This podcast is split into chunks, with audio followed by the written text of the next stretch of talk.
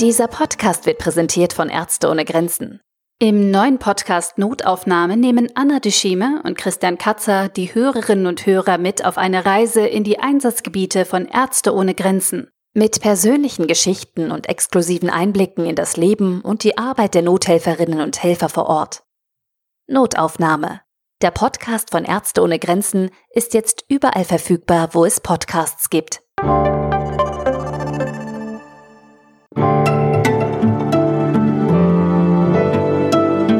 Eigentlich ist sie YouTuberin, sie ist aber eigentlich auch Fernsehmoderatorin und eigentlich auch Bestsellerautorin. Die ist die bekannteste deutsche Wissenschaftsjournalistin und Wissenschaftsinfluencerin. Ich glaube, das Problem mit der Gleichstellung generell ist, wir können nicht immer nur alle empowern. Okay, jetzt müssen auch die Frauen typische Männerberufe machen. Die Frauen müssen die Führungsposition. Absolut. Aber das heißt auch, dass Männer da weg müssen. Ja? Das Leben, das moderne Leben, das wir heute haben, geht nicht ohne Kunststoffe und die Innovation muss in den Kunststoffen sein. Seit Breaking Bad hat sich das ein bisschen geändert. Seitdem wird man immer gefragt, ob man denn wirklich Crystal Meth kochen kann. Wie unglaublich rassistisch Trump auch ist. Für mich fühlt es sich an, als, als, als würde ich gerade einer Demokratie zuschauen, wie sie zerbröckelt. Nein, es, ist, es, es geht nicht, dass Krankenkassen Globuli bezahlen. Ich fühle mich hier wieder zu Hause. weil ich dann wieder so komplett von Kartoffeln umgeben war. so. Hast du gerade Kartoffeln also, gesagt? Und deswegen kann es theoretisch auch äh, passieren, dass in zwei Jahren ein neues Influenza-Virus kommt, um Gottes Willen.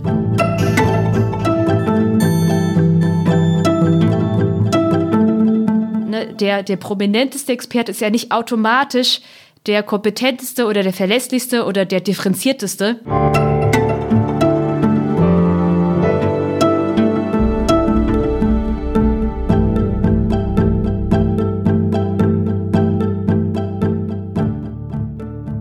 Hallo, hier ist alles gesagt, der unendliche Podcast von Zeit Online und Zeit Magazin. Und ich habe mal nachgezählt, also ich habe ja eigentlich mich immer verrechnet, wenn ich mich im Leben verrechnen musste, aber ich glaube, es ist die 30. Folge. Nein. Doch, ich glaube schon. Und zu Gast ist heute in der 30. Folge der meistgewünschte Gast von Alles gesagt, nämlich Mighty Nün Kim. Das Herzlich bin willkommen. ich. danke, danke für Guten die Einladung. Tag. Herzlich willkommen. Wir freuen uns sehr. Ähm, äh, Jochen, das war die Stimme von Jochen Wegner übrigens, äh, dem Hallo, Gastgeber ich bin die Stimme von, von Jochen gesagt. Wegner. Und das ist das andere ist die Stimme von Christoph Arment. Christoph Arment ist, was viele nicht wissen, Herausgeber der Weltkunst und ansonsten auch Chefredakteur des Zeitmagazins. Ja, man kann jetzt auch Hoodies kaufen von der Weltkunst, aber das nur so in Klammern gesagt. Außerdem hat der eine Gastgeber von alles gesagt, der coden kann. Das bin ich einen neuen Redaktionsroboter gecodet. Ich kann nur sagen, ich habe ihn heute ausprobiert. Schreiben Sie uns, wenn Sie irgendetwas von uns wollen, an unsere E-Mail-Adresse allesgesagt.zeit.de. Da gibt es eigentlich mittlerweile alles. Also es gibt äh, Speisen, Getränke, Wikipedia, Swagshop, einfach alles, oder? Ja, der Christoph spricht ein bisschen in Rätseln. Also wenn man an alles gesagte Zeit.de schreibt, kann man sich über uns beschweren, weil wir wieder ins Mikrofon gegessen haben. Man kann Gäste vorschlagen. So kommt es, dass MIT wahnsinnig oft vorgeschlagen wurde. Und dann gab es immer die Frage nach Bas Kastens Kaffeemühle, die wir mal erwähnt hatten. Das steht da, äh, der Link auf alle Speisen, die jemals in diesem Podcast gegessen wurden, die ein ganz lieber Hörer von uns protokolliert hat. Und der Link auf den Swag Shop, genau, das sind, das ist eigentlich Merch. Wir sagen aber hier Swag. Da kann man einen äh, Babystrampler zum Beispiel bestellen mit dem Alles gesagt Logo. So. Ach so, ja, das fehlt mir jetzt noch.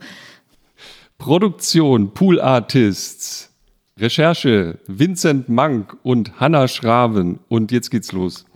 Und äh, mein muss, wir haben vorhin beschlossen, uns zu duzen. Mighty muss, bevor es losgeht, weil sie unseren Podcast noch nie gehört hat, erkläre ich es ausführlich, äh, ein Schlusswort wählen. Das ist das Wort, wenn das unser Gast ausspricht, endet der Podcast exakt hinter diesem Wort mit der Schlussmusik. Hast du dir schon eins überlegt? Ich habe mich entschieden für Orang-Utan Klaus. Das ist ein sehr gutes. Grüße gehen raus an Helge Schneider, den ich nicht kenne, leider. Aber äh, trotz allem das Schlusswort ist, das kann ich jetzt nicht nochmal wiederholen. Nein, nein, nein, nein, nein, bitte nein, nicht. Nein, Wir haben es, nein. äh. Wir hatten schon mal zwölf Minuten, also das Nein, nein, äh, wir wollen wir wollen nicht keinen neuen Kürzerekord aufstellen. Und äh, Jochen, willst du unseren Gast nochmal ausführlicher vorstellen? Jawohl. Freunde der Sonne, nehmt euch einen Tee. Ich stelle euch nun Mai Thi Nguyen Kim vor. Die ist die bekannteste deutsche Wissenschaftsjournalistin, habe ich mir überlegt. Ich habe lange nachgedacht und ich glaube, es stimmt. Ich kenne niemanden, der so populär ist unter Ich den deutschen widerspreche jetzt einfach nicht. Bitte, genau. Also definitiv, wenn man jetzt eine Straßenumfrage macht, bist du die bekannteste Wissenschaftsjournalistin, die es gibt in Deutschland. Sie ist aber auch, also eigentlich ist sie YouTuberin, sie ist aber eigentlich auch Fernsehmoderatorin und eigentlich auch Bestsellerautorin und äh, so eine Art Wissenschaftsinfluencerin und vielleicht auch mal Wissenschaftskommunikatorin gewesen. Und was der Unterschied zwischen diesen ganzen Begriffen ist, darauf kommen wir vielleicht noch, wenn wir ein bisschen Zeit haben in diesem Podcast. So, und jetzt kommt Wikipedia für Anfänger. Wir, ich sage jetzt Fakten über dich. In der Regel sagt unser Gast irgendwann meistens, stimmt nicht, weil es irgendwo falsch geschrieben war. Zum Beispiel gab es äh, unterschiedliche Quellen zu deinen Geburtsorten. Ich bin mir aber sicher, habe jetzt korrekt. 87 geboren in Südhessen, in Heppenheim. Genau. Heppenheim. Ich möchte an dieser Stelle erwähnen, dass auch Christoph Hesse ist, allerdings Nordhesse. Oh Gott, Mittelhesse. Mittelhesse. Mittelhesse. Jochen. Und zwar aus Langgöns slash Butzbach. Das ist ungefähr Ja. eine Stunde weg von Heppenheim. So, dann haben wir das geklärt. Ja. Und, auch aber bekannt aufgewachsen- als Vettelheim, wobei ich mir habe sagen lassen, das sagt man inzwischen nicht mehr. Nein, Achso. das ist irgendein Basketballspieler, ne? Nee, ich, ich, ich, ich schaue wenig Sport, deswegen. Aber Ach so. genau, in Vettelheim. Wir kennen, aber auch ihn kenne ich nicht. Also aufgewachsen aber in Hemsbach und das ist der bessere Teil. Das ist nämlich bei Mannheim. Das ist nur eine Stunde nördlich von meinem Geburtsort, also da, wo ich aufgewachsen bin, in Bretten in Baden, wo es eh viel netter ist. So, die Eltern kommen aus Vietnam. Ich erzähle später was dazu, was, was das bedeutet. Meine Schwiegereltern kommen nämlich auch aus Vietnam. Der Vater ist Chemiker oder also bei der BASF, War, ja. war, war bei der Ist BASF inzwischen im Chemiker. Ruhestand, genau. Bruder auch Chemiker. Klar. Mhm. Sie studierte natürlich auch Chemie in Mainz, am MIT, in Aachen, Harvard und am Fraunhofer Institut für angewandte Polymerforschung und hat dann in Potsdam promoviert, unter anderem auch wieder mit, wenn ich das richtig kapiert habe, war die Promotion auch mit einem Jahr in Harvard verbunden. Genau. Und dann kam der entscheidende Moment. Du hast in Harvard angefangen irgendwie, nein, oder in MIT angefangen, mit so einem Videokanal auf YouTube. Genau. Secret Life of Das Scientists. letzte, das letzte Jahr meiner Forschung habe ich in Boston, also in Harvard gemacht, also Mhm. als Teil meiner Promotion. Und dort habe ich tatsächlich mit YouTube angefangen. Ich habe mir das nicht ganz durchgeguckt, aber die ersten zehn Folgen locker und fand das sehr lustig, weil es wird gebreakdanced. Es gibt, meine Lieblingsfolge ist die über das Laufen und so weiter. Es gibt, Ach so, ähm, mit meinem Mann. Ja. Ja, da kommt nämlich dein, ich glaube, Damals späterer Freund. Mann schon vor. Ja. Ganz bezaubernd, ganz bezaubernd. Äh, Guckt es euch an. Äh, Wo sie am Anfang so, ich weiß gar nicht, eher lustige Details aus der Wissenschaft und wie ist es denn so im Labor, äh, Menschen machen Breakdance und so ähm, vorgestellt hat. Und irgendwann wurde das offensichtlich immer ernster und dann gab es plötzlich Kontakt zu Funk, ein Angebot von Funk, dem jungen Angebot von ARD und ZDF. Ich möchte an dieser Stelle disclosen, dass Zeit Online im Auftrag von Funk gemeinsam mit Funk eine Co-Produktion für ein Format auf YouTube auch macht. Schön schlau hieß das und jetzt heißt es aber MyLab. Und MyLab kennt jeder, eigentlich fast jeder. Spätestens, das muss man so sagen, also vorher warst du sehr bekannt, jetzt bist du extrem bekannt. Seit Corona, du warst eigentlich, hast ein Kind bekommen, warst in Babypause, kamst wieder und hast ein Drittel Rezo abgeräumt, also 6,3 Millionen Abrufe mit einem einzigen Videobeitrag. Corona geht gerade erst los, den hat wirklich jeder gesehen. Und ich habe ihn heute Morgen nochmal gesehen, bin immer noch begeistert davon, dazu später. Sie moderiert aber auch im Fernsehen, Terra X, Lash, nee, Moment, das ist ein Videoformat, Terra X, Lash und Co., aber Quarks ist ein Fernsehformat. Quarks, genau. Ah, ich bin, es ist, alle machen ja heute Fernsehen und die Fernsehformate haben dann wieder Spin-offs als Video. Es gibt einen Bestseller natürlich auch, der auf Platz zweimal war, aber immer noch auf Platz 12, wenn ich das richtig getrackt habe. Komisch, alles chemisch, habe ich auch gelesen, sehr lustig. So, sie ist verheiratet mit eben jenem Harvard-Forscher, den sie, weiß ich nicht, wahrscheinlich in Harvard kennengelernt hat, keine Ahnung, oder seid ihr da zusammen? Nee, in? Mainz. Entschuldigung. Äh, echt, ihr seid beide zusammen nach Harvard gekommen? Wir haben uns äh, damals im Studium kennengelernt, weil, also äh, Matthias, mein jetzt Mann, war damals während des Studiums noch, also vor der Doktorarbeit, am MIT. Ähm, hm. Ist ja ins MIT gegangen für so einen Forschungsaufenthalt. Das fand ich sehr interessant und so. wollte wissen, wie man das denn schafft und ob ich das hm. nicht auch vielleicht machen kann. Hab ihn dann gefragt und darüber kamen wir dann zusammen. Und deswegen waren wir auch so oft dort, weil ähm, ja, ich es ihm natürlich nachgemacht habe. Ich war dann ein Jahr später auch in Boston, also auch am MIT. Mhm. Und dann waren wir beide dann immer wieder dort, weil das so am einfachsten war, möglichst wenig Fernbeziehungen zu führen. Verstehe. Also das war in Wahrheit, gab es romantische Gründe für Harvard. genau. Okay. Doch, genau so war es. Und äh, vorhin sprang er auch kurz durchs Bild mit einem äh, sehr professionellen Tragestell. Ich kann das beurteilen, weil ich auch gerade ein Baby bekommen habe. Und äh, der ist jetzt zu Hause, ne? Du machst, äh, du arbeitest. Genau, der ist in Elternzeit und ich arbeite, mhm. ja. Christoph, ich glaube, das war's. Ich wollte dich nicht unterbrechen, du wartest. So Ihr wohnt in Darmstadt. In Frankfurt inzwischen, ja. Ach Quatsch. Achso, Entschuldigung. Also ich hatte noch, ich hatte noch Darmstadt notiert. Ach so, sie ist äh, eine Million Mal ausgezeichnet, Wissenschaftsjournalistin des Jahres, Grimme Online Award, Georg von Holzbrink Preis für Wissenschaftsjournalismus, Hans-Joachim Friedrichs Preis. Ich, den Rest spare ich mir. Also alles, was man. Nein, ein, es gibt einen, den ich sehr lustig finde. In Wien wird oh ja. im November der wirklich sehr gut dotierte Heinz Oberhummer Award für Wissenschaftskommunikation verliehen. Und neben den 20.000 Euro gibt es ein Alpaka, Glas Alpaka-Code. Alpaka-Code. Und wir sind sehr gespannt, was du mit dem Alpaka-Code dann machen wirst. also Heinz los. Oberhummer war ein. Achso, ja. Ja, sag mal. Ich wollte nur sagen, dass er ein ganz toller Wissenschaftskommunikator und Physiker war. Und ah. mit seinem Tod wurde der Heinz Oberhummer Award ins Leben gerufen, um eben Viscom weiter zu fördern. Und er hatte damals schon, also bevor Alpakas cool wurden, sag ich mal, schon Alpakas gehabt und die Familie hat immer noch Alpakas. Und äh, deswegen ist der Preis auch mit einem Glas Alpaka-Kot dotiert. Frisch abgefüllter österreichischer Alpaka-Kuhn. Christoph und ich reden ja nie darüber, was wir machen. Also außer wer anfängt, heute Christoph. Und ich hatte mir eine erste Frage aufgeschrieben, die nämlich ganz trivial, weil ich immer noch unter dem Eindruck deines Videos stehe. Wie geht's uns eigentlich gerade? Also, wie geht es uns jeweils individuell oder wie Nein, geht es Deutschland? Wie geht es Deutschland? Wie geht es Deutschland? Du, du hast dich sehr dezidiert für einen gewissen Ansatz, das kannst du ja vielleicht besser erklären als ich, äh, ausgesprochen. Macht euch nichts vor, flatten the curve ist doch Quatsch. Wir müssen runter von der ganzen Kurve. Mhm. Und äh, bist du zufrieden mit dem aktuellen Geschehen im Lande? Ich bin insgesamt sehr zufrieden, ja, weil wir haben es ja ich hätte nicht gedacht, dass wir es so gut schaffen. Ich bin sogar äh, positiv überrascht, sogar. Mhm. Ähm, ich glaube, wir müssen einfach, wir dürfen nicht aufhören, glaube ich, darauf zu schauen, was sonst in der Welt noch los ist. Oder ähm, ja, nicht nur auf USA und Brasilien, sondern auch die Länder, wo jetzt zweite Wellen losgehen, Israel zum Beispiel also es ist ja jetzt äh, sowohl typisch deutsch als auch typisch Wissenschaftler, immer auf Probleme hinzuweisen. das mache ich auch immer gerne.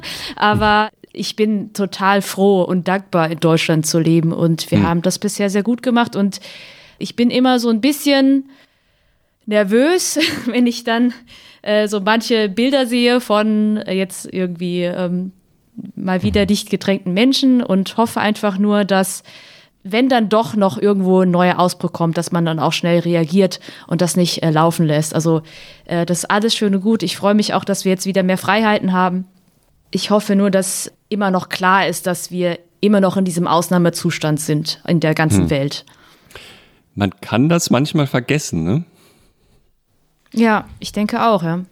Also vielleicht ist es in Frankfurt anders, aber. Also gut, bei mir persönlich, es, es ist natürlich ein Segen, jetzt ein kleines Baby zu haben man ist ja als junge, frische Eltern ohnehin sehr sozial distanziert. Es ist ja hm. nicht so, dass wir jetzt äh, auch so essen gehen könnten, wenn hm. kein Corona wäre und hm. so weiter. Und äh, natürlich äh, würden wir gerne Freunde sehen und treffen, aber selbst das ist ja immer ein bisschen anstrengend, weil man ja eigentlich sich gar nicht, also man trifft sich zwar, aber man redet ja eigentlich gar nicht miteinander, sondern immer nur mit oder über das Baby. Das, äh, das mhm. kennen wir noch äh, von der Zeit, wo wir noch kein Baby hatten. und insofern fällt es uns jetzt überhaupt nicht schwer, äh, so kontaktreduziert zu leben. Mhm. Äh, jetzt kommt noch hinzu, dass wir seit kurzem meine Eltern wiedersehen. Mhm. Die sich auch total freuen, dass sie ihr Enkelkind wiedersehen. Und einfach auch zu ihrem Schutz sind wir da sehr streng. Aber wie gesagt, es fällt uns relativ leicht durch die Gesamtprivatsituation. Das heißt, äh, also jetzt praktische Frage, ihr seid, ihr habt euch komplett isoliert bis auf die Großeltern des Babys sozusagen? Ja, also wir haben, ich habe äh, beruflich halt immer mal wieder einen Dreh, der hm. dann unter den entsprechenden Schutzmaßnahmen stattfindet, aber ich habe tatsächlich seither noch keine Freunde getroffen, privat. Mhm. Mhm. Also was wir mal manchmal machen, sind Skype-Abendessen-Dates, mhm. äh, wo wir dann äh, gemeinsam versuchen, dasselbe zu kochen Mhm. Ah. und dann zusammen essen. Ja, ich hatte tatsächlich, äh, also wir halten uns, äh, na, ich meine, mein, mein Vater äh, ist jetzt, also oder meine Eltern sind beide eben in dem ähm, Risikogruppenalter, beide auch mit Vorerkrankungen. Und ähm, ja, also da, da auch in der Hinsicht fällt es mir, glaube ich, ein bisschen leichter, da die Disziplin zu haben. Ich glaube, wenn wir jetzt wenn wir jetzt nicht die Situation hätten oder wenn jetzt die Risikogruppen anders verteilt wären, dann wären wir vielleicht auch äh, ja ein bisschen entspannter oder mhm. würden schneller vergessen, klar. Mhm. Wir, wir, nehmen die Folge ja auf am 10. Juli. Wahnsinnig viele Leute, die ich gerade so treffe, sagen eigentlich, ja, es ist gerade eigentlich ganz in Ordnung, ganz okay alles, aber kommt denn eigentlich eine zweite Welle oder was kommt denn jetzt noch auf uns zu? Hm. Was, das was soll ich jetzt beantworten? Na klar. also äh, es ist, ich sag mal so, zweite Wellen sind äh, möglich. Das sehen wir jetzt ja leider schon. Deswegen ähm, immer wieder ins Ausland schauen, nie vergessen. Also nicht, nicht in der eigenen, das wäre ein Fehler, da nur aufs eigene Land zu schauen, weil man kann ja immer gucken, dieses Virus ist das, das Gleiche überall. Aber das muss ja nicht sein. Also ich denke, wir können das auch vermeiden und äh, darauf hoffe ich jetzt immer noch. Hm. Also ich darf mal berichten, ich bin vielleicht nicht ganz so streng, trotz Baby und Großeltern. Ich war mal draußen. ich war, war sogar einmal essen und zwar mit Christoph seither. Neulich, vor ein paar Tagen erst. Und Aha. ich bin ehrlich gesagt permanent schockiert. Es ist natürlich auch Berlin und die Berliner sind ja immer so ein bisschen, weiß ich nicht so genau, nicht so streng wie bei uns das in Baden wäre oder wo ich auch weiß, da ist es da alle etwas gesitteter, aber hier kann man komplett vergessen, äh, wenn man an den falschen Ort gerät, dass es Corona gab. Es ist wie immer, alle Leute hocken aufeinander am, mhm. an der Spree in den Restaurants. Ab und zu kommt mal jemand mit einer Maske vorbei. Mhm. Außer da, wo es halt streng durchgesetzt wird, äh, Supermärkten zum Beispiel. Also es ist mhm. ganz entspannt. Man vergisst dann selbst, dass es ja nicht, eigentlich nicht entspannt ist. Und ähm, ist das nicht die größte Gefahr, dass man so runterfährt irgendwie? Mhm. Wir wissen ja inzwischen mehr. Wir wissen ja, dass äh, draußen die Gefahr deutlich geringer ist. Und das ist ja auch alles gut. Mhm. Aber so wie du sagst, es ist natürlich gefährlich, wenn wir dann jetzt irgendwann in den Herbst reingehen und uns einfach schon dran gewöhnt haben. Wenn wir einfach im Kopf schon da sind, die Pandemie ist jetzt vorbei. Ich glaube, vieles, die Psychologie spielt hier eine riesige Rolle. Und das erhöht natürlich dann Risiko für eine eventuelle zweite Welle, klar. Hm. Andererseits denkt man natürlich auch, okay, es ist jetzt Sommer. Wie lange kann man eigentlich menschlich so konzentriert sein im Leben 24 Stunden? Ne? Es ist vielleicht auch menschlich draußen jetzt zu sein, oder? Also. Nee, ich denke auch, jede Freiheit, die man sich nehmen kann, sollte man ja unbedingt nehmen. Und hm. ähm, ich glaube, viele wissenschaftliche Stimmen wurden ähm, bisher sehr stark missverstanden. Also wissenschaftliche Stimmen, die gewarnt haben, so wie ich auch, dass es gar nicht darum, also äh, dass es gar nicht darum ging, dass wir aus irgendeinem Grund Lockdown total geil finden. Natürlich nicht. Also wer, wer findet das schon? Ich glaube, mhm. es ist äh, eher die Frage, denke ich langfristig und was, und mhm. zwar jetzt äh, im Sinne von ein, zwei Jahren oder denke ich jetzt kurzfristig? Mhm. Und, ähm, und dann ist ja klar, ich denke auch, dass wir einfach Ausdauer brauchen. Und dazu gehört eben auch, dass wir ja nicht dann die ganze Zeit uns einschließen. Das hält ja kein Mensch so lange aus, weil mhm. ich denke natürlich in jetzt so in ein, zwei Jahren. Ich hatte schon letztes Jahr Lesungen, die ich noch anstehen hatte, abgesagt wegen der Schwangerschaft. Dann wurden die ohnehin schon mal in dieses Jahr verschoben. Jetzt wurden die nochmal verschoben. Jetzt sind die so Ende des Jahres, Anfang nächsten Jahres und ich denke schon die ganze Zeit, naja, ich denke ja nicht, dass das klappt. Mhm. Müssen wir uns eigentlich darauf einstellen, dass das jetzt die neue Wirklichkeit ist? Also, dass sozusagen ja das nächste Virus auch in zwei Jahren wieder auftauchen kann, dass das eigentlich alles gar nicht oh mehr Gott. so wird wie vorher? Äh, also rein theoretisch äh, kann eine Pandemie immer passieren, ja. Mhm. Ist äh, irgendjemand, ich, ich wurde jetzt schon zwei, dreimal gefragt, weil ich letztes Jahr ein Video über Grippe gemacht habe und mhm. Grippeimpfung, ob das sinnvoll ist.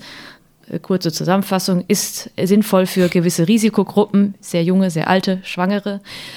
Aber, können, wir das, äh, können, wir das, können wir das beibehalten für diese Folge des Podcasts, genau, dass immer du immer, so wenn es wissenschaftliche, er, er, wichtige Erkenntnisse gibt, ja. also die sogenannten So Whats, ja, äh, die ich bei dir gelernt habe, dass du ganz kurz diese Zusammenfassung machst. Das ist, ja.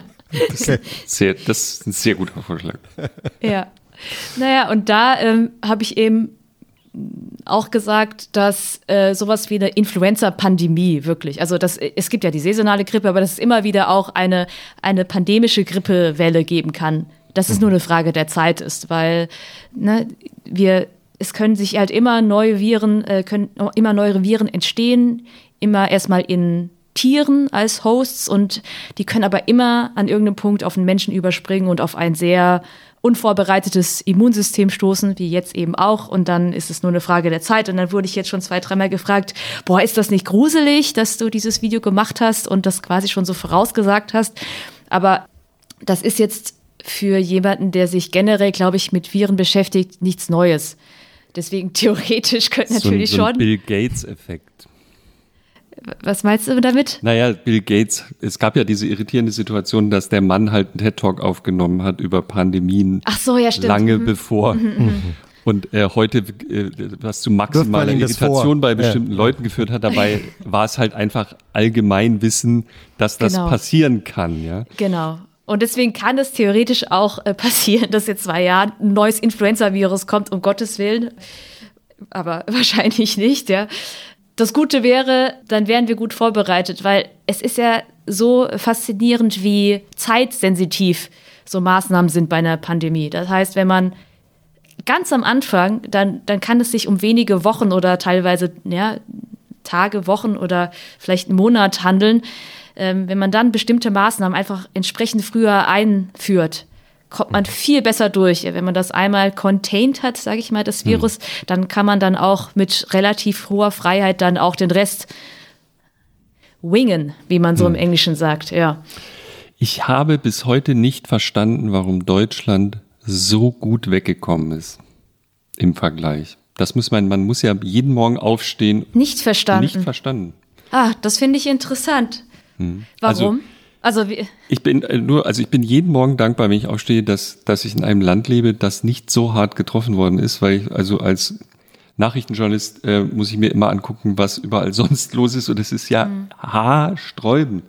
Ich erinnere mich ganz genau, dass ich sag mal drei Wochen vor dem deutschen Lockdown mhm. hat kein Mensch daran geglaubt, dass es sowas jemals geben könnte.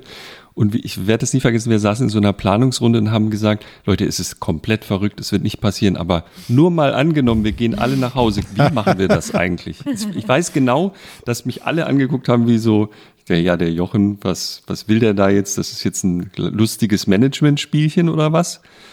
Und das, ich weiß genau, dass ich selber nicht dran geglaubt habe. Und ich glaube, Ach, auch in der Regierung nicht, äh, war man so, ja, ja, mal gucken und und hm. wie wir diese Kurve gekriegt haben, ist mir, ich verstehe das schon, dass wir bestimmt alles richtig gemacht haben oder vieles richtig gemacht haben, äh, noch mit Halbwissen gute Entscheidungen getroffen haben. Wir haben aber auch wahnsinnig Glück gehabt, oder? Ich habe das subjektiv ganz anders wahrgenommen. Aha. Nämlich als mhm.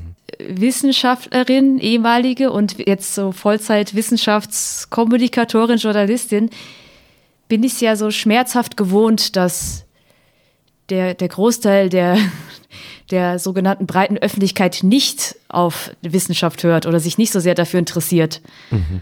Und äh, ich habe das so aus der Babypause heraus beobachtet. Ich erinnere mich an diese, an März so, dass äh, wir hatten auch im Team, also im MyLab-Team, immer wieder telefoniert und fanden es bei, bei aller Sorge total toll, ähm, und, mhm. äh, und hoffnungsvoll, dass Wissenschaft jetzt so viel Aufmerksamkeit bekommt mhm. und dass äh, alle irgendwie mitgehen und dass doch wirklich ein seltsam großer Konsens besteht. Also nicht mhm. nur, ich meine es gar nicht ein wissenschaftlicher Konsens, sondern auch was man so mitbekommt, ja, mhm. politisch in der, mhm. innerhalb der Regierung und auch was so mein Gefühl, was so in der Bevölkerung los war, ist natürlich jetzt immer sehr, sehr subjektiv, aber ja, also ich, ich dachte die ganze Zeit, wow, zum Glück ähm, ist das jetzt gerade so und äh, äh, dachte dann noch, ja, dann ist ja Deutschland vielleicht doch, Deutschland ist ja vielleicht doch dann sehr wissenschaftsaffin. Ja.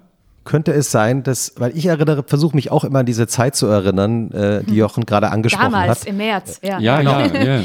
Die Zeit vor Corona, das mhm. war ja, das ist ja eine andere Epoche. Und dass plötzlich diese Bilder aus Italien kamen. Mhm. Ja.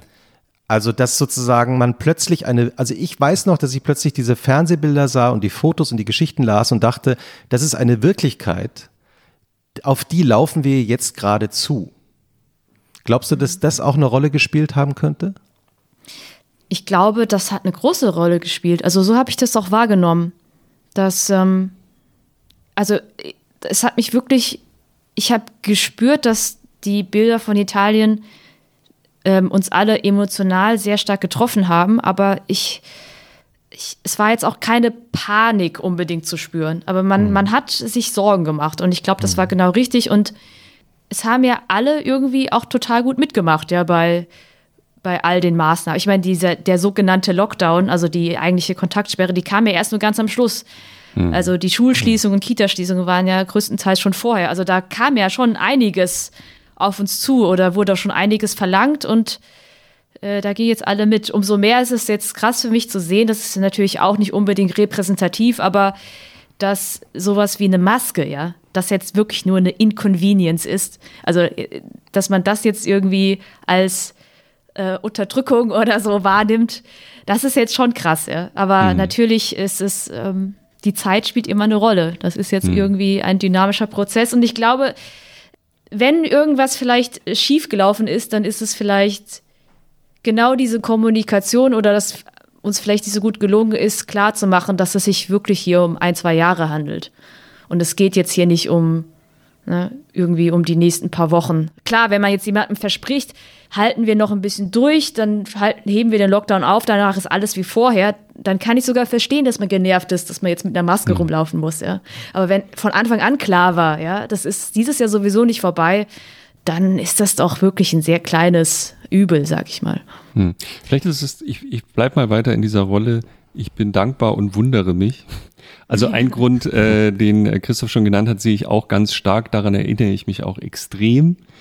Ich weiß noch, ich habe mit einem Virologen, ich sage jetzt nicht mit wem, weil ich das nicht darf, denke ich mal, privat telefoniert an dem Wochenende, wo es in Italien losging. Und der rief an und sagte, das war's. Also so, jetzt geht's los. Jetzt ist es da. Herr Wegner, jetzt haben wir es bald. Und ich so, ey, das sind doch nur 100 Leute. Ich weiß nicht mehr, das waren ganz wenige Fälle. Naja, mm, und okay, das muss ich jetzt ernst nehmen. Und äh, dann gab es eine zweite Situation, wo unsere eine von unseren Datenwissenschaftlerinnen, das werde ich nie vergessen, mir eine Slack-Nachricht geschickt hat, wir müssen jetzt nach Hause. Ich, das war, glaube ich, ein, ein Mittwoch. Jochen, diese Daten, die wir hier sehen, wir müssen sofort nach Hause. Und dann sind wir quasi innerhalb von 24 Stunden gegangen. Und ich glaube, bis kurz vorher dachte ich, ach naja. Und mhm man konnte das auch bei den, ich nenne es die mal abstrakt Entscheidungsträgern merken, wie das so diffundiert ist. Also ich glaube, dass eine Physikerkanzlerin das schon relativ schnell, glaube ich, ähm, verstanden hat. Aber da ist ja ein, das ist ja politisch für sie kaum umsetzbar. Die muss mit allen Ländern mhm. kommunizieren und dass das alles funktioniert, das war ein kleines Weltwunder, ja. Und dass das Land so synchron war plötzlich für einen Moment, muss man ja sagen das war auch äh, für mich ein kleines Wunder. Und ich frage mich, und das, Entschuldigung, ich rede hier die ganze Zeit, aber was ich dich eigentlich fragen wollte, du warst ja viel in den USA hm. und hast dort bei in den wirklich an den besten Wissenschaftseinrichtungen, die es gibt, gearbeitet. Und eigentlich blicken wir immer, wenn es um Wissenschaft geht, in die USA und das ausgerechnet dieses Land, zu dem wir aufblicken wie zu keinem anderen, was äh, Wissenschaft betrifft, ist so versemmelt das ja. ist schon auch wieder bestürzend. Also diese alternative Realität, die man da beobachten kann. macht mich noch dankbarer sozusagen. Nee, absolut. Und ich mir fehlen, ich kann gar nicht in Worten ausdrücken, wie ich jetzt diese Situation in den USA wahrnehme. Mhm. Ja, wie du sagst, man schaut äh, in vielen Dingen, glaube ich, hat man immer, ich, ich, siehst du, ich rede schon in der Vergangenheit, hat man mhm. äh, mhm. zur USA geschaut. Das ist ja so das westliche Land. Auch unsere ganze Medienkultur ist natürlich extrem stark aus den USA geprägt. Und ich, ich bin einfach, also ich glaube, also mein Mann und ich, wir reden alle zwei, drei Tage, sagen wir zueinander, Gott sei Dank leben wir da gerade nicht. Mhm. Ähm, es, ich ich finde es auch es ist so fast schmerzhaft, irgendwo zuzusehen, weil es natürlich so viel mit dieser Regierung zu tun hat, ja, und mit den knallharten Falschinformationen, ähm, die, ne, es, es gibt ja diesen Effekt, selbst wenn selbst wenn sie sagen, viele sagen, ja, das ist ja so outrageous, die glauben das ja alle auch nicht unbedingt, aber sie finden ihn trotzdem gut, Trump. Aber es gibt ja diesen psychologischen Effekt auch, dass man, wenn man irgendwas immer wieder hört, dass es sich entweder relativiert oder man es dann doch irgendwie glaubt. Mhm. Das ist so ein erschreckendes Warnzeichen dafür, dass wir jetzt wirklich mitten in einem neuen Zeitalter sind, also in diesem Informationszeitalter sind, wo man sagt, es sind jetzt nicht nur Kriege mit Waffen, sondern es sind auch wirklich Informationen, die im Zweifelsfall Menschenleben kosten oder na, die, die, ich sag mal, die direkten gesundheitlichen Folgen der Pandemie sind das eine, aber ich finde es so erschreckend, was gerade mit dem Land passiert, wie unglaublich tief gespalten es ist. Also ich habe das damals schon festgestellt, so mit Erstaunen, einfach, dass es die Tatsache, dass es nur zwei Parteien gibt und dass man privat Ne, ich war jetzt beim MIT, waren das natürlich vor allem Liberals, also dass man auf gar keinen Fall mit einem Republican irgendwie befreundet sein kann. Das fand ich schon irgendwie krass. Mhm. Ähm, aber auch jetzt, auch wie, ja, wie, wie unglaublich rassistisch Trump auch ist. Ja? Also wie, mhm. wie unglaublich, was für ein Schaden, der, glaube ich, gar nicht zu beziffern ist oder wo gar noch nicht gar nicht absehbar ist, wie stark das dem Land noch schaden wird. Also ich bin ja, ich bin so entsetzt, dass ich gar nicht weiß, wie ich das ausdrücken sollte. Also es ist für, für mich fühlt es sich an, als, als, als würde ich gerade eine Demokratie zuschauen, wie sie zerbröckelt. Hm.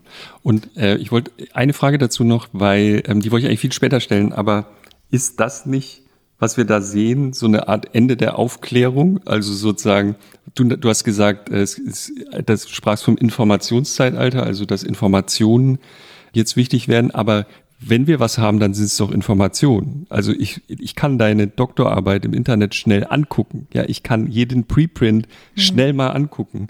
Also wenn etwas so toll fließt wie noch nie, dann valide Informationen. Aber die Bewertung dieser Information ist halt kaputt gegangen an vielen Stellen und das ist sozusagen so voraufklärerisch, also sozusagen, dass man durch die Kraft des eigenen Geistes etwas hm. erkennen kann und Vertrauen in sich selbst hat und sozusagen Denkinstrumente hat, äh, ist es nicht das, was verloren geht. Also äh, du hast deinen äh, YouTube-Kanal ziemlich genau da angefangen, als das Wort von der von den alternativen Fakten aufkam, ja. Mhm. Und das ist ja das antiwissenschaftlichste, was man eigentlich denken kann, dass ja. sozusagen die Fakten auch Alternativen haben. ja. Und also ja, da, da ist, ist diese Denkweise ist es doch, oder nicht? Oder du sagst, es ist die Zeit der Aufklärer jetzt. Mhm. Also bei allem Frust muss man das ja auch positiv sehen. Also bei allem Frust, den ich natürlich auch verspüre.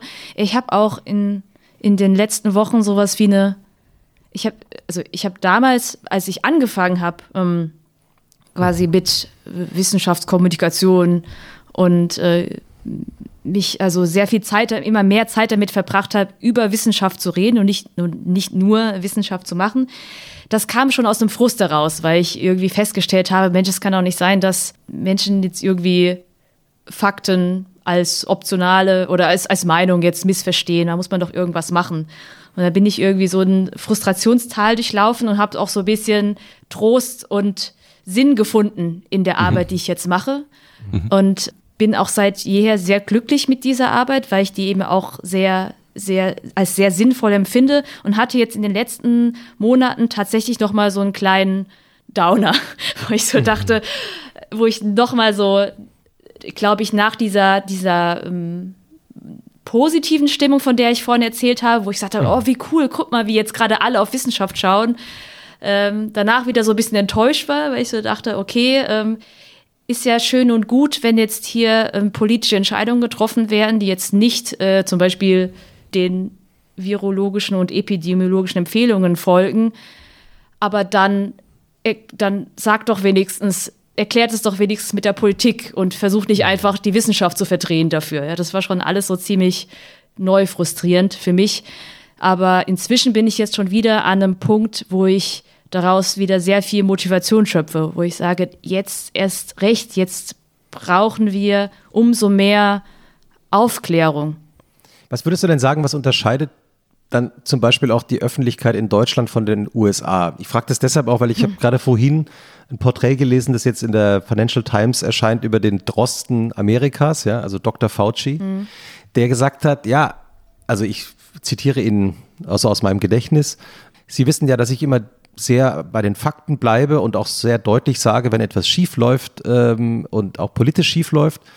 Und das ist wahrscheinlich auch der Grund, warum ich in den letzten Wochen seltener im Fernsehen zu sehen bin. Was ja eine interessante Aussage ist. Hm. Ja, das ist. Ich bin. Da habe ich auch irgendwie äh, in letzten, äh, also seit der Pandemie viel meine Meinung geändert oder zumindest meinen Blickwinkel, weil letztes Jahr da war es ja noch einfach, ja. Da habe ich mich immer beschwert, dass nicht, dass man äh, nicht genug Wissenschaftlerinnen und Wissenschaftler in der Öffentlichkeit sind. Äh, und jetzt ist ja, das ist ja wirklich unglaublich, zu was für Medienpersonas jetzt alle, äh, so Wissenschaftlerinnen und Wissenschaftler, vor allem natürlich aus der Virologie, jetzt hochstilisiert werden. Du hast dich auch mit ihnen beschäftigt, ja, in einem eigenen ja, wo ich denke, ja, ähm, so, jetzt wurde mein Wunsch erfüllt, jetzt gibt es aber äh, direkt fünf neue Probleme. Ja. Ich denke auch, eigentlich müsste ich, äh, müsste man sämtliche Wissenschaftskommunikationsseminare nach diesem hm. Jahr umschreiben. Äh, nee, nur als Beispiel, ja, ich habe ähm, ich bin freie Dozentin am NAVIC. Das ist das Nationale Institut für Wissenschaftskommunikation in Karlsruhe. Und was wir machen ist, wir geben so hauptsächlich Seminare, zwei, drei, vier Tage lang. Wir fahren an verschiedene Unis, das sind meistens Promovierende, die dann diese Seminare buchen mhm. und ähm, versuchen den Leuten verschiedene Tools an die Hand zu geben, wie sie ihre Wissenschaft an eine breite Öffentlichkeit kommunizieren wollen. Und in sehr vielen dieser Seminare ist es eigentlich die Hauptarbeit für mich, über, überhaupt die Leute dazu zu kriegen, dass sie überhaupt einsehen, dass sie kommunizieren müssen und das kann ich sehr gut nachvollziehen, weil ich ja selbst im Labor war. Ich weiß, ähm, du hast dafür eigentlich gar keine Zeit. Ja? Du musst deine Forschung machen, du stehst viel unter Druck. Und in der Regel hat man auch einen PI, also in der Regel hat man einen Doktorvater oder Mutter, äh, die dann auch ganz schön Druck macht, ja, und es gar nicht gerne sieht, wenn man nebenbei noch was anderes macht als die Forschung. Und man hat auch nichts davon, ja. Es kostet Zeit, man kann sich das überhaupt nicht auf ein CV schreiben. Das bringt einem überhaupt nichts, man, ähm, wenn man jetzt nicht zufällig von Funk oder so entdeckt wird, ja.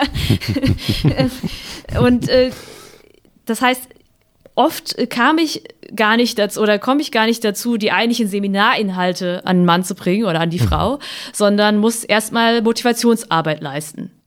Und ich glaube, das ist das? jetzt was ganz anderes, weil jetzt sieht man, oh, jetzt, jetzt muss ich, glaube ich, niemandem mehr erklären, warum es so wichtig ist, ja, zu kommunizieren. Und ich glaube, jetzt äh, sind dann wiederum viele verunsichert, weil die sagen, ich will aber keine Morddrohung kriegen. Ja? ja. Das ist jetzt eine ganz andere Dimension. Wie Christian Drosten. Ja, ich wollte gerade sagen, weil da, also zufällig äh, kenne ich die Geschäftsführerin des NAVIC ziemlich gut. Und das ist ja explodiert. Also die, die Nachfrage dort an mhm. dem Institut, die Wissenschaftlern erklären, das ist jetzt mein einfacher Ausdruck, äh, wie man kommunizieren kann. Das ist ja quasi exponentiell gewachsen, aber schon vor Corona. Ne? Also es gibt offensichtlich einen Umdenkprozess, dass es mehr Leute braucht wie dich, nämlich jemand, der eigentlich im Labor ist und dann sagt, ach, ich mache mal einen YouTube-Kanal. Es ist ja für dich verrückt eigentlich. Ne? Mhm. Ja, und ich denke, dass das Hauptproblem ist nicht die fehlende Motivation oder äh, es, es stimmt auch nicht, dass sich Wissenschaftlerinnen nicht gescheit ausdrücken können. Es gibt genug Leute, die gut kommunizieren können und die das, äh, die daran Spaß haben und die da auch eine Leidenschaft haben oder das auch aus einem Idealismus heraus machen, aus demselben, aus dem sie auch ihre Forschung machen. Es sind, glaube ich, wirklich die Rahmenbedingungen, die fehlen. Da fehlt einfach wirklich äh, der Beruf des Wissenschaftlers. Der beinhaltet Wissenschaftskommunikation bisher nicht. Hm. Ähm, Und es muss irgendeine Art und Weise geben, das fängt schon bei, bei Forschungsgeldern an, ähm, das, das gibt es jetzt immer mehr, dass man zum Beispiel, wenn man so einen Topf Geld beantragt, dass man da nochmal ein extra Töpfchen für Kommunikation mit beantragen kann. Aber es müsste eigentlich noch viel weiter gehen. Es müsste irgendwie wirklich, ne, dass man bei jedem Grant Proposal müsste man eigentlich sowas ausfüllen, wo dann drin steht, wo haben Sie in den letzten Jahren, ne, mit welchem Impact Ihre Arbeit öffentlich kommuniziert. Hm. Warum, also ich, warum ist das so wichtig? Ja, weil es sonst keiner macht.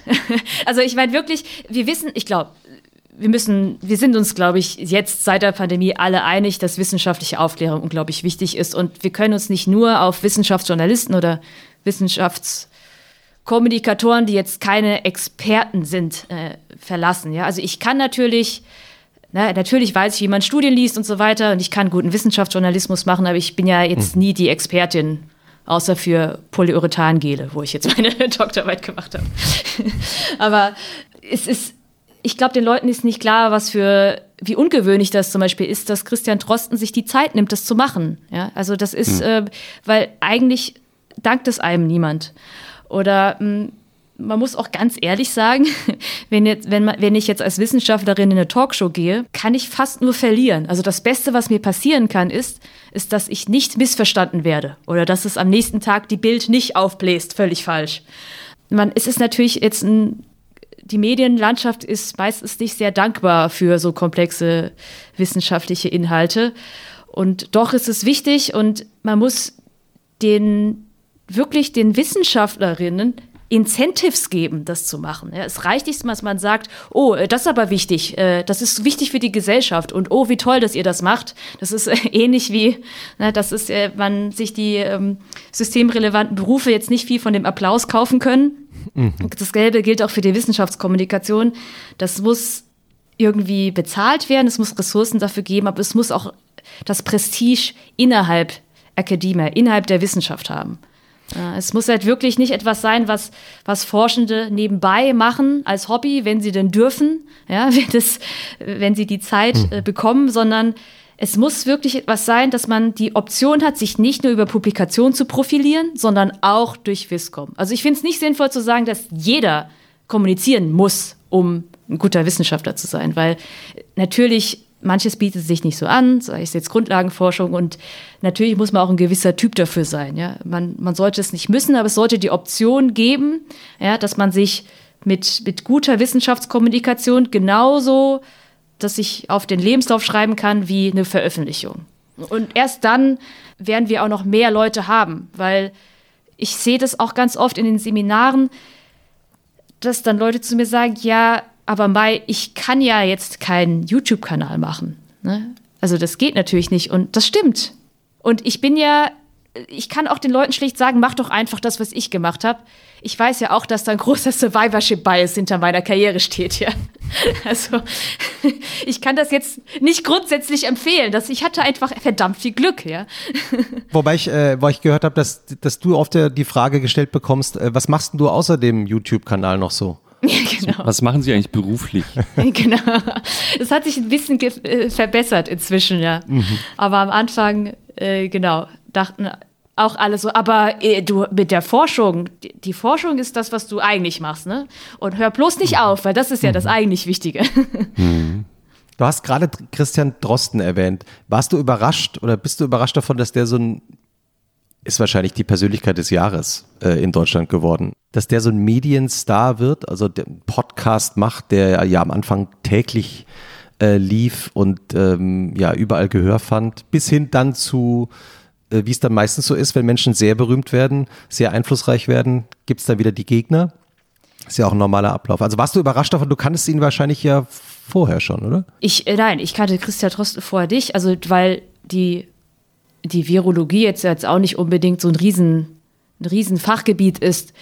Und ich habe den Podcast wahrscheinlich früher entdeckt als, als andere und habe mir dann schon gedacht, ah, wenn der keine Preise irgendwann gewinnt, dann weiß ich auch nicht. Aber ich bin selbst erschlagen von der Medienpräsenz, die jetzt äh, Virologe oder Epidemiologen bekommen. Und ähm, aber finde es irgendwie auch nachvollziehbar.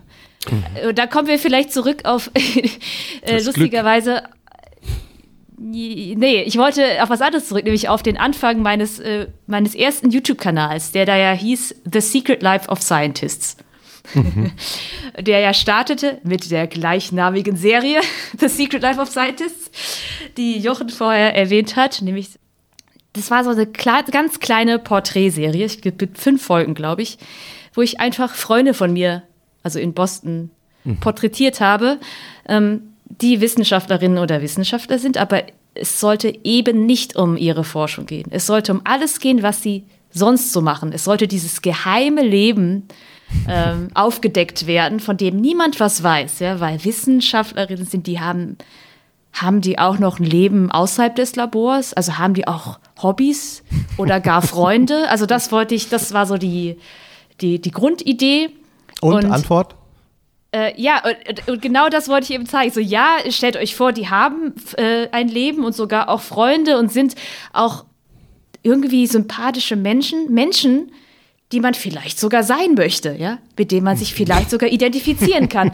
Weil ich hatte nicht das, ich fand nicht, dass Wissenschaft an sich, dass es Wissenschaft an sich irgendwie an Respekt oder Coolness oder wie auch immer fehlt, ja. Also es war schon so immer, wenn ich jetzt auf einer WG-Party damals erzählt habe, dass ich Chemikerin bin, das, da hat jetzt, okay, cool hat man vielleicht nicht gesagt, aber äh, es war schon so, oh, Respekt, ja, also to toll, wichtig, super, ja, dass du das machst. Aber niemand will ja eine Chemikerin sein.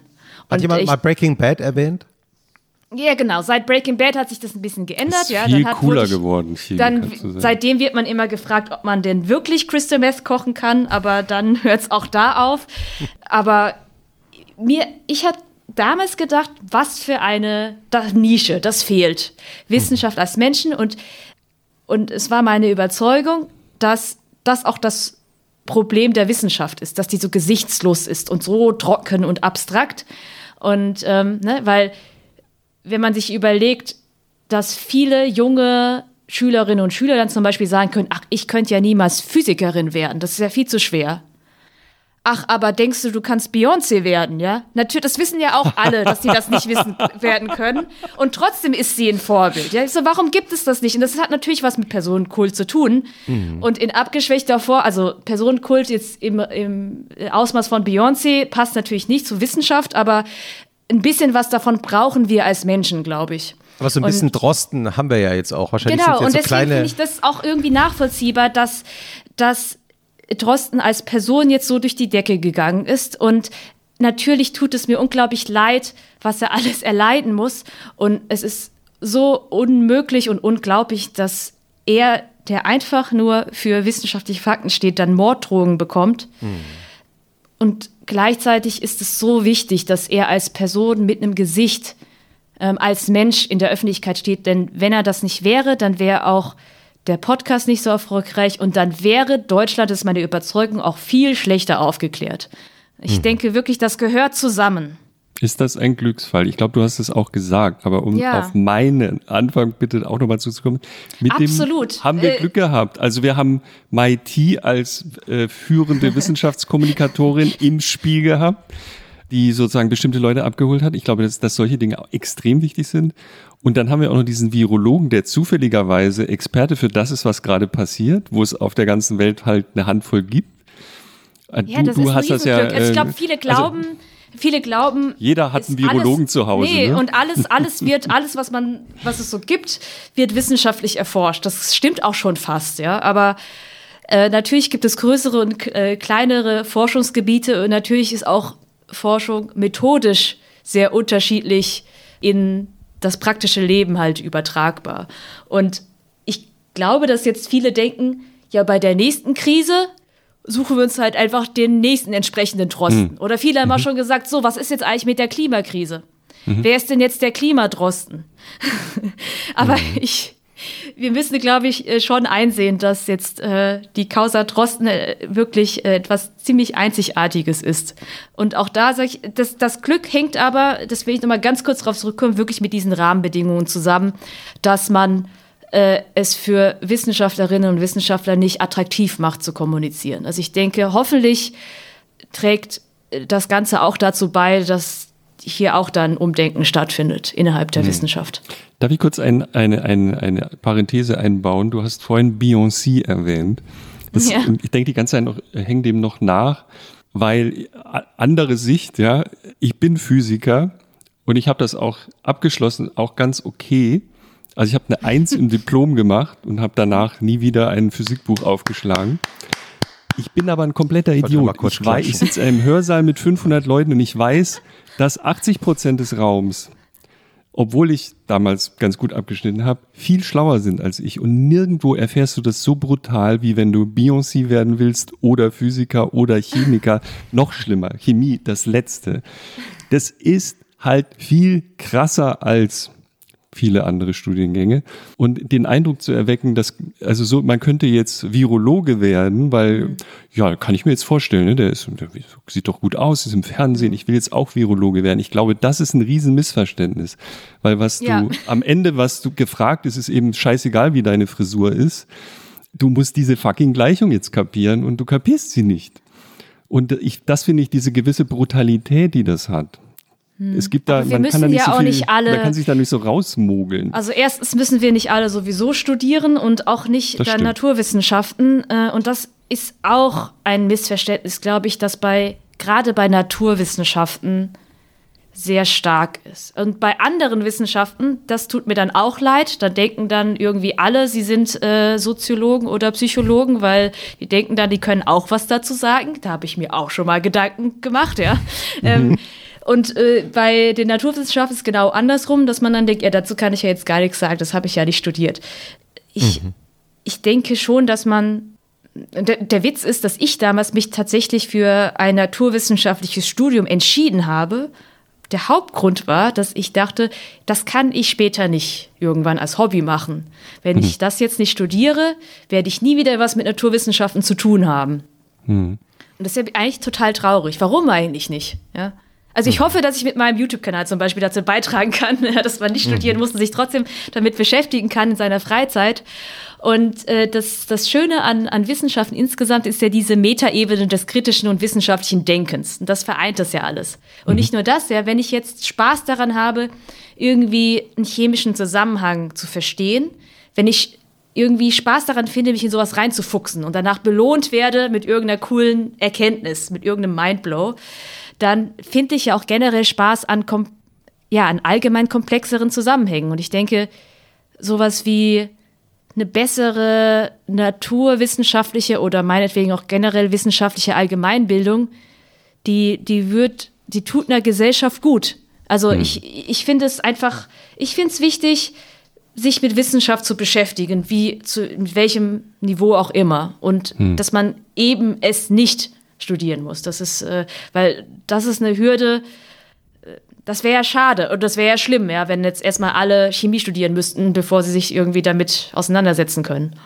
Du hast den, den, den Drosten, ich muss nur eine Nachfrage zu dem, zu der, äh, zu den Drosten-Podcast erwähnt als sozusagen ein Ort, wo man zum ersten Mal oder wo zum ersten Mal Millionen Menschen gelernt haben, wie Wissenschaft wirklich funktioniert. Dass halt man so, sich so vorantastet und auch nicht so genau weiß. Und ich hatte immer das Gefühl, äh, auch während dieser ganzen Corona-Zeit, das hält man ja im Hirn nicht aus. Also als normaler Mensch, wenn man das hört, man will doch wissen, wo ist der Zündschlüssel für das Auto? Wo, ge- wo Ja. ist der Knopf, der jetzt zu drücken ist? Und dann erklärt er mir eine Stunde lang, im Grunde, ich weiß es ja auch nicht so genau. Ja, aber der aber Witz auf ist ja- höchstem Niveau. Der Witz ist ja, das, das betrifft aber alle Lebenslagen.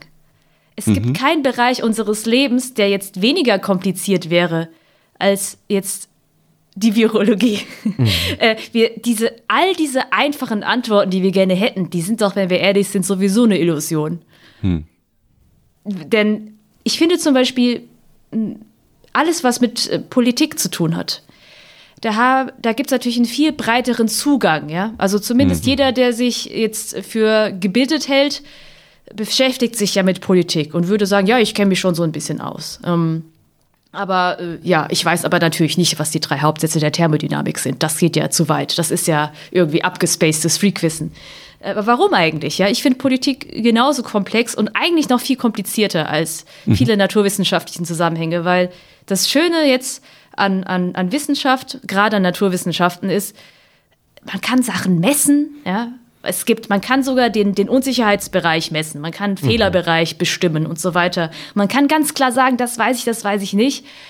Das wird ja viel, viel komplizierter, wenn, sobald es dann politisch wird, ja. Wo ich dann sage, ähm, auch jetzt, wenn ich ähm, in sämtlichen Interviews, die ich jetzt in letzter Zeit war oder auch mal in der Polit-Talkshow, da denke ich, was für eine dankbare Rolle ich habe auf der Wissenschaft. Das ist ja total easy, ja weil ich kann mich ja einfach auf, auf Sachen berufen und ich kann auch ganz, ich weiß dann ganz klar, okay, das weiß man, das weiß man nicht. Das ist ja für mich unkompliziert im Vergleich zu der Komplexität ja. der echten Welt, sag ich mal, oder der gesamten Welt. Ja, ist es komplizierter dann daraus das richtige Handeln abzuleiten? Ja, ähm, natürlich, also weil äh, ich glaube, der Michael Meyer-Hermann hat irgendwann mal in so einem kurzen, aber sehr guten Interview mit dem Heute-Journal, glaube ich, gesagt, ja, aus epidemiologischer Sicht ist natürlich jede Lockerung falsch. Ja. Und das ist ja so. Das ist, kann man dann einfach so sagen, ja. Und das, das stimmt dann einfach. Und die Abwägungen, das ist das Komplizierte. Und ich glaube, das wurde auch missverstanden von vielen Menschen, die dann irgendwie jetzt zu viel hatten von der mhm. Wissenschaft oder äh, dann auch genervt waren bis hin zu erbost, weil da missverstanden wurde, dass, dass, dass die Wissenschaft diese Abwägung nicht machen möchte. Ähm, mhm. Aber das stimmt ja nicht, sondern es tut doch einfach mal gut, das, was man sicher weiß, einfach so zu sagen. Und das ist jetzt mal eine Basis. Und die schwierigen Abwägungen, die, die bestehen ja nach wie vor. Ja. Mhm. Was ist denn der Unterschied zwischen Wissenschaftsjournalismus und Wissens- oder Wissenschaftskommunikation? Ja, hm, das ist eine sehr gute Frage. Also ich habe den Unterschied vor Corona nicht so gut nachvollziehen können. Ich habe wahrgenommen, Aha. also ich habe äh, aus meiner in meiner Bubble so wahrgenommen, dass der Wissenschaftsjournalismus immer sehr betont hat, also sich sehr gerne abgegrenzt hat von der Wissenschaftskommunikation, die manchmal auch fälschlicherweise vereinfacht als Wissenschafts-PR dargestellt wurde. So nach, mhm. so im Sinne von, wir können doch nicht den Forschenden selbst die Kommunikation überlassen, weil natürlich wollen die immer ihre Forschung so gut wie möglich verkaufen. Wir brauchen eine sachliche Einordnung von außen, also den Wissenschaftsjournalismus. Mhm das wäre ja jetzt im Politikjournalismus ist die Rollenverteilung ja easy. Also Politikjournalisten gucken, das äh, schauen halt kritisch auf Politikerinnen und Politiker. Aber das ist ja ganz ehrlich bei der Wissenschaft nicht mehr so einfach, weil eben diese Fachexpertise wirklich da durchzusteigen, das kann sich ja äh, das, das kann sich ja kein Wissenschaftsjournalist zutrauen. Das heißt, wir sind im Journalismus dann doch gewissermaßen abhängig von den Expertinnen und Experten. Und man muss noch hinzusagen, idealerweise, ja, natürlich, ne, in der Politik hat jeder eine politische Agenda, man ist auch irgendwie äh, Mitglied einer Partei, es gibt immer irgendwelche Interessenskonflikte. Die Wissenschaft ist ja zumindest von der Idee her, vom Prinzip, sehr frei. Ja. Das heißt jetzt nicht, dass, dass Wissenschaftlerinnen irgendwie dann automatisch immer total korrekt sind, aber das ist ja auch noch ein wesentlicher Unterschied. Und ähm, ich dachte halt immer, ja, eigentlich äh, Wissenschaftskommunikation und Wissenschaftsjournalismus, die, die Grenzen sind sehr schwammig und es geht doch eigentlich Hand in Hand. Wir müssen uns irgendwie als, als Einheit verstehen. Ähm, und jetzt finde ich es halt super spannend, wo Wissenschaftler so präsent sind in den Medien, dass die und was, was für eine riesige Verantwortung die haben. Ja? Vorher war es halt wirklich, wenn du irgendwann mal was in einem Zeitungsinterview gesagt hast, äh, dann hat es halt im Zweifelsfall dann niemand mitbekommen. Ja? Aber jetzt, wenn du in allen Och, Talkshows. Viele, Leserinnen und Leser. Ja, ja? Entschuldigung. Ja, nee, aber ich krieg das ja Wahnsinn. Ich krieg das ja selbst mit. Ich muss ja ganz viele Talkshow-Anfragen äh, äh einfach absagen. Mhm. Äh, derzeit hauptsächlich auch aus logistischen Gründen, wegen dem Baby. Aber das, war ja, ist ja der Hammer. Also erstmal musste ja also es, war, es gab ja lange, wochenlang so eine Prioritätenliste. Erstmal Virologe oder Virologin. Dann, dann Platz zwei Epidemiologen. Wenn es die nicht gibt, gut, dann halt die Wissenschaftsjournalisten. Na gut, dann nehmen wir halt. Aber Hammer, also so viel. Äh, und dann muss man schon wirklich aufpassen, wo man sagt, oh krass, ähm, in der Verkürzung wird man natürlich dann auch oft missverstanden. Oder mhm. natürlich gibt es dann auch mal Experten, die einfach gerne mal in der Talkshow sitzen oder sich gerne mal reden hören oder im Fernsehen sitzen. Das ist ja nicht auszuschließen. Also nur weil jemand, ne, der, der prominenteste Experte ist ja nicht automatisch der kompetenteste oder der verlässlichste oder der differenzierteste. Und das dann, da habe ich gedacht, oh, das ist ja interessant. Das ist jetzt eine ganz neue Aufgabe von Wissenschaftsjournalismus, die es in dieser Dimension auch noch nicht gab. Ja, dass man wirklich sagen muss, hier, dass man auch kritisch die Experten vielleicht nicht in ihrer Expertise bewerten kann, aber in der Art und Weise, wie sie kommunizieren. Mhm. Und das auch natürlich einordnen ja, für, für das breitere Publikum. Das war ja, war ja ein interessantes oder ist ja immer noch ein interessantes Phänomen dieses Jahr, dass es eben plötzlich mehrere äh, Experten auf einem Gebiet gab, eben Virologen, ja, also äh, ja. Christian Drosten, äh, Alexander Kekulé, äh, Herr Streeck, die plötzlich auftauchten in der Öffentlichkeit und und das ist eben meine Frage, sind die so weit auseinander oder sind die dann auch unter diesem Brennglas von Medien so weit auseinandergerückt worden? Meistens ist es tatsächlich so, dass die Medien, also es ist so ein Zusammenspiel, muss man sagen. Die Medien bauschen immer gerne vieles auf und, und kontrastieren natürlich gerne, aber es liegt auch so ein bisschen in der Art der Wissenschaft, immer nur auf, also Wissenschaft ist ja nicht nur lösungsorientiert, sondern problemorientiert. Und ähm, diese ständige Betonung von dem, was wir eben noch nicht wissen und dieses Problem, das ist uns natürlich sehr eingetrichtert und das ist ja auch wichtig im wissenschaftlichen Arbeiten, aber wird dann vielleicht auch von den Medien falsch aufgeschnappt. Also auch da muss man vielleicht auch daraus lernen, dass man auch als in der Wissenschaftskommunikation oder aus der Wissenschaft heraus auch immer öfter mal Konsens kommuniziert ja, und nicht nur betont, ne, was, was man nicht weiß. Aber ich glaube, das ist auch so ein bisschen gewachsen. Ich glaube, jeder, der mal schlechte Erfahrungen gemacht hat mit der Presse, also jeder Wissenschaftler, das, hatte ich damals auch äh, schon mitbekommen, dass man halt in der Regel so falsch verstanden wird, dass man, keine Ahnung, hat jetzt irgendwie einen interessanten Hinweis gefunden und dann der Zeitungsartikel dazu ist, so, äh, XY heilt Krebs. Das will man natürlich nicht. Das ist so der Klassiker äh, an mhm. Missverständnis. Und deswegen, glaube ich, haben jetzt, äh, ist man da sehr vorsichtig geworden und versucht jetzt überzubetonen, was jetzt nicht, was das jetzt nicht heißt, ja, und was man auch noch nicht weiß. Ähm, und das führt natürlich dazu, dass vermeintliche äh, so konträre Positionen zwischen verschiedenen Experten vielleicht gar nicht so 180 Grad zueinander stehen, sondern dass das einfach einzelne Aspekte sind, in denen die sich jetzt nun mal uneinig sind. Ja.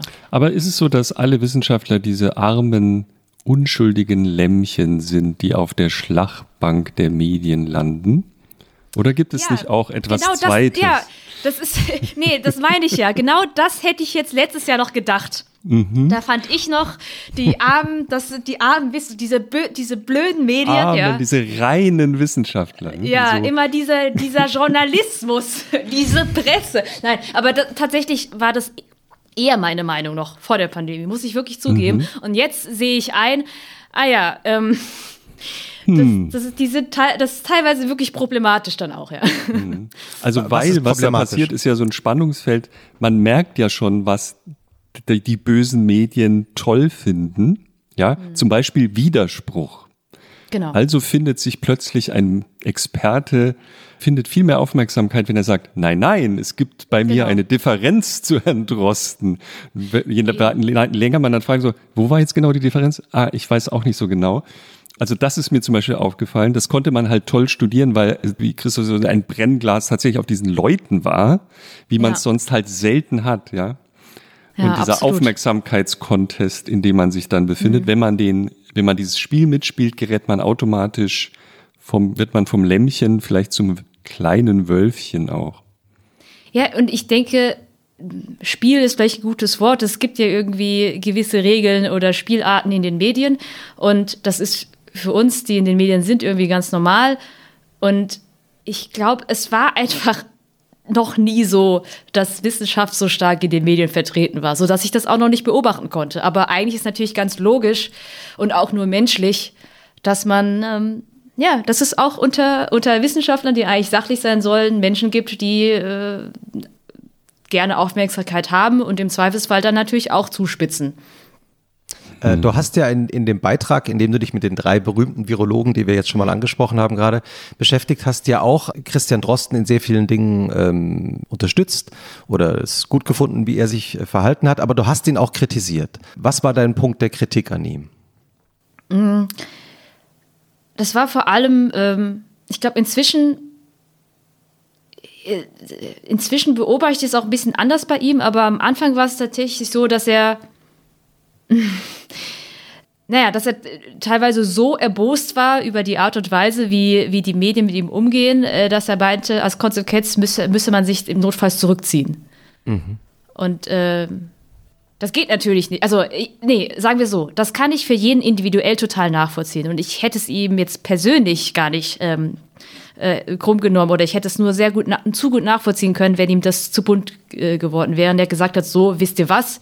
Ihr könnt mich alle mal. Ich habe wirklich, also er hat, er hat wirklich Besseres zu tun. Und äh, das hat er schon auch, das hat er schon auch gelegentlich mal gesagt, ja. Also ja. besonders in Nein, den letzten hat, Wochen. Ja. Ich, also ich finde, hat er eigentlich auch. Und wie gesagt, es ist, ähm, wir haben Glück, dass er das überhaupt macht und so. Aber äh, ich fand Ich muss auch mal wieder was lesen. Ich muss auch mal wieder was ja. lesen übers Wochenende. ja, genau. Aber ich fand es natürlich nicht gut, dass er dann äh, mit dieser Reichweite und natürlich auch mit dieser Inspiration, die er ist für viele Wissenschaftlerinnen und Wissenschaftler da selbst mal zu kommunizieren, dann einfach so Sachen sagt wie, ja, da muss ja die Wissenschaft, äh, wie hat er gesagt, in einem äh, geordnet äh, zurücktreten. Also da kann er natürlich nur für sich sprechen im Zweifelsfall, weil es ist doch ganz klar, dass das, was er macht, unglaublich wichtig ist. Und ähm, auch seine Überbetonung von, dass Wissenschaft und Politik ja so überhaupt nichts miteinander zu tun haben darf, fand ich ja irgendwie richtig. Natürlich äh, sind Wissenschaftler keine äh, politischen Entscheidungsträger, aber die sind, Wissenschaft ist natürlich eine extrem wichtige politische Entscheidungsbasis. Ja. Oder ich finde es ja immer ein Luxus, wenn man irgendein politisches Problem hat. Zum Beispiel die Pandemie oder der Klimawandel, wo es wissenschaftliche, äh, äh, wo es überhaupt eine wissenschaftliche Entscheidungsbasis gibt. Es ist natürlich nicht die einzige, aber man kann ja froh sein, wenn es überhaupt Fakten gibt, über, auf die man, die man schon mal einbeziehen kann in die Überlegung. Und ähm, da fand ich auch Ne, das ist natürlich, das ist eine Utopie oder das ist etwas, das man theoretisch trennen kann. Aber in, in der Realität äh, geht es erstens gar nicht. Und also, wo, wozu haben wir Wissenschaft als sachliche Instanz, wenn die nie in der Politik oder im echten Leben ankommt, sag ich mal? Hm. Einer größeren Öffentlichkeit außerhalb deiner Fans für die Funkformate und deinem YouTube-Format, glaube ich, bist du in diesem Jahr auch äh, bekannt geworden durch einen Auftritt in den Tagesthemen. Also du hast einen sehr, zu einem sehr wichtigen Zeitpunkt während der Pandemie äh, den Tagesthemenkommentar äh, gesprochen. Zu Herdenimmun, also zu der natürlichen Durchseuchung, was keine gute Idee ist, genau. Kannst du mal erklären, wie dieser Kommentarauftrag zu dir kam? Ich würde da ganz gerne mal kurz mal hinter die Kulissen blicken. Also es ist ja überhaupt nicht selbstverständlich und deswegen gab es da nee. eben auch so eine große Aufmerksamkeit, dass du jetzt diesen Kommentar sprichst.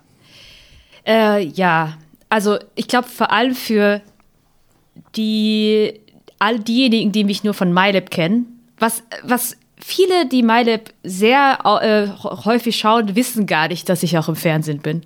Weil ich immer mal wieder so Sachen lese, boah, Mai, oder mir, äh, da werden mir Fotos zugeschickt, wie ich auf dem Fernseher bin. Und so, Mai, wie krass, herzlichen Glückwunsch.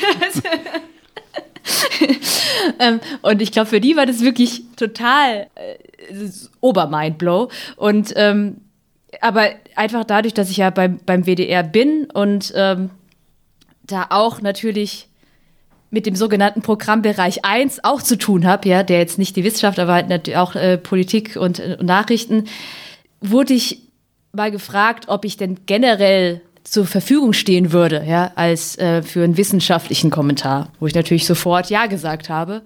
Und ähm, als es zu der Zeit, also äh, als ich dann, der, als mein Kommentar, wann war das denn? In der zweiten Aprilwoche, glaube ich, habe ich auf jeden Fall nach Köln so zugerufen zum WDR. Äh, also, äh, falls, falls mal irgendwann in den nächsten Wochen äh, folgende Themen, also hatte ich halt ein paar, paar, Themen auf meiner Herzesliste, wo ich gesagt habe, da würde ich gerne schon was dazu sagen, wenn ich die Chance bekäme dann könnt ihr ja an mich denken. das heißt, du hast von dir aus schon gedacht, okay, ich bringe mich, ich, ich werfe meinen sogenannten Hut in den Ring? Nein, also es war schon so, dass ne, vom WDR und äh, zum Beispiel auch Ellen Ini dann zu mir gesagt hat, ja, äh, ne, wir haben dich, wir haben sehr gerne äh, mehr wissenschaftliche und auch natürlich gerne mehr jüngere und auch weibliche Stimmen bei den Tagesthemen. Und äh, also es kam auf jeden Fall vom WDR bzw. von ihr. Aber ich habe dann einfach nochmal zugerufen, weil ich ja gerade aus der Babypause raus war. Mhm. Und äh, natürlich auch Ellen als Selbstmutter einfach so äh, rücksichtsvoll war und da nicht äh, direkt angeklopft hat, gesagt hat, so, äh, wie sieht's eigentlich aus, ja, sondern mhm. War es dann halt so beidseitig und habe mich dann äh, sehr gefreut, als ich dann den, ja, man muss sagen, Zuschlag bekommen habe. so muss man das sehen. Und äh, ist das an demselben, also nur, dass man das einmal, ich würde es einfach nur für, für, für, die, für, die, für unsere Zuhörerinnen und Zuhörer einmal nachvollziehbar machen. Wie läuft so sowas? Eine, es gibt dann so eine Konferenz, natürlich überhaupt über die, die Tagesthemen an dem Tag. Und dann um zwischen zwei und halb drei wird dann auch äh, der Kommentar besprochen. Also dann geht es erstmal darum, ähm, zu welchem Thema äh, ist der Kommentar überhaupt. Und dann wird so geguckt, wer macht ihn dann. Also erst das Thema und dann, dann wer macht es. Und dann ist es, äh, sitzen da halt äh, verschiedene, also so stelle ich es mir zumindest vor, verschiedene Hierarchen der ARD zusammen und äh, werfen dann ihre Hüte in den Ring und dann habe ich äh, an dem Tag halt um halb drei Bescheid bekommen. Also, ne, wenn du was zu Herrenimmunität sagst, oder noch nicht mal Herrenimmunität, das war, das waren halt so, ich glaube, die haben ja die Corona-Themen der Tagesthemen gesagt und haben dann gesagt, ja, wenn du jetzt dazu was sagen willst, dann los. Da ich gesagt, okay, ich komme, ich fahre nach Köln, ja. also ich äh, habe äh, halt zu Hause, oder habe ich inzwischen, aber ich hatte zu dem Zeitpunkt keinen Greenscreen, sonst hätte ich das tatsächlich sogar von zu Hause aus machen können, aber habe dann halt äh, schnell was geschrieben, dann noch Mann und Baby eingepackt und dann sind wir noch schnell nach Köln gefahren, äh, in so ein äh, Corona-improvisiertes Greenscreen-Studio. Ja, und dann war ich abends wieder zu Hause. Du konntest sogar noch sehen im Fernsehen. Sag mal, was du beschreibst, ist ja im Grunde eine große Synchronizität, die ja auch am Anfang quasi alles durchdrungen hat. Alle sind im Gleichklang, ähm, die YouTuber sind in den Tagesthemen überall, meinen alle Ähnliches und wenn sich mal ein paar Virologen minimal unterscheiden, dann sind das wirklich granulare Dinge, aber alle ziehen so an einem Strang. Und dann gibt es aber Planet B, der unheimlich viel Aufmerksamkeit bekommt, vielleicht gar nicht so groß ist, also wenn man den aktuellen Umfragen glauben darf. Ich glaube, Thomas de Maizière hat das auch erwähnt. Jetzt gab es aber nochmal neue, die immer wieder bestätigen, eigentlich sind alle recht zufrieden. Also wirklich mhm. große Teile der Bevölkerung haben jetzt keine Sorgen, dass das schon alles in Ordnung läuft. Aber es gibt trotzdem diesen Planet B, wo wir sozusagen hinters Licht geführt werden, ein großer Plot existiert, unsere Bürgerrechte eingeschränkt werden, was sie werden, ja, ähm, mhm. aber aus völlig anderen Motiven und da stehen ganz dunkle Machenschaften dahinter und so weiter. Also wir sind wieder bei der Postaufklärung. Wieso ist das, also ist, ich arbeite im Internet, aber ist das Internet schuld, dass es heute so viel Aufmerksamkeit hat? Ist es das einfach? Und früher hat man halt seltsame Bücher gekauft und jetzt gibt's halt, jetzt gibt's halt dieses YouTube, ja, in dem du übrigens arbeitest. Ja, also natürlich, äh, also das Internet macht einiges einfacher. Ich würde nicht sagen, also ich glaube schon, dass es schon immer Verschwörungstheorien gab und übrigens auch immer, oh ja. wenn es Krisen gab. Oh ja. Klar. Aber Klar. natürlich macht das Internet einiges einfacher und das Internet, ich glaube, früher haben sich vielleicht schon bessere Verschwörungstheorien durchgesetzt. Und, äh, und äh, jetzt durchs Internet setzen sich auch wirklich richtig dumme und absurde Verschwörungstheorien durch, nicht weil die Leute das überzeugend finden, sondern einfach nur aus Unterhaltung. Und das, das nervt mich ein bisschen. Mhm. Ja, und das finde ich natürlich sehr, und das ist doch so ganz schwierig, weil auch wir auf dem Kanal, also bei MyLab, dann immer mal wieder überlegen, sollen wir nicht irgendwas mal da die Banken oder aufklären, warum das nicht so ist. Und ganz oft kommen wir immer zu dem Schluss, nee, dann da schenken wir denen so viel Reichweite. Das ist ja so ein, so ein Quatsch. Die meisten Leute sind doch da eh nur aus, aus Spaß in den Telegram-Gruppen. Bei den Demos wo, wo wir jetzt als wo unsere Reporter sehr oft unterwegs waren, gab es eine interessante Mischung. Es gab halt tatsächlich Leute, die authentisch das geglaubt haben, Leute, die gerne Rab äh, Komma, Leute, die vielleicht gerne Rabatz gemacht haben. Und es gab auch Leute, und das ist ganz toll auch von vielen Journalisten inzwischen rausgearbeitet worden, die wirklich ein Problem mit den Maßnahmen hatten und deswegen sich denen angeschlossen haben. Also es war eine ganz hm, Trau vielleicht genau. traurige, vielleicht aber auch verständliche Mischung aus mhm. Menschen, aber getrieben von, von Leuten, die Unsinn erzählen. Das, das tut einem so weh im, also mir hat das ein bisschen wehgetan im Herzen, dass dann der ältere Herr, der erzählt, dass er seine mhm. Frau nicht mehr sehen kann, auf derselben Demo ist wie ein kompletter Irrer, sag ich mal. Ja. Nee, aber da sehen wir, wie, wie unglaublich wichtig Aufmerksamkeit ist heutzutage. Also, mhm. wie viel, wie viel Macht oder auch notfalls Empowerment, also nicht nur Power, sondern Empowerment einem das auch gibt. Und wenn man keine Möglichkeit hat, gehört zu werden, dass dann so eine mhm. Demo so die doch das Beste ist, was man, mhm. was man hat. Mhm. Ähm, und ich wette, dass er doch bestimmt auch noch mal einfach so Schaulustige dabei, oder? Wie muss man sich das vorstellen bei so einer Demo? Ja, aber also die waren ja zum Teil, ich meine, in Stuttgart war das ja schon dann richtig groß und ähm, das waren jetzt nicht nur Schaulustige, die zwei Leuten zugeguckt haben, sondern das war schon eine, eine große Menge von Menschen mit sicherlich unterschiedlichsten Motiven, aber eben. Mhm. Ich finde es halt schwierig, ja, wenn man, das ist auch so eine Schwierigkeit, wenn man über, also warum wir auch meistens uns dann zurückhalten, auch wenn es unter den Nägeln juckt, ja, so nicht über Verschwörungstheorien ähm, zu sprechen weil man möchte natürlich, das sind, glaube ich, ganz wenige, die das dann wirklich glauben und dann ist man natürlich dazu geneigt, sich irgendwie auch drüber lustig zu machen. Oder manches ist auch so absurd. Da muss man eigentlich, also das kann man auch gar nicht ernst nehmen. Und dann ist natürlich die Gefahr, dass viele, die, es ist ja immer so ein bisschen Fünkchen Wahrheit irgendwo dran. Oder hm. ein bestimmter Aspekt stimmt dann sogar. Ne? Hm. Und, und, und viele leiden natürlich gerade unglaublich äh, unter Corona, direkt wie auch indirekt. Also, dass, mm, dass wir ja. uns jetzt, ich glaube, alle, die jetzt, äh, oder wie wir jetzt hier zusammensitzen, aus einer privilegierten Situation heraus, das vielleicht gar nicht äh, auf dem Schirm haben können. Und dann ähm, glaube ich schon, dass man so Leute so ein bisschen ja, abstoßen kann, wenn man mhm. die nicht ernst nimmt und, und sich irgendwie drüber lustig macht. Und dann ist, sind dann, glaube ich, viele dabei, die ernsthafte Anliegen haben. Mhm. Und dann erst recht denken, dass, dass, dass sie keine Chance haben. Ja. Ich nehme wahr, oder es war ja so, äh, dass, dass auch du sozusagen immer mal wieder von den, von den Verschwörungstheoretikern ins Visier genommen wurdest. Du verarbeitest es ja oder sagst, na ja, die suchen halt Reichweite. Wenn ich darauf reagiere, haben sie noch mehr Aufmerksamkeit.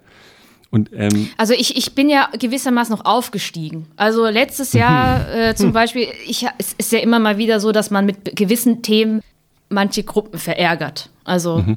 Äh, war, war das letztes Jahr oder noch das Jahr davor? Es gibt ja jetzt gerade zum Beispiel ganz viele angebliche Heilmittel, die Hochkonjunktur haben, die vor Corona schützen. Eins davon ist, das läuft entweder unter MMS, die Miracle Mineral Solution, oder Chlordioxid, CDL. Das ist chemisch gesehen ist das ein Bleichmittel. Also, mhm. oder in sehr, sehr, sehr verdünnt ist es ein Desinfektionsmittel mhm. und entsprechend auch halt äh, ne, hilfreich gegen auch Viren und Bakterien, so auf der Haut, aber man sollte es natürlich nicht in höheren Dosen zu sich nehmen, was man aber angeblich soll. Und da haben wir äh, von einer Weile ein Video gemacht und da hieß es noch, äh, da haben die ganzen, also viele der, der Anhänger haben dann noch versucht, mich so klein zu reden, zu sagen, ja, die hat doch keine Ahnung, ja, die hat doch schon wieder, äh, also eine Sache ist zum Beispiel, ein, ein Bestandteil dieser MMS-Lösung ist Natriumchlorid mit T, was was anderes ist als Natriumchlorid mit D, was unser Kochsalz ist. Und dann kann er so, ah ja, die hat das doch schon wieder nicht verstanden. Die hat da bestimmt wieder Natriumchlorid und Chlorid verwechselt und so. Das ist und die größte Beleidigung, oder? Dass man dir jetzt, dass man sagen kann, die hat es nicht verstanden. nee, aber äh, das war doch jetzt. Und jetzt bin ich ja aufgestiegen in den mächtigen Kreis. Also jetzt wo, bin ich ja selbst mhm. Teil der Verschwörung. Jetzt bin ich jetzt nicht mehr zu dumm, sondern jetzt bin hm. ich so schlau, äh, dass, man, dass man ganz, ganz vorsichtig sein muss bei mir. Ja. Mhm. Also nimmst du das denn wahr, dass du dann auf diesen Seiten äh, auftauchst? Ich habe dann auch mal äh, ein bisschen da rumgelesen, mhm. da heißt es dann gleich, ja, hat am MIT studiert. Das hat natürlich vielleicht gar nichts zu sagen. Es muss nichts zu sagen haben, aber es könnte ja eventuell da auch Kontakte gegeben haben. So. Also ich, äh, ich bin unglaublich gut darin, also äh, sehr wenig über mich zu lesen, generell. Also bei uns zu Hause herrscht seit jeher auch ein absolutes Mai-Verbot, Videoverbot. Also wenn ich in der Nähe bin, also Matthias kann gerne die Sachen schauen, wenn ich nicht da bin. Äh, ich krieg die absolute Krise, wenn ich irgendwie noch meine Stimme höre oder mein Gesicht irgendwo noch sehen muss. Also ich habe da vielleicht so ein bisschen Overkill, weil ich ja auch meine YouTube-Videos selber schneide und alles. Ach, und ähm, wenn man, ja, und wenn man wenn man, glaube ich, genau nach, wenn man sich mal meine Social-Media-Kanäle anschaut, wird man auch ziemlich schnell feststellen, dass ich da sehr inaktiv bin. Also ich ab und zu poste ich was und dann ist die App auch schon wieder zu. Also ich mhm. krieg wirklich sehr, sehr wenig mit.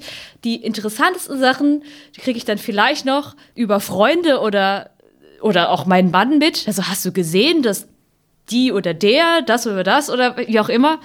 Und ähm, ich beschäftige mich generell halt nicht so viel damit und mir ist das, mir ist es einfach so generell sehr egal, was irgendjemand jetzt äh, über mich zu sagen hat. Was krass war nur, war, äh, dass ich irgendwann so ein Schaubild gesehen habe von mir in so einem Verschwörungsnetzwerk, das übrigens sehr ähm, schmeichelhaft war. Also war natürlich Bill Gates und äh, was weiß ich, und äh, mein, mein echter PI, also mein echter Betreuer damals am MIT war auch drauf, der Bob Lenger, ist ein sehr hochkarätiger Wissenschaftler, also da hat gar nicht so schlecht recherchiert. Und mein Mann war da auch drauf, ja. Wo ich so dachte, okay, das ist jetzt ein bisschen mhm. komisch. mhm. Aber du, der war, wusste auch nicht genau, was, wie, was, wie er jetzt damit umgehen soll. Und dann hat er, und dann habe ich aber auch gesagt, ja, weißt du, äh, wer, also ich glaube, man, man kann ja nicht gewinnen gegen Verschwörungstheoretiker, weil diese, diese insgesamt die Argumentation ja so immer aufgeht, ja. Also wenn man etwas sagt, was in die Theorie passt, dann ist das eine Bestätigung. Und wenn man etwas sagt, äh, wenn man etwas debunken will oder etwas sagt, was nicht sagt, dann äh, ist man, lügt man und weil man Teil der Verschwörung ist. Hm. Also es gibt, es gibt keine Möglichkeit, dagegen zu gewinnen. Und dann denke ich halt auch nur, ja, man vergisst ja irgendwie auch alles. Ich würde dem, ich, also ich würde dem generell jetzt für mich persönlich nicht so viel Aufmerksamkeit geben. Wieso verarbeitest du das so gut? Weil, ja, ich glaube, weil ich mich nicht so viel damit beschäftige. Also ist ich glaube, mein, ich glaub, mein Mann, also mein Mann und ich sind uns einig, wenn wir jetzt einen umgetauschten Beruf hätten, dann, also er wird überhaupt nicht drauf klarkommen auf den ganzen Rummel. Also ich hm. bin wirklich einfach extrem gut darin, mein Handy wegzulegen.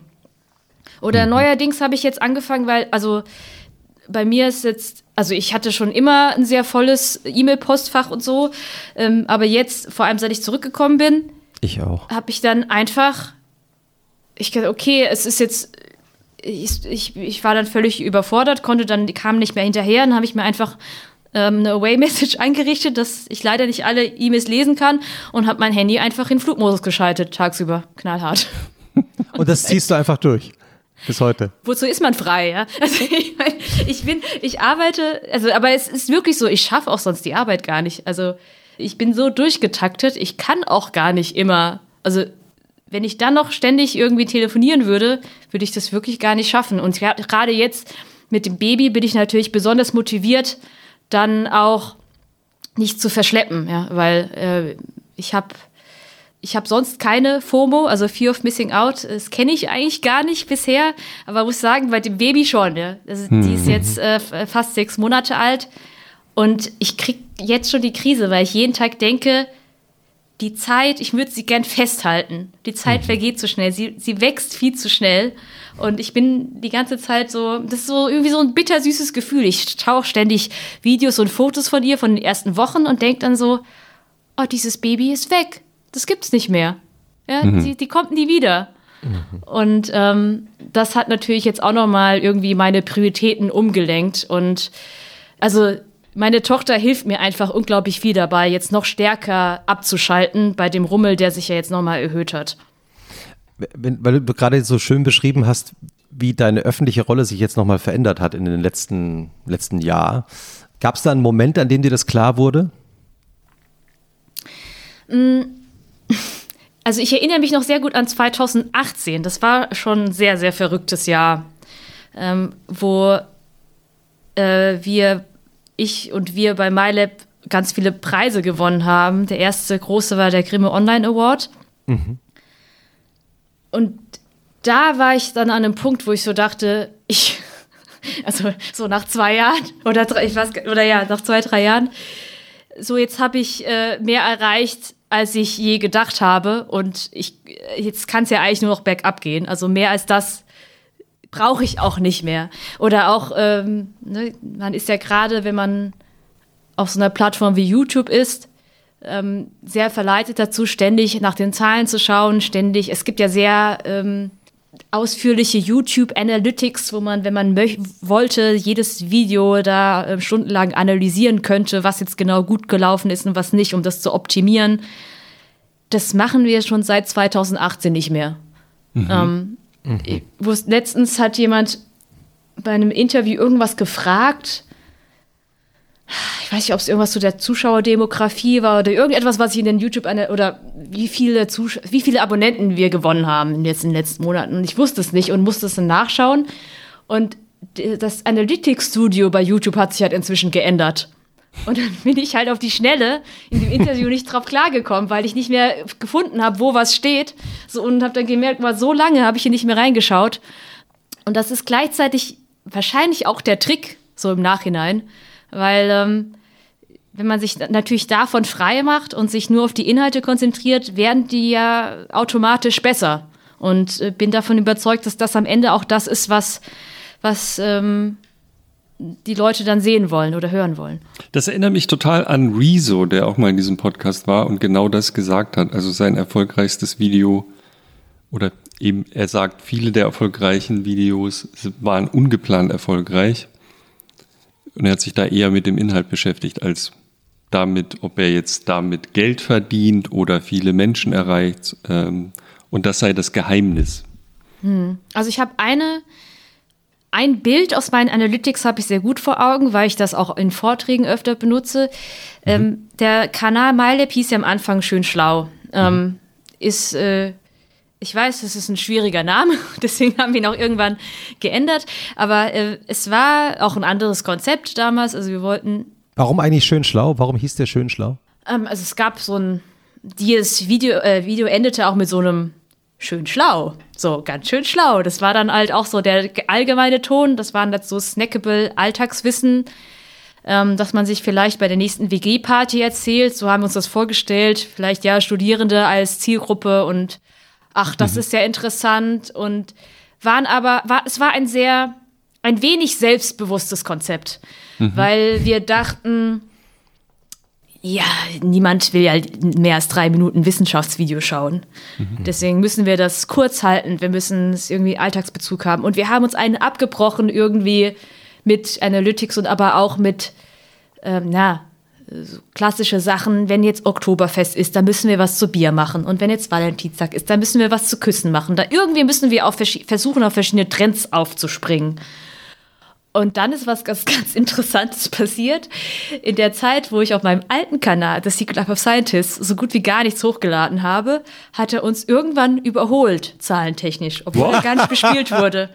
Und dann haben wir so gesagt, okay, das ist irgendwie entmutigend, aber die gute Nachricht ist, es liegt nicht an mir. und dann haben wir uns zusammengesetzt, auch bei Funk, und also und haben dann festgestellt, wir glauben, ich muss auf diesem Kanal einfach mehr das machen, was ich einfach möchte. Also ich muss einfach so einfach mal das, worauf ich Lust habe, denn genauso war der alte Kanal, der Hobbykanal. Da hatte ich ja gar keine Zeit, um irgendwas anderes zu machen, worauf ich nicht unbedingt Lust hatte. Also das war ja der einzige Grund, warum da ein Video hochging.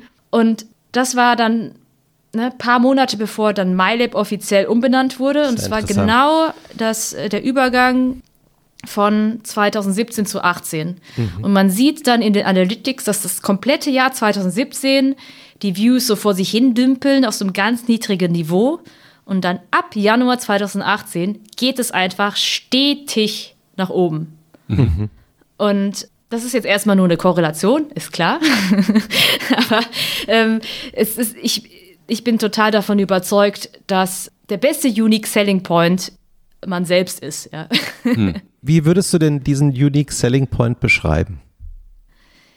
Also ich, ich bin natürlich Wissenschaftlerin, auch wenn ich nicht mehr als Wissenschaftlerin arbeite, bin ich es einfach durch und durch und deswegen, ich, ich möchte zum Beispiel immer ganz genau wissen.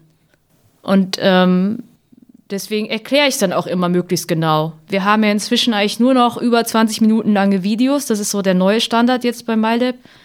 Und es gibt offensichtlich genug Leute, die es auch genau wissen wollen. Und gleichzeitig, mh, mm, ja, also ich, ich fand Wissenschaft noch nie irgendwie. Ich habe noch nicht verstanden, warum Wissenschaft jetzt gleichzeitig was Ernstes ist. Weil Wissenschaft ist für mich erstmal, so gerade auch Chemie zum Beispiel, etwas total lebens lebensnahes. Und ähm, Naturwissenschaften, ja, da steckt ja Natur drin, also in dem Wort schon. Das ist ja so Lebenswissen. Das hat, ist, ist für mich, war das noch nie was Trockenes oder Ernstes oder Abstraktes. Und deswegen liebe ich Naturwissenschaften auch. Und ich glaube, das spürt man wahrscheinlich. Also ich kann das einfach gut transportieren, weil ich es wirklich so spüre. Und woher kommt diese Liebe? Ja, ich würde jetzt sagen, ich kann ja gar nicht verstehen, wie man das nicht lieben kann. Oder das ist vielleicht auch meine Überzeugung in dem, was ich tue, dass ich denke, ich krieg euch noch alle, ja. Es kann doch wohl nicht sein, dass ihr das nicht interessant findet. Komm, das ist doch objektiv gesehen interessant. Ja, also na, ich denke schon, natürlich hat mein Vater, glaube ich, viel damit zu tun. Ähm, ich wollte damals fast schon keine Chemikerin werden, ehrlich gesagt, weil ja mein, mein Papa und mein Bruder schon Chemiker waren. Und äh, ich hatte schon das Bedürfnis, da meinen eigenen Weg zu gehen und dann wurde es doch die Chemie. Aber äh, das liegt auch daran, dass Chemie für mich halt schon immer so lebensnah war.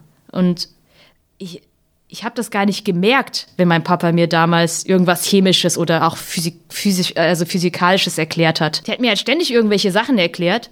Und für mich war das eben so, der weiß halt alles. Der ist Chemiker und weiß halt alles. Das war für mich so Lebenswissen.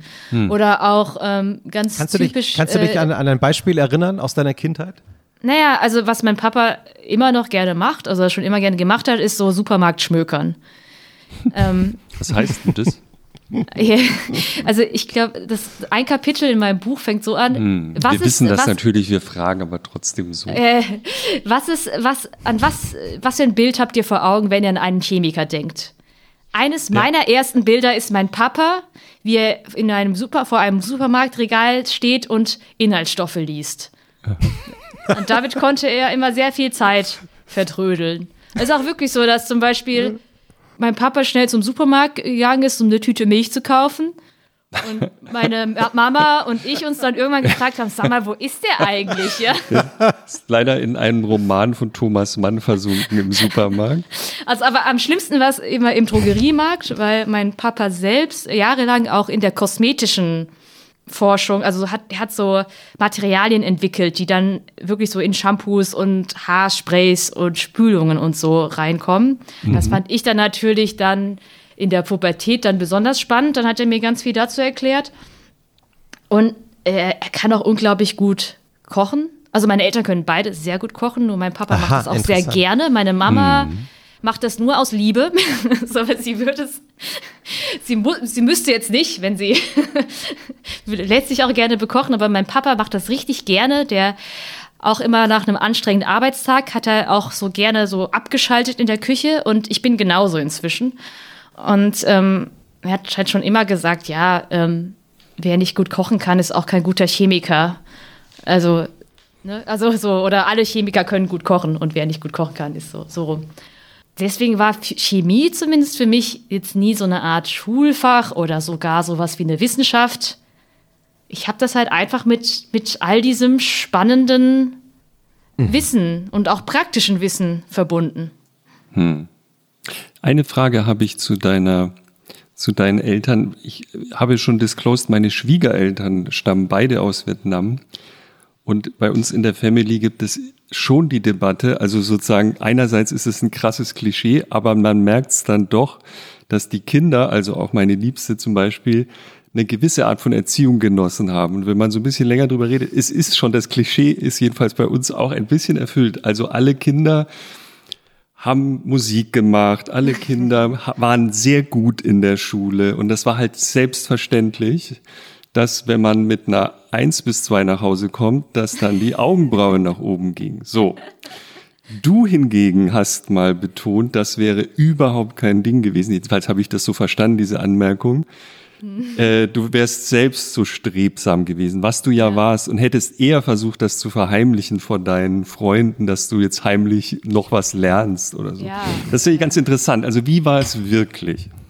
Mm, also es ist ganz klar, dass meinen Eltern, also Bildung war immer das Wichtigste. Ähm, mhm, genau.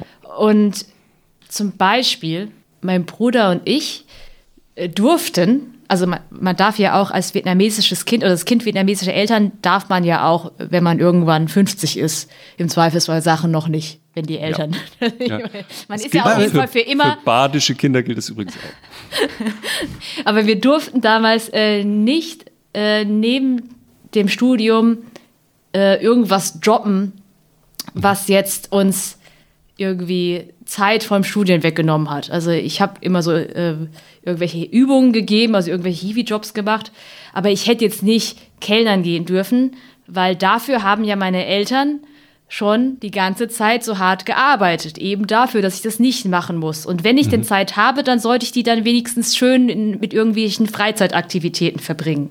Mhm. Also das war denen schon sehr wichtig. Aber das war. Hättest du das gerne mal gemacht? Als Kellnerin gejobbt? Äh, nee, also ich ja, muss ganz ehrlich sagen, nee. Also ich bin sehr, ja. ich, also es, ich, mir ist, mir ist äh, die, das Privileg sehr bewusst und ich bin da sehr dankbar und äh, fand äh, das natürlich hatte, also ich habe da dank meinen Eltern habe ich ein sehr sehr schönes, äh, sehr also sehr schöne Kindheit, sehr schönes Studium auch noch gehabt. Ähm, ist auch so, dass mhm. meine Eltern das finanzieren, also natürlich irgendwie, die haben es dann finanziert und die haben uns jetzt auch nicht verwöhnt. Ja, ist jetzt nicht so, dass die uns dann jeden Monat jetzt äh, irgendwie einen Batzen Geld hingelegt haben, aber wenn das Geld dann zu Ende, also aufgebraucht war, dann haben wir ein neues bekommen. Ja. Also, so war das, das klingt schon. recht komfortabel. ganz praktisch, ganz praktisch. Das nee. Geld ist schon wieder zu Ende gegangen. Und ich glaube, ich habe das best, die beste Form von Privileg, weil ich beobachte das bei meinen Deutsch, deutschen Freunden, so nenne ich das mal, also bei die jetzt ohne Migrationshintergrund, die auch so privilegiert aufgewachsen sind, aber die, deren Eltern jetzt vielleicht nicht so hart dafür, also oder ne, aus Vietnam kamen und dann hier die Sprache nicht konnten und das so hart dafür gearbeitet haben, extrem viel verzichtet haben sie auch die ganze Zeit. Und mir war immer sehr bewusst, dass das Geld nicht von nichts, nicht von irgendwoher kommt. Und hm. mir war zum Beispiel auch bewusst, dass, dass, dass ich in die Schule gehen darf, dass das totales Privileg ist, weil meine Mama mir mal erzählt hat, dass, dass bei ihr damals halt keine Schulpflicht gab und dass äh, Eltern viel Geld dafür investiert haben in zum Beispiel Nachhilfe und so, weil sie unbedingt wollten, dass, dass die Kinder dann eine gute Bildung genießen, das alles. Das heißt, ich bin sehr privilegiert aufgewachsen, aber weiß, fühle mich nicht schlecht, weil ich, also, obwohl ich ja selber, also obwohl meine Eltern ja so viel dafür gemacht haben, aber trotzdem, weil ich ja diesen direkten Bezug noch dazu habe, ne, denke ich irgendwie so, ja, das äh, ist jetzt irgendwie, das haben meine Eltern irgendwie auch verdient. Hm. Wisst ihr, was ich meine? Also wenn mhm. ich äh, manchmal so dran denke, so wie ich das Studium jetzt auch irgendwie auch machen konnte, das war ja auch für meine Eltern total schön und gut mhm. zu sehen. Ja, das haben sie auch verdient, dass ich jetzt so ein äh, quasi so ein privilegiertes Leben habe. Aber es muss doch einen richtig schlimmen Moment in eurer Beziehung gegeben haben, nämlich als du mit diesem wahnsinnig tollen Studium und dem tollen Jobangebot von der BASF nicht ja. den vorgeschriebenen oder den vorgezeichneten, Entschuldigung, den ja. vorgezeichneten Weg eingeschlagen hast. Ein Abgrund. Wie war ja, das? Ja, absolut. Hm, ich muss kurz ausholen. Also wenn nicht in diesem Podcast, wo sonst zu meinen Eltern. Also die sind, also ich fand, als ich so zwölf war oder so, fand ich meine Eltern total streng weil ich dann jetzt äh, von, also in der, in der Range jetzt zum Beispiel von meinen Freunden, ja, manche mussten dann, ja, zwölf ist jetzt das Falsche. Irgendwann, als, ich weiß gar nicht mehr, wann, wann, in welchem Alter darf man so bis zwölf bei Freunden bleiben? Das ist sehr unterschiedlich, je nach Familie, wenn ich das mal sagen darf. Aber wenn es dann zum Beispiel. Das ist doch das Alter, oder? Zwischen, 12, 13 so. Im Freundeskreis, wenn es immer so zwischen elf bis zwei war so die, mhm. in, in, denen halt äh, die Kinder wieder nach Hause mussten. Dann haben sich meine Eltern immer unten orientiert. also die waren schon so, dass sie sagen, wir können jetzt nicht einfach äh, die Mai ihrem sozialen Leben entreißen. Ja, das, das war denen auch immer wichtig. Aber wir können jetzt auch nicht, ne, also wenn andere deutsche Kinder um elf nach Hause müssen, dann muss sie es auch so. Mhm. Aber ich wir, sind, wir, wir, sind ja unter uns. Gibt's da, gab es da manchmal Momente, äh, wo du dann gesagt hast, ich übernachte noch äh, bei meiner guten Freundin Christine und wir gehen auch ganz früh ins Bett? Ja, ja. Also ich habe ich hab ganz oft so, ich habe also in meiner Jugend habe ich sie schon öfter mal so angelogen oder irgendwas da so gemacht. Aber ich habe auch erst im Nachhinein festgestellt, dass die eigentlich auch so gar nicht so streng waren. Also dann auch so im Nachhinein, als ich es auch mehr von anderen Familien mitbekommen habe, auch deutsch-deutschen Familien in Anführungsstrichen. Und also inzwischen würde ich sagen, meine Eltern sind sehr, also überhaupt nicht traditionell äh, vietnamesisch. Also vor allem meine, meine Mama nicht. Und äh, die hatte eh mal das Sagen zu Hause. Und vor allem meine Mama, der war das Allerwichtigste, also viel, viel, viel wichtiger als die Bildung, war natürlich immer die Sicherheit. Ja? Und die hat, sie, hat, mhm. sie macht sich auch heute immer vor allem Sorgen. Mhm. Und äh, ich muss zum Beispiel, ich habe ich hab sehr engen Kontakt mit meiner Mama, aber der ist vor allem seit wir WhatsApp benutzen zum Beispiel, wirklich, das beschränkt sich manchmal darauf, dass ich einfach jeden Tag ein Lebenszeichen gebe. Das möchte, das, und dann ist sie auch zufrieden. Die muss auch gar nicht, die sind gar nicht anhänglich oder so, meine Eltern. Ja, die müssen jetzt nicht jeden Tag eine Stunde mit mir telefonieren, aber sie müssen unbedingt wissen, dass es mir und natürlich jetzt auch äh, erweitert meinem Mann und natürlich jetzt auch dem Baby immer gut geht zu jeder Zeit. Eine Anekdote, als ich, mein, eine, als ich 21 wurde, habe ich meine Kommilitonen vom Studium nach Hemsbach eingeladen, weil ich in Mainz, Hemsbach ist ja nicht so weit weg, und äh, dann sind wir ins Miramar nach Weinheim, also ist so ein Erlebnisbad. und dann, als wir die Tür raus herrlich, sind, an mein, für meinen 21. Geburtstag wohlgemerkt, zeigt meine das, Mama vor all meinen Kommilitonen, Mighty, nicht tauchen, ja? Aber nicht tauchen. Weil das, äh, das ist ja viel zu gefährlich, ja? Und, und war dir das äh, nicht, äh, musstest du lachen oder war es dir peinlich in dem nee, Alter? an dem Punkt, also. In welchem Alter erreicht man die Souveränität? Das also ab dem, ab dem Studium konnte ich drüber wirklich? lachen, glaube ich. Ich ja. habe es heute noch nicht erreicht. ich bin immer noch, ach, Mama. Ich habe auch, es gibt so eine, es gibt so eine E-Mail, die ich extra, so extra ge ähm, gespeichert habe, weil ich die so süß finde. Ich habe mal in den USA, also mitten in der Nacht, ich bin aufgewacht und habe eine E-Mail bekommen mit dem Betreff Vorsicht Biene. Was? Weil meine Mama, es war Sommer und meine Mama halt irgendwie gelesen hat, dass jemand, dass irgendjemand eine Biene in eine Dose oder so geflogen ist und dann hat man die geschluckt und dann ist irgendwie ganz, hm. was ganz Schlimmes passiert. Und weil sie mir das dann Inzwischen würde sie mir halt einfach äh, bei WhatsApp diesen Artikel weiterleiten, aber weil sie halt da, da halt mich nicht erreichen, nicht sofort erreichen konnte, aber es unbedingt loswerden musste für ihren Seelenfrieden, hat sie mir einfach eine E-Mail geschrieben. Und, ähm, und ja. das, das ist dann schon süß. Also da ja. musste ich wirklich so, da musste ich wirklich sehr lachen und habe die E-Mail, wie gesagt, noch extra gespeichert und gucke sie mir manchmal an, wenn ich für meine für gute Laune, weil die halt wirklich auch dann so sehr, sehr, sehr süß geschrieben ist. Und äh, meine, meine Eltern waren halt vor allem, also es ging halt dann auch, da komme ich jetzt, äh, mache ich jetzt den Bogen zu der Entscheidung, äh, dass ich dann nach der Doktorarbeit und allem und mit einem sehr guten Angebot als Laborleiterin von der BASF auf dem Tisch. Was ist ein sehr gutes Angebot, wenn ich das mal fragen darf? Also, es ist, glaube ich, der Standard, sage ich mal, wenn man nach der Doktorarbeit in die chemische Industrie möchte, dass man ähm, als Laborleiterin anfängt. Das mhm. bedeutet, man macht äh, Forschung, also ist in der Forschung und Entwicklung, äh, muss aber im, in den meisten Fällen die Forschung gar nicht mehr selbst machen, sondern mhm. äh, kann die nur noch delegieren und mhm. recherchiert, äh, plant und so weiter.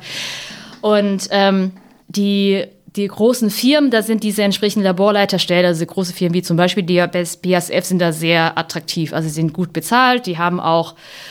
Ne, was, was mein, heißt gut bezahlt mein, eigentlich so? so ich glaube, die Einstiegsgehälter sind so zwischen 60 bis 90.000. Ach, das geht ja noch. Ich hatte gelesen, wenn man bei Google anfängt, kriegt man gleich eine Viertelmillion oder noch mehr. Also ich weiß, dass in anderen Sektoren das äh, Einstiegsgehälter deutlich oder dass da äh, es deutlich höher sein kann. Ähm, Nein, das ist natürlich das ist Wahnsinn, wenn man nach dem Studium anfängt, ist das ja, Naja, nach der Doktorarbeit. Und manchmal auch nach einem Postdoc. ja.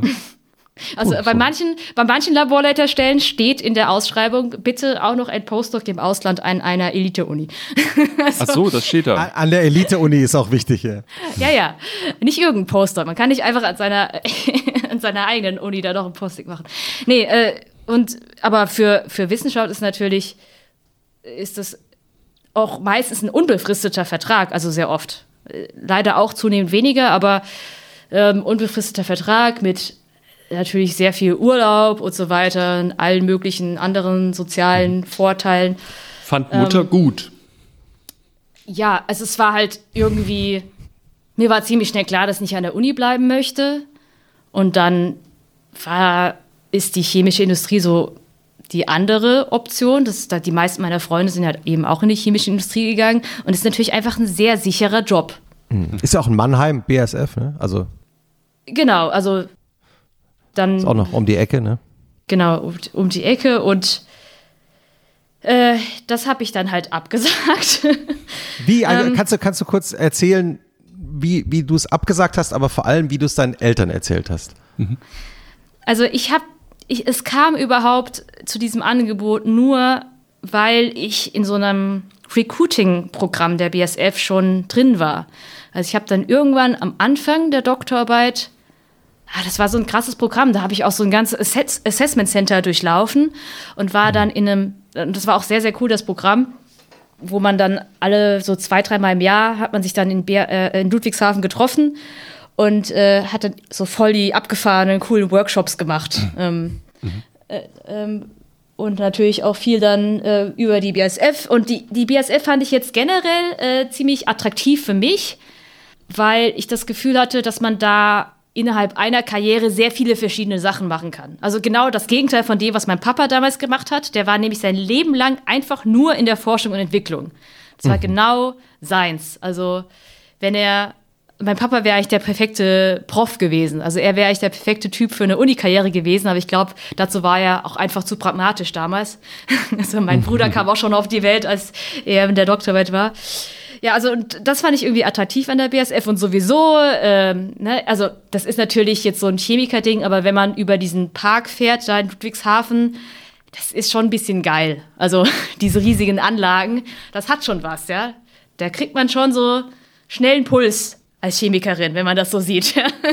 Es ist Und sag, schon, und sag schon mal, attraktiv. Sag, und sag mal, und sag mal, das Thema Umwelt, äh, ja. Hat das dann auch mal eine Rolle, spielt das dann auch eine Rolle, auch wenn man Chemiker ist oder Chemikerin? Klar, also ich meine, das ist ja, wir können, also nehmen wir das, das Beispiel Plastik. Wir wollen Plastik reduzieren, das heißt jetzt weniger Plastiktüten und so weiter. Aber ohne Plastik, ohne Kunststoff, ja, gäbe es ja auch kein Internet, dann könnten wir auch diesen Podcast nicht machen. Also ohne Kunststoff gibt es ja die Welt nicht. Die Frage ist ja, wie können, wie müssen wir die Materialien neu erfinden?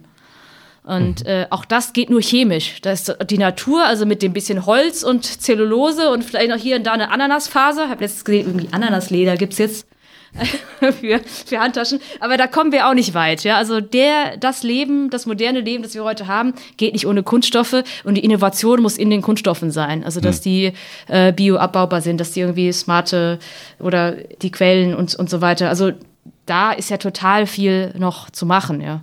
Ähm, und ich habe ja auch selbst in der Forschung habe ich ja auch mit, also war ich ja in diesem biomedizinischen Bereich und die Materialien, die ich da, an die ich da geforscht habe, waren ja auch alle zwangsläufig biokompatibel, weil das ja äh, für, also für Therapien dann eingesetzt äh, werden sollte. Kurz eine Klammer auf, wir sind super in diesem Podcast, alle Klammern wieder zuzumachen. Ich habe nicht vergessen, wo wir waren, aber können wir kurz über deine Promotion sprechen? In einem Satz, also physikalische Hydrogele, ja, synthetische Polymere. Was ist das? Was hast du da genau gemacht? Ähm, in einem Satz kann ich es nicht, aber Nee, okay, ähm, also in einer oder Stunde. möchte nicht.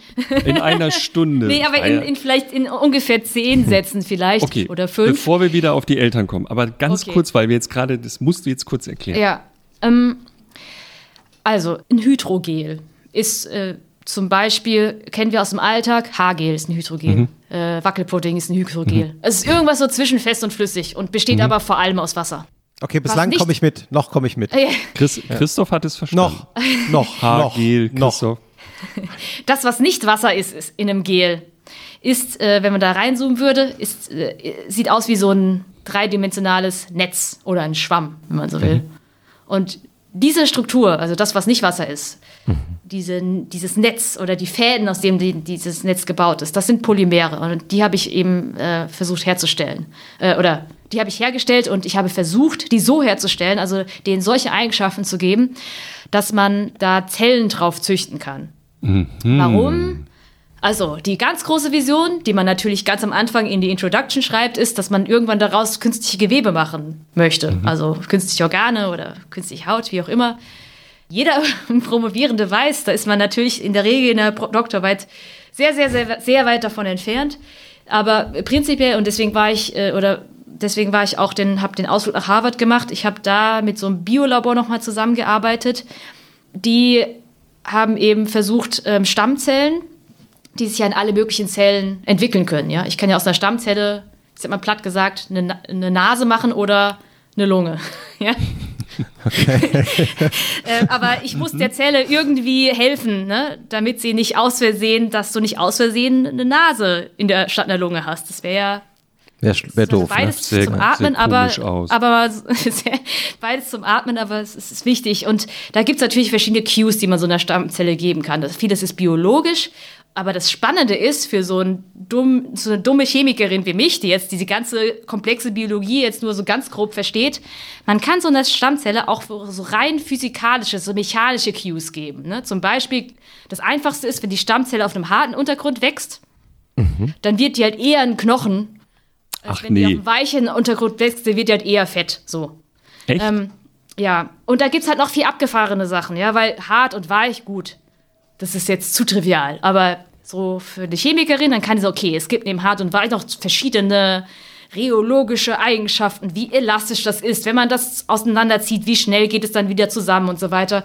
Und all diese Eigenschaften können die, das, das Wachstum auch beeinflussen und die Entwicklung. Und da ähm, habe ich eben zu, versucht, irgendwie so ganz bestimmte äh, Gele herzustellen und ähm, die dann halt solche Eigenschaften haben, die man in so einem Stammzellenlabor dann möglicherweise nutzen könnte, wo man sagt, kannst du mir bitte ein Gel geben, das einerseits hart ist, aber trotzdem elastisch, so zum Beispiel. Und dann sage ich, okay, versuche, versuche das zu machen. Und das war ähm, der größte Teil meiner Doktorarbeit, ja. Das, das konnte sogar ich einigermaßen folgen. Also, äh, obwohl ich doch äh, Chemie abgegeben habe in der, in der nach, ich glaube nach der 11 oder so, ich, weil ich wirklich nichts mehr verstanden habe nach der 11. Klasse. Aber Jochen hat noch ein paar Fragen, weil Jochen hat ja, die- Jochen hat Die sie ja heißen gelesen. Physik, in ja. dem Fall physikalisch, weil man die beeinflussen kann, nicht mit Ah. Ach so, Chemie, wegen, sondern mit. wegen physikalische Hydrogele. Nee, nee, Ah, also nur damit wir das Ja, ja. aufgeklärt haben.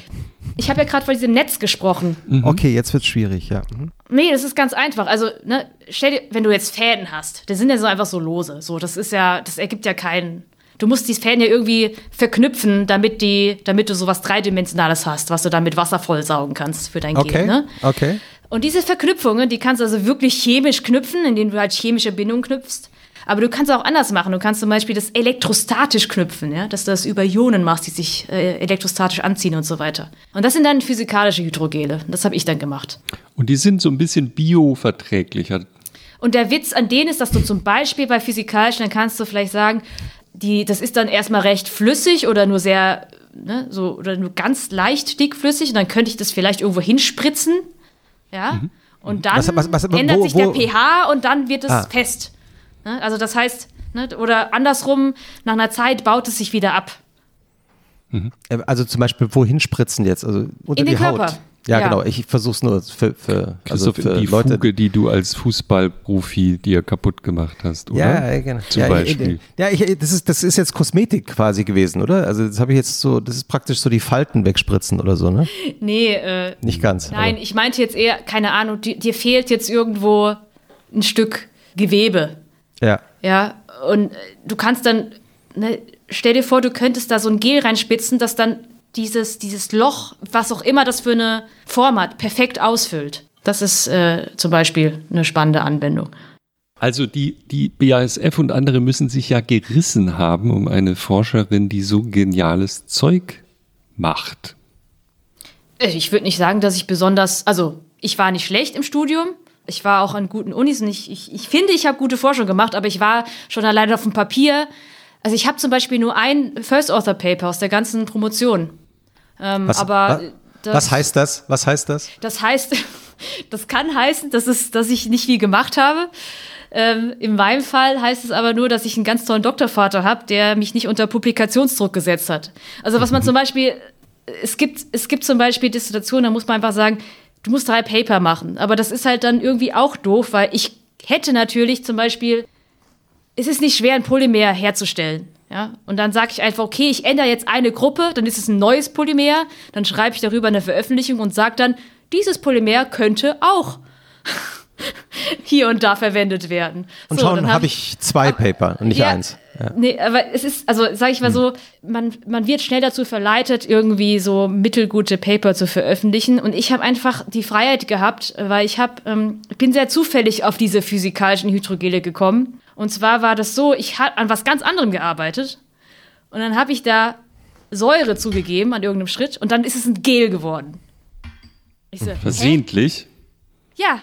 Ich Ach so, nee. was, und dann, ich, ich weiß noch, in diesem, wir, wir hatten dann immer, also jeder Doktorand hat dann irgendwie so einmal im Jahr so einen großen Vortrag vor dem ganzen Institut gehalten. Und dann habe ich diesen Vortrag, also ein Update gegeben und da habe ich, ge da hab ich den Leuten erklärt und dann habe ich gesagt, was ist denn hier los? Dann bin ich durch meinen Chemikalienschrank gegangen und habe einfach random verschiedene Sachen da drauf gemacht, um zu gucken, wo es vergelt und wo nicht. Und habe dann rausgefunden, okay, bei irgendwie star- bei folgenden Salzen und bei diesen Säuren macht das ein Gel. Wusste aber, konnte mir noch keinen Reim drauf machen. Dann habe ich das vorgestellt und habe gesagt, pass auf, wir machen jetzt ein, also äh, ich komme nicht weiter. Wenn irgendjemand von euch eine Idee hat, was, was hier passiert, ja, und das wusste damals auch, hatte auch keiner eine spontane Idee. Also zumindest keine vollständige. Und ich habe ziemlich viel Zeit damit verbracht, äh, herauszufinden, was das eigentlich ist. Und das war dann halt so ganz neu. Und das war halt cool, dass ich überhaupt diese Möglichkeit hatte. Und äh, mein Doktorvater ist, glaube ich, da leider eine Ausnahme, dass er einen da einfach machen lässt. Wow. Und äh, ich und äh, Shoutout auch an Alexander Böker, falls er das hört. Ich fand auch war total also ich, ich hätte mich fast schlecht gefühlt, aber ich war total gerührt, dass er das versucht hat. Ich war die erste Doktorandin, die damals, also er war erst in Aachen, dann wurde er nach Potsdam ähm, berufen. Das heißt, ich bin nach den USA wieder zu ihm, also bin dann. Ach, deswegen warst du in Potsdam, Aachen. ne? Genau. Also ich habe da eigentlich nur noch zusammengeschrieben am Fraunhofer. Und ähm, habe dann dort war die erste, die da verteidigt hat.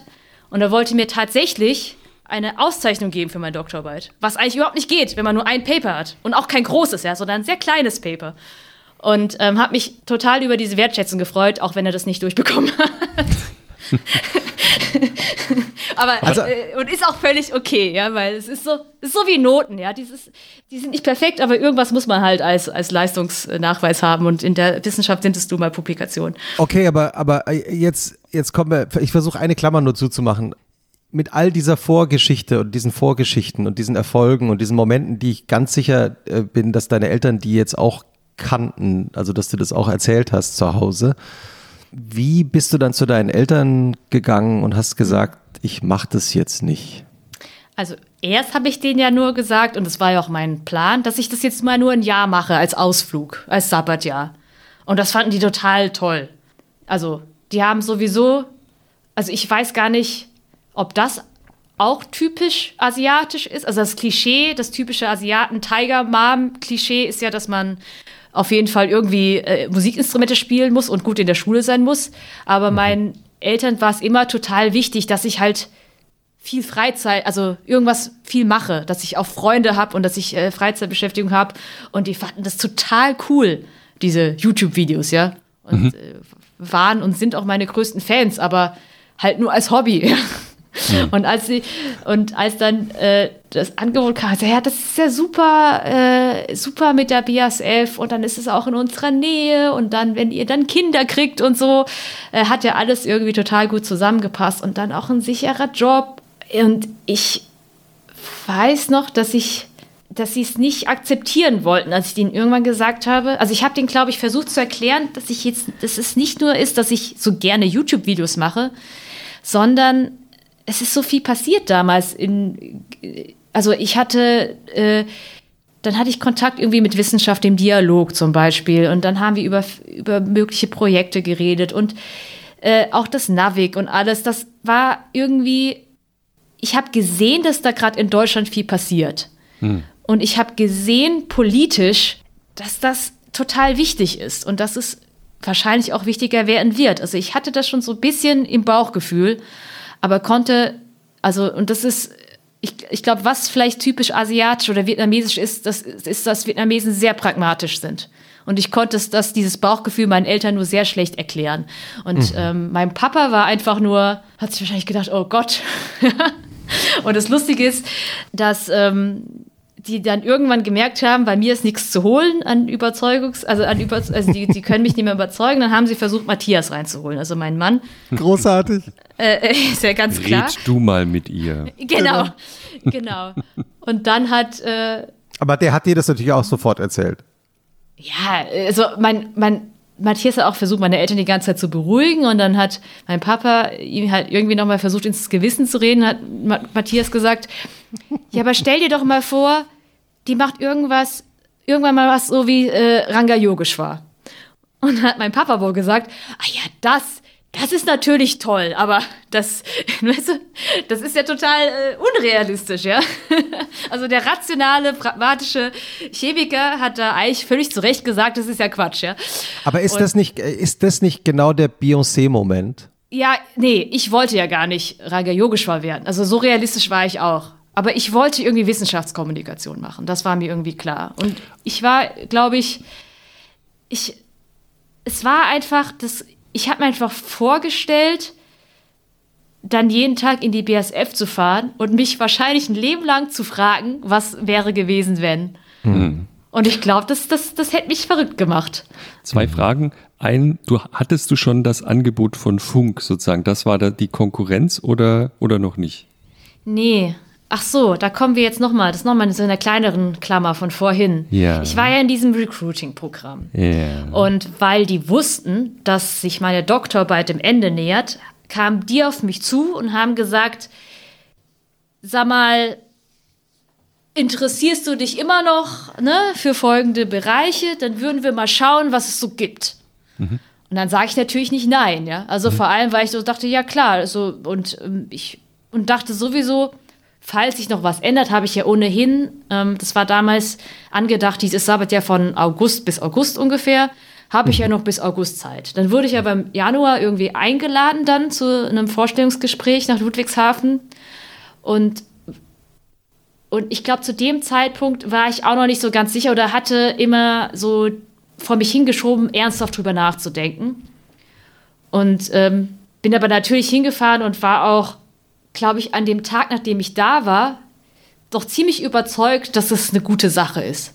Mhm. Das mit der BSF. Ah, ja. ja. Mhm. Mhm. Warum? Und ich glaube einfach, weil ich da war.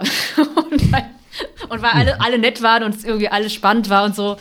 Äh, dann wurde ich, und ich, und ich dachte eh, das ist ja jetzt Verhältnis, also das ist ja sowieso jetzt zeitlich noch nicht so ganz heiß, weil die auch wussten, dass ich bis August sowieso verpflichtet bin oder gar, gar nicht früher anfangen kann. Also ich frühestens im September anfangen könnte. Und dass er eh Januar war, dachte ich so, gut, können wir uns alle mal kennenlernen und dann können wir, kann ich mal, können wir alle länger drüber nachdenken, ob das, ob wir zu, ob das was wird. Und dann wurde ich so ein bisschen überrumpelt im letzten Gespräch, also so ist nur typischerweise so ein ganzer Tag, wo man von im Stundentakt halt hier ein Vortrag, dann hier ein Einzelgespräch, dann da ein Mittagessen und so. Und im letzten Gespräch wurde ich so ein bisschen überrumpelt, weil äh, mir dann gesagt wurde, ja, wenn denn jetzt der Vertrag vor Ihnen liegen würde, ja, und Sie müssten jetzt unterschrei also unterschreiben, wann würden Sie ihn denn unterschreiben? Oder wo, wo sind Sie gerade in Ihrem Bewährungsprozess? Und dann habe ich einfach gesagt, ehrlich gesagt, bin ich noch am Anfang, ich brauche noch drei Monate, habe ich dann einfach so aus dem Bauch heraus gesagt. Weil ich habe mich ja ganz bewusst extra noch nicht beworben, weil ich ja, ja. einfach noch nicht drüber nachdenken wollte. und das war dann so, und diese drei Monate liefen dann so langsam ab und das und so, das war der Prozess, wo dann mir alles, glaube ich, klar wurde. Und das hat es vielleicht, dieses Bewerbungsgespräch hat das alles ein bisschen katalysiert, wenn man so möchte. Mhm. Ja.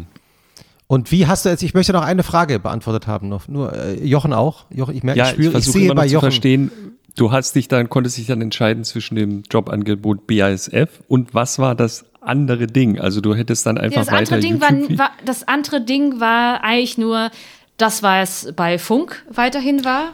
also Ach, Quarks, okay. Quarks, äh, also da war ich ja noch bei Funk, aber es war jetzt nicht irgendwie absehbar, was mache ich nach August. Was aber absehbar war, dass ich ähm, mit Wissenschaft im Dialog, das war auch noch ganz vage. Ich, das war auch nur ein, ein Kaffee äh, in Berlin, äh, mit, äh, wo wir darüber gesprochen haben, dass Wissenschaft im Dialog ein großes Projekt vorhat, die Debatte.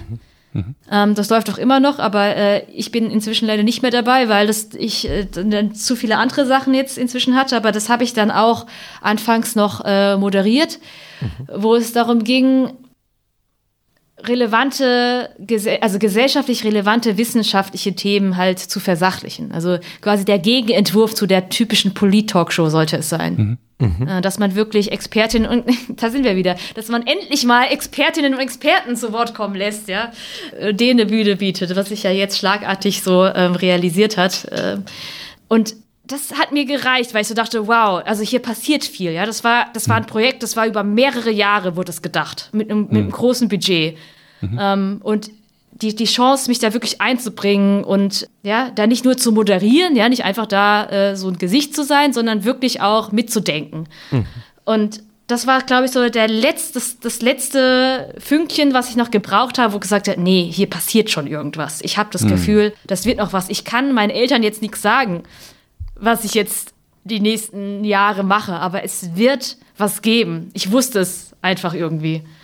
Ja, und dann ähm, war es noch ganz interessant, weil wir zu dem Zeitpunkt, mein Mann und ich, bei ihnen wohnten in Hemsbach. Oh, wow. Vorübergehend. Weil, weil ich war vorher, ich war ja erst in Boston, dann war ich in Berlin und dann ähm, hat äh, Matthias war auch noch in den USA und hat dann unverhofft äh, auch ein Jobangebot in Darmstadt bekommen. Und äh, hat und da ich nicht wusste, was ich als nächstes mache und doch die ganze Zeit eben eigentlich auf dem Schirm hatte, dass ich wahrscheinlich in Ludwigshafen lande, haben wir uns erstmal, bevor, also als dann meine irgendwie dritte Zwischenmiete in Berlin dann ausgelaufen ist, habe ich gesagt, okay, wir ziehen jetzt erstmal vorübergehend bei meinen Eltern ein, bis ich mich, bis ich weiß, was ich mache, ob wir jetzt irgendwo hier in der Gegend bleiben oder wo, ob wir dann möglicherweise dann noch Köln oder wieder nach Berlin ziehen oder wie auch immer, ja. Und beziehungsweise wir wohnen halt jetzt äh, in, der, in der Nähe von Darmstadt, aber wir waren halt mit, mit meinen Eltern halt unter einem, unter einem äh, Dach. Und als dann klar wurde, dass ich nicht, nicht mehr zu überzeugen bin, also dass das jetzt der Weg ist und als äh, meinen Eltern auch klar wurde, dass sie, dass sie das jetzt einfach akzeptieren müssten, war uns drei zumindest, also meinen Eltern und mir, sofort klar, wir müssen ausziehen. Und zwar sofort. Und zwar gar nicht, weil äh, no harsh feelings, sondern weil wir wussten, dass meine Eltern, die können mich nicht sehen, ohne mir das zu sagen, ständig, ja. Weil das sind meine Eltern und ich kann das sogar total gut nachvollziehen. Und das ist, glaube ich, auch ein großer Unterschied zum Beispiel zu typischen deutschen Eltern, wie ich das so beobachte. Meine Eltern haben das absolute Recht, mir ständig ihren Senf zu geben, ihre Meinung zu sagen. Also ich muss natürlich das am Ende entscheiden, die können mich zu nichts zwingen, aber das ist ihr gutes Recht, wenn sie denken, ich mache einen Fehler, mir das so lange zu sagen. Beim Frühstück, beim Mittagessen, abends. Das ist Ist das nicht gut, das Recht aller, das Naturrecht aller Eltern? Ja, aber ich, so, so meine, viele meiner Freunde akzeptieren das auf jeden Fall nicht. Und ich sage, aber ich finde, das ist, das ist absolut richtig, dass die das, dass sie mich damit nerven. Also zum Beispiel bei meinem Mann ist es ganz anders. Wenn sich da jemand entschieden hat, dann, dann darf man da nicht reinreden, ja. Also man, man darf da nicht nerven. Das ist schon ganz grundlegend anders. Und dann war uns halt klar, so können wir nicht miteinander leben. Weil wir dann jeden Tag darüber reden würden. Und sie könnten nicht anders und ich könnte nicht anders, ihnen zu sagen, dass es äh, nichts wird. Und dann habe ich gesagt, okay, wir ziehen schnell aus. wie, schn wie schnell seid ihr dann ausgezogen? Da wir so flexibel waren und dann auch äh, haben wir ganz schnell eine tolle Wohnung bekommen in Darmstadt, weil wir gesagt haben, wir können morgen hier einziehen. Das heißt, ihr seid innerhalb von sehr kurzer Zeit da eingezogen. Na, wir sind in, irgendwie innerhalb von ein, zwei Wochen ausgezogen und dann ähm, war es, glaube ich, auch ganz gut, weil das, meine Eltern mussten das, glaube ich, einfach mal so ein bisschen, ein bisschen sacken lassen. Mhm. Und äh, Den ne? Schock.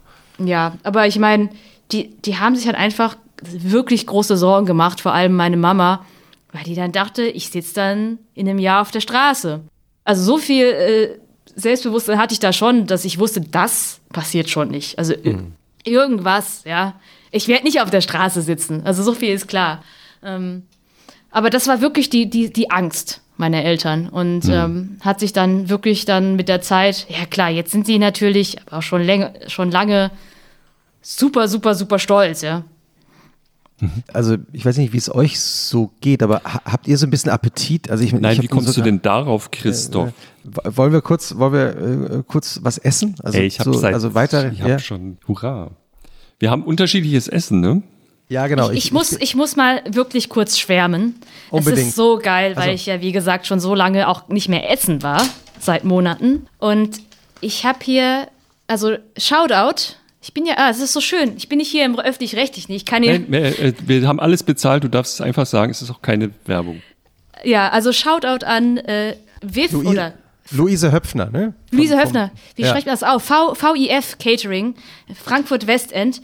Alles vegetarisch und zwar Eat the Rainbow heißt es. Und es sind quasi sechs Gänge in verschiedenen Farben. Also rot, orange, grün, gelb, lila, blau. Also es sieht so geil aus. Und ich, ich, ich freue mich total, dass ich das jetzt. Also wie, wie, wie funktioniert das überhaupt? Essen wir jetzt ins Mikro oder? Ja, Ja, ja, natürlich. wir- Bitte nicht total, das kleckern. ist- das ist- Ich- das ist Teil Christoph, unseres Kannst du mal Konzepts. das Menü sagen, während ich mein Ja. Essen hole? Ja, ja, du, äh, genau, hol dir mal dein Essen, ich lese mal das Menü vor. Also ähm, das Menü in Frankfurt äh, von, von Luise Höpfner, die, die ich übrigens äh, entdeckt habe, auch äh, über eine gemeinsame Freundin und in Frankfurt und die auch im letzten, in unserem letzten Genießenheft vom Zeitmagazin so ein wunderbares Rezept veröffentlicht hat. Die habe ich ähm, gefragt, ob sie was für dich machen kann. Also eben die verschiedenen Farben, Eat the Rainbow, sind Red, äh, Ja, Beete. warte, ich mach's auf. Ja, also Red In so ist Klä in Gläschen, total süß. ja. Beete, also rote Beete, Graupe, geriebener Meerrettich und Schafskäse. Dann gibt es Orange. Äh, Die Farbe Orange sind Süßkartoffeln und Regenbogenmangold. Dann gibt es äh, Yellow, Mango, Staudensellerie, Erdnuss und Koriander. Green ist das, was ich nicht essen dürfte, weil da Sojasauce drin ist. Kimchi, Pancake, Brokkoli, Sesam und eben eine Sojasauce. Purple ist die lila Möhre, Joghurt, roter Basilikum und gebrannte Mandel. Blue, Keks, Blau, Beere und Erdnussbutter. Das ist dann das Dessert. Und äh, den Energy Booster ist die gekochte Kurkuma, Knolle, frische Orange und Apfelessenz. Die hast du schon, oder? Die habe ich schon Schon getrunken. probiert. Ja. Sehr lecker. Und, und es gibt für deinen Mann, also wir, wir natürlich äh, wussten, dass du keinen Alkohol trinkst, Alkohol, kein Alkohol auch verträgst. Ähm, äh, hast du ja auch schon öfter mal äh, darüber äh, geredet und auch darüber geschrieben. Aber für deinen Mann, falls er, trinkt der Mann, trinkt der Ja, der, Wein? der freut sich auch, der hat sich auch riesig gefreut. Der ist ja gerade unten mit der Kleinen. ja, weil- wir haben extra für ihn auch Essen mitge mitgemacht. Ja, Ja, und das Also, ist sehr, sehr nett. Vor allem muss man ja auch sagen, ohne ihn könnte ich ja den Podcast gar nicht so lange machen, ja. Eben, also es ist ein bisschen auch Bestechung, dass wir dachten, wir, Ja, vielen Dank. wir, lassen, wir lassen für deinen Mann auch äh, mitkochen. Es gibt ein, äh, Weiß, äh, ein, ein Weißwein Zimmerle, der eben, also das heißt, es ist so wunderbar formuliert, der goldgelbe Farbe, reife Aprikose, Pampelmuse und Orange, eingerahmt von dezenten Röstaromen. Also vielen Dank nach Frankfurt an Luise Höpfner für dieses, ähm, ja, also wir werden es jetzt hören und sehen von dir. Es ist, ich, ich muss das danach noch auf Instagram posten. Das ist so Instagrammable, diese, äh, das ist so hübsch auch. Also, So, guten Jetzt Appetit. ich- jetzt hab ich- guten Appetit. da- ja, danke. Äh, fang, fang, fang, bitte schon, fang bitte schon an. Und, und, ähm, oh, äh, das ist voll lecker. und dann, und dann äh, kurz unser kleines Menü. Red für ist schon mal die, sehr lecker. Vielen Dank. Ja, ah ja, sehr gut. Unser kleines Menü für unsere drei hier in Berlin, also unsere Produzentin Maria, für Jochen und mich, von Rocket and Basil. Rocket and Basil ist, also genau, das ist äh, hier so zu sehen. Ne? Rocket and Das Basil sieht ist so ein toll aus. Ja, ist ein fantastisches äh, Café-Restaurant in Schöneberg, gemacht von zwei Australien, nee, ich muss es so sagen, zwei äh, Schwestern, die in Australien aufgewachsen sind mit deutsch-iranischen Wurzeln. Oh. Die haben uns ja ein kleines Menü für alles, das sogenannte Alles gesagt Menü gemacht. was, was Wow. auch immer. Ja, also äh, Sophie und Xenia von Rocket and Basil. Es ist auf Englisch, Jochen. Aber Jochen holt sich gerade das Essen und Maria auch. I, I hear you. Ah, ja, okay. Also ich versuche es, äh, ich versuche es äh, ein bisschen auf Deutsch. Ich glaube, auf Deutsch steht es hier auch ein bisschen kleiner drunter. Also es gibt äh, die Dips aus Walnuss, Granatapfel, Melasse und roter Paprika. Außerdem Labneh. Labneh hatten wir äh, schon mal wir vor schon mal. kurzem. Ich Ja. erinnere mich an. Labneh und Torshi. Ich hoffe, ich spreche das richtig aus. Äh, das sind persische Pickles. Und äh, die hausgemachte Dukkha. Dann gibt es Baba Ganoush, ähm, serviert mit Sauerteig, Fladenbrot, Olivenöl von Honest Toil and Sumac. Es gibt einen Salat aus Kichererbsen, mariniert mit Chili und Kumin, also das ist äh, Kreuzkümmel. Dann gibt es eine gegrillte Aubergine und Zucchini mit Safran-Vinaigrette und einen gemischten Tomatensalat Ich von glaube, der es Markthalle acht 9. Leute, was, was hier steht jetzt. Ja, das sind alles so, das sind alles so kleine, äh, also ich lese sie auch nur vor, weil das sind so kleine. weißt du, was das Beste ist? Es gibt wieder Chips. Hier ist eine Ja. Tüte mit Chips. Fürs Ja, Knuspern. Wir kriegen ganz viele Beschwerden, wenn ich Chips ins Mikrofon esse. Dann gibt es also marinierten Feta-Käse mit Granatapfelvinaigrette. Es gibt ein, ein Schnitzel-Sandwich mit, mit Chicken und eingelegter Zitronen-Mayo. ist das. Oh. Nee, und die Chips, die Chips äh, sind die Kochbananenchips mit der hausgemachten Harissa-Soße. Das Und es ja gibt auch noch Cookies. Das ist ja gar nicht vegetarisch, da ist ja ein Hühnchen. Ja, ja. Wir sind ja nicht vegetarisch. Ach, verstehe. Frank Frankfurt ist vegetarisch. So, also ich hole mir dann auch mal äh, was zu. Achso, genau, es gibt auch noch was zu trinken. Wir haben auch, ähm, glaube ich, ähm, warte mal. Wein. Wir haben Wein und es gibt, wir haben Wein, einen Glow Glow. Das ist ein gelber Muscatella aus Deutschland, Jahrgang 2019. Es gibt ein bisschen Bier aus Berlin und es gibt die hausgemachte Limo, persische Limonade. Da haben wir so ein bisschen Syrup bekommen und ein Wasser. Ich glaube, das können wir dann selbst zusammenmischen. Ja, das hole ich mir gleich, das steht noch im Kühlschrank. So, Aber geh du doch erstmal dein Essen holen, lieber Das ist Christoph. nett. Nachdem du jetzt so lange die, Spei die wirklich fantastische Speisenfolge ähm, vorgelesen hast. Und während er weg ist und wir beide so ein bisschen vor uns hinmümmeln, wie viel Aufmerksamkeit bekommt ihr für die Inversion des Klischees? Also die alle fordern, aber niemand oder sehr wenige leben es, nämlich Mann ist zu Hause, Frau steht vorne in der Öffentlichkeit, verdient das Geld. Ja, Und, natürlich, äh, natürlich, äh, leider muss man ja sagen, sehr viel. Ich, äh, also zum Beispiel äh, mein, mein MyLab-Redakteur, der Lars, liebe Grüße an Lars an dieser Stelle, ist jetzt gerade, er hat auch schon erzählt, dass er total oft gelobt wird, einfach nur, also er vor allem, nur er, dafür, dass er und, und seine Frau sich das komplett, also ganz gerecht aufgeteilt haben. Also, dass sie genau gleich viel nehmen. Und deswegen, dafür ist er schon ein total toller Mann. und ja, das mit, ähm, dass wir das jetzt so ganz umgedreht haben, ist auf jeden Fall, also ich, in unserem Freundeskreis glaube ich auch, sind die meisten, sind es diese typischen zwei Monate, die der Mann dann nimmt. Für das Elterngeld plus. und, dann, und den Rest macht dann die Frau. Ich möchte disclosen, in meinem Fall ist es auch so. Also wir haben hier Baby bekommen im Mai und ähm, wir haben das auch so gemacht. Und ich habe neulich, gab es auf Zeit Online eine Geschichte, die ich, über die ich mich, liebe Kollegen, ihr wisst das, ist auch nicht böse gemeint, aber ich mich sehr geärgert habe, nämlich einen Autor, Gastautor, der fordert, dass alle Väter, die zu, ich, ich sage jetzt mal salopp, zu wenig Elternzeit nehmen, das Sorgerecht entzogen bekommen sollten. Das fand ich ehrlich gesagt ziemlich schlimm. Ein Gastautor darf sowas sagen. Ich finde es trotzdem schlimm, weil mir diese Debatte ein bisschen zu extrem ist, weil am anderen Ende ist es ja so, dass wenn man von oben drauf guckt auf die Gesellschaft, die Väter dafür büßen, dass sie in einer Gesellschaft leben, in der es asymmetrische Einkommensverhältnisse gelegentlich gibt. Also was heißt gelegentlich? Das ist der Normalfall. Ne? Und ihr habt das, oder nehme ich mal an, ihr habt das Privileg, dass du sehr gut diese Familie finanzieren kannst. Dein Mann zwar auch sehr gut verdient, aber du eben auch. Und dass es für euch sehr einfach ist, das zu machen. Und es gibt vielleicht andere, wo das nicht so einfach ist. Und die sind ja jetzt auch nicht schuld an den gesellschaftlichen Verhältnissen, jedenfalls nicht alleine, ja. Und die sind auch nicht schuld an ihrem Mating-Verhalten, das ja auch, wenn man da mal ein bisschen reinguckt in die Wissenschaft, oder das weißt du bestimmt besser, ähm, Frauen und Männer tendieren ja auch dazu, sich asymmetrisch anzunähern. Also man, Frauen suchen eine bestimmte Art von Partnern so. Also, und ich fand es so ein bisschen Und andersrum. hart. Ja, ja, na, ja, ja, naja, aber eben, ja. Und es fand ich so ein bisschen unfair dann zu sagen, ja, jetzt ist das so, aber wer dafür büßen soll, ist, ist ausschließlich der Mann. Darüber habe ich mich ziemlich aufgeregt. Natürlich aus persönlicher Betroffenheit, aber auch, weil es so ein bisschen die Verhältnisse verkennt.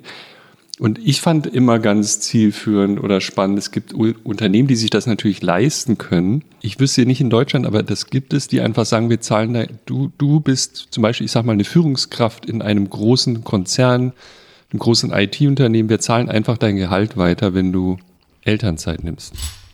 Damit Debatte erledigt, ja. Also gäbe es sozusagen so ein System, hätten wir wahrscheinlich tatsächlich andere Verhältnisse. Ja. Oder du kannst dir eine Führungsposition äh, zu mehreren teilen, was auch eher ein kulturelles Thema äh, wäre. Ich rede jetzt so lange, damit du ein bisschen essen kannst. Ähm, Du kannst dir eine, eine Führungsfunktion, du bist, ich weiß nicht, CEO und kannst dir das teilen. Sowas gibt's, glaube ich, in Nordeuropa jetzt öfter als hier. Gibt's schon, aber wirklich extrem selten. Ähm, Das sind ja alles Konstrukte, die auch dazu gehören, dass, dass Leute, die irgendwie zum Beispiel sehr viele Leute führen oder so, sich länger ausklinken können. Ne? Also wie findest du die These, dass äh, mir das Sorgerecht entzogen werden muss, wenn ich nicht mindestens sieben Monate Elternzeit genommen habe? Also das finde ich äh, ganz kurz. Ich bin bei Orange angekommen, bei meinem Menü und es ist auch Oh. super lecker. Okay. Süßkartoffel und Regenbogenmangold, wo ich gar nicht wusste, was das ist. Äh, das ist, das finde ich großer Quatsch, weil es soll hier ja nicht um ge- erzwungene Gleichheit gehen, sondern um Freiheit. Ja, es ist sehr kompliziert. Ich denke sehr vielschichtig, weil ich glaube auch, dass Geld eine große Rolle spielt und dass quasi der, der Gender Pay Gap, also jetzt meine ich jetzt nicht den Unbereinigten, ich meine jetzt wirklich den, äh, nee, Quatsch, also ich meine jetzt auch den Unbereinigten, also die Tatsache, dass halt, dass sich Männer und Frauen auch für verschiedene Berufe entscheiden, dass der, dass, äh, dass das so ein Teufelskreis ist ne? oder so ein Hamsterrad.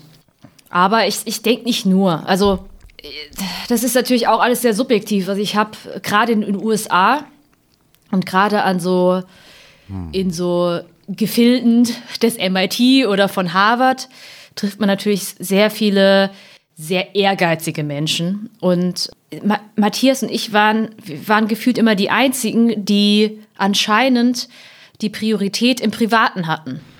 Ähm, Und äh, es war schon so, dass, dass es wirklich schwierig war, wenn, also ich glaube, wenn momentan sind wir quasi von dem klassischen Rollenbild vielleicht an vielen Punkten so ein Stück weit weg, dass dann beide irgendwie Karriere machen. Und dann äh, ist es natürlich auch schwierig mit einer Familie. Also mir fehlt jetzt in dem gesellschaftlichen so ein bisschen die echte Wertschätzung der Care-Arbeit.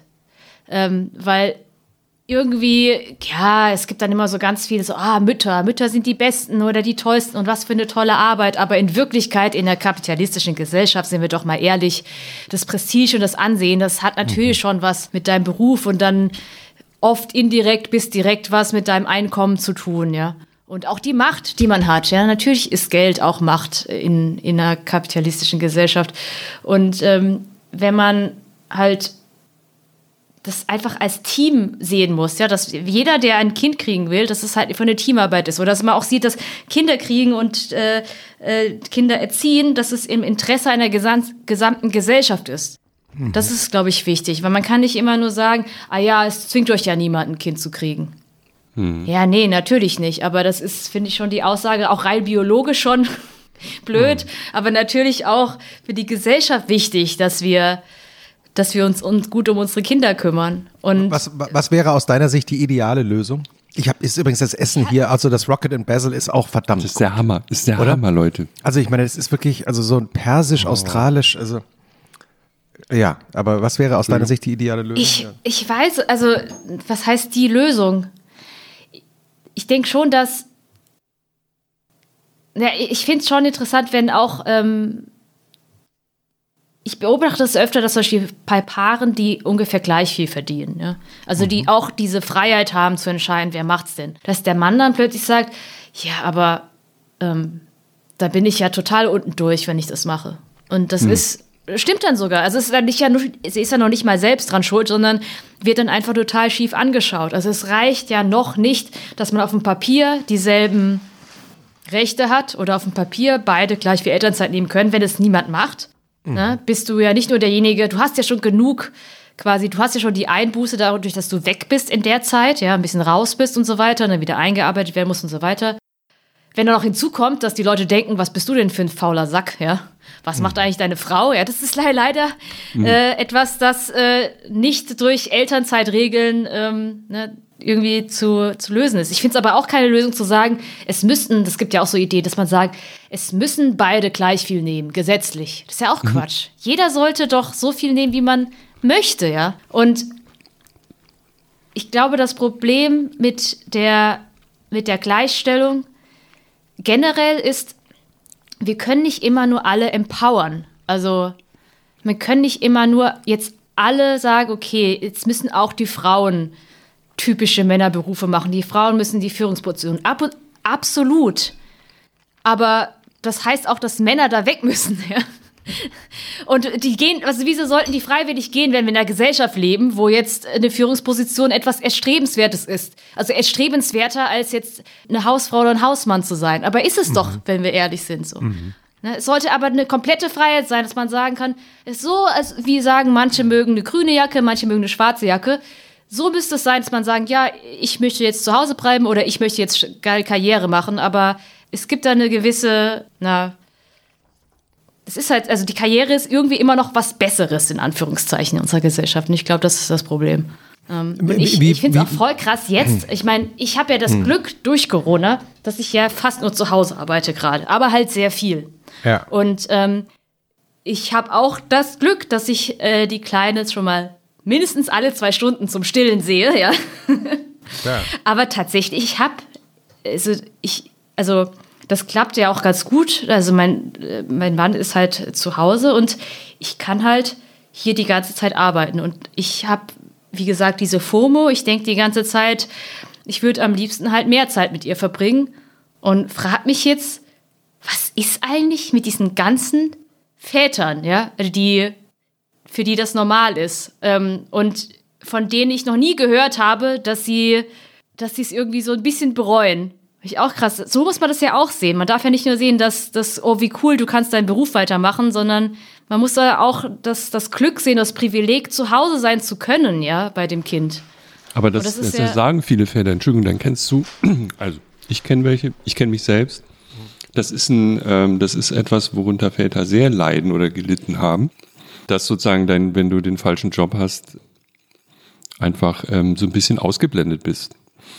Und ähm, ein ganz praktisch, dadurch, dass während Corona, ich, ich habe keine einzige Dienstreise mehr gehabt und unser Büro ist komplett zu Hause. 200 Leute arbeiten zu Hause oder eben bei der Zeit noch viel mehr. Und ähm, insgesamt habe ich ein, gerade ein Baby bekommen haben, sehr viel mehr von dem Kind mitbekommen als, also ich habe schon zwei etwas ältere Kinder und ähm, da als damals. Und ähm, merke, was das für ein Geschenk ist, wenn man, wenn man einfach nur durch die nächste Tür gehen muss.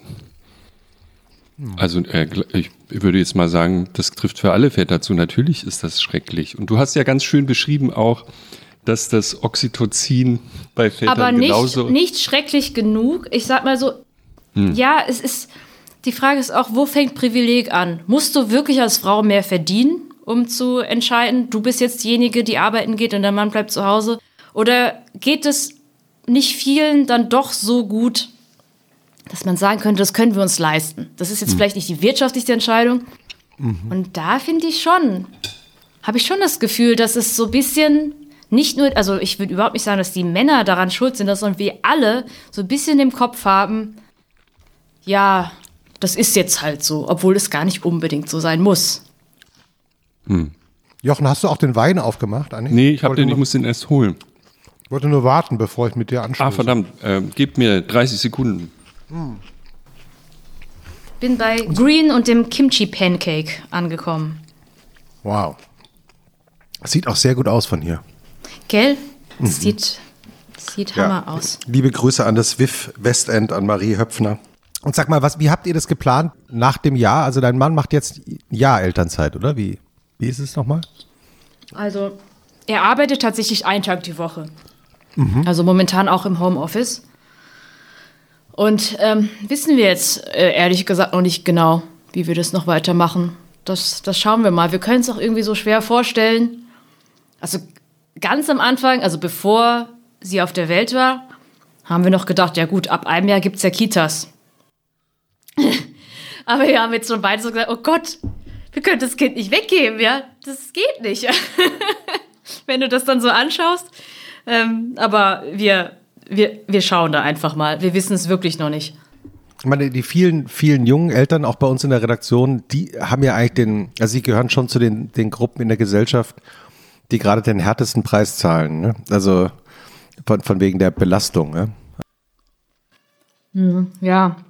Und da sind auch wir, also das ist, glaube ich, dann noch, wir hatten da echt auch da super Glück mal wieder, dass sie jetzt so alt ist, wie sie ist. Ich glaube, wenn sie jetzt ein Jahr älter wäre, wäre das nochmal eine ganz andere Belastung. Oder wenn man natürlich mehr Kinder hat, die dann noch alle jung sind. Und ich kriege das ja so ein bisschen mit bei uns im MyLab-Team. Sind wir jetzt, sind ja auch alles junge Eltern. Und ähm, ja, das war, aber ne, da waren wir auch so, da haben wir auch schon gemerkt, wir auch alle gemerkt, dass wir da auch viel äh, Privileg haben, dass wir das auch genießen können oder dass alle das genießen können, dass man doch irgendwie auch mehr Zeit mit dem Kind hat. Aber ja, wenn man dann irgendwie in so einer ganz kleinen Wohnung ist und äh, mit noch mehr Leuten und also ich kann, ich kann mir das nur ausmalen, also wie, wie schwer das dann ist oder wie unerträglich das irgendwann wird. Wie geht's eigentlich Christine? Christine aus dem Buch, Ja, also die heißt wahrscheinlich gar nicht Christine, oder? doch, die heißt Christine. Ah ja. Aber die im Buch taucht sie nur als mit Vornamen auf. Gr Grüße an Christine. Ähm, Ja, unbedingt. Christine ist wirklich Grüße. meine beste Freundin. Und äh, aber Christine ist leider in Wirklichkeit in der chemischen Industrie. Also äh, im Buch habe ich mir vorgestellt, was wäre eigentlich, äh, wenn Christine an der Uni geblieben wäre.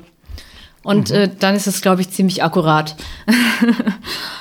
In dem Buch, Im Buch kommt eine, eine Geschichte vor, da meldet sich Christine bei dir und sagt ähm, von einem Date und sagt, der Typ ist gestorben.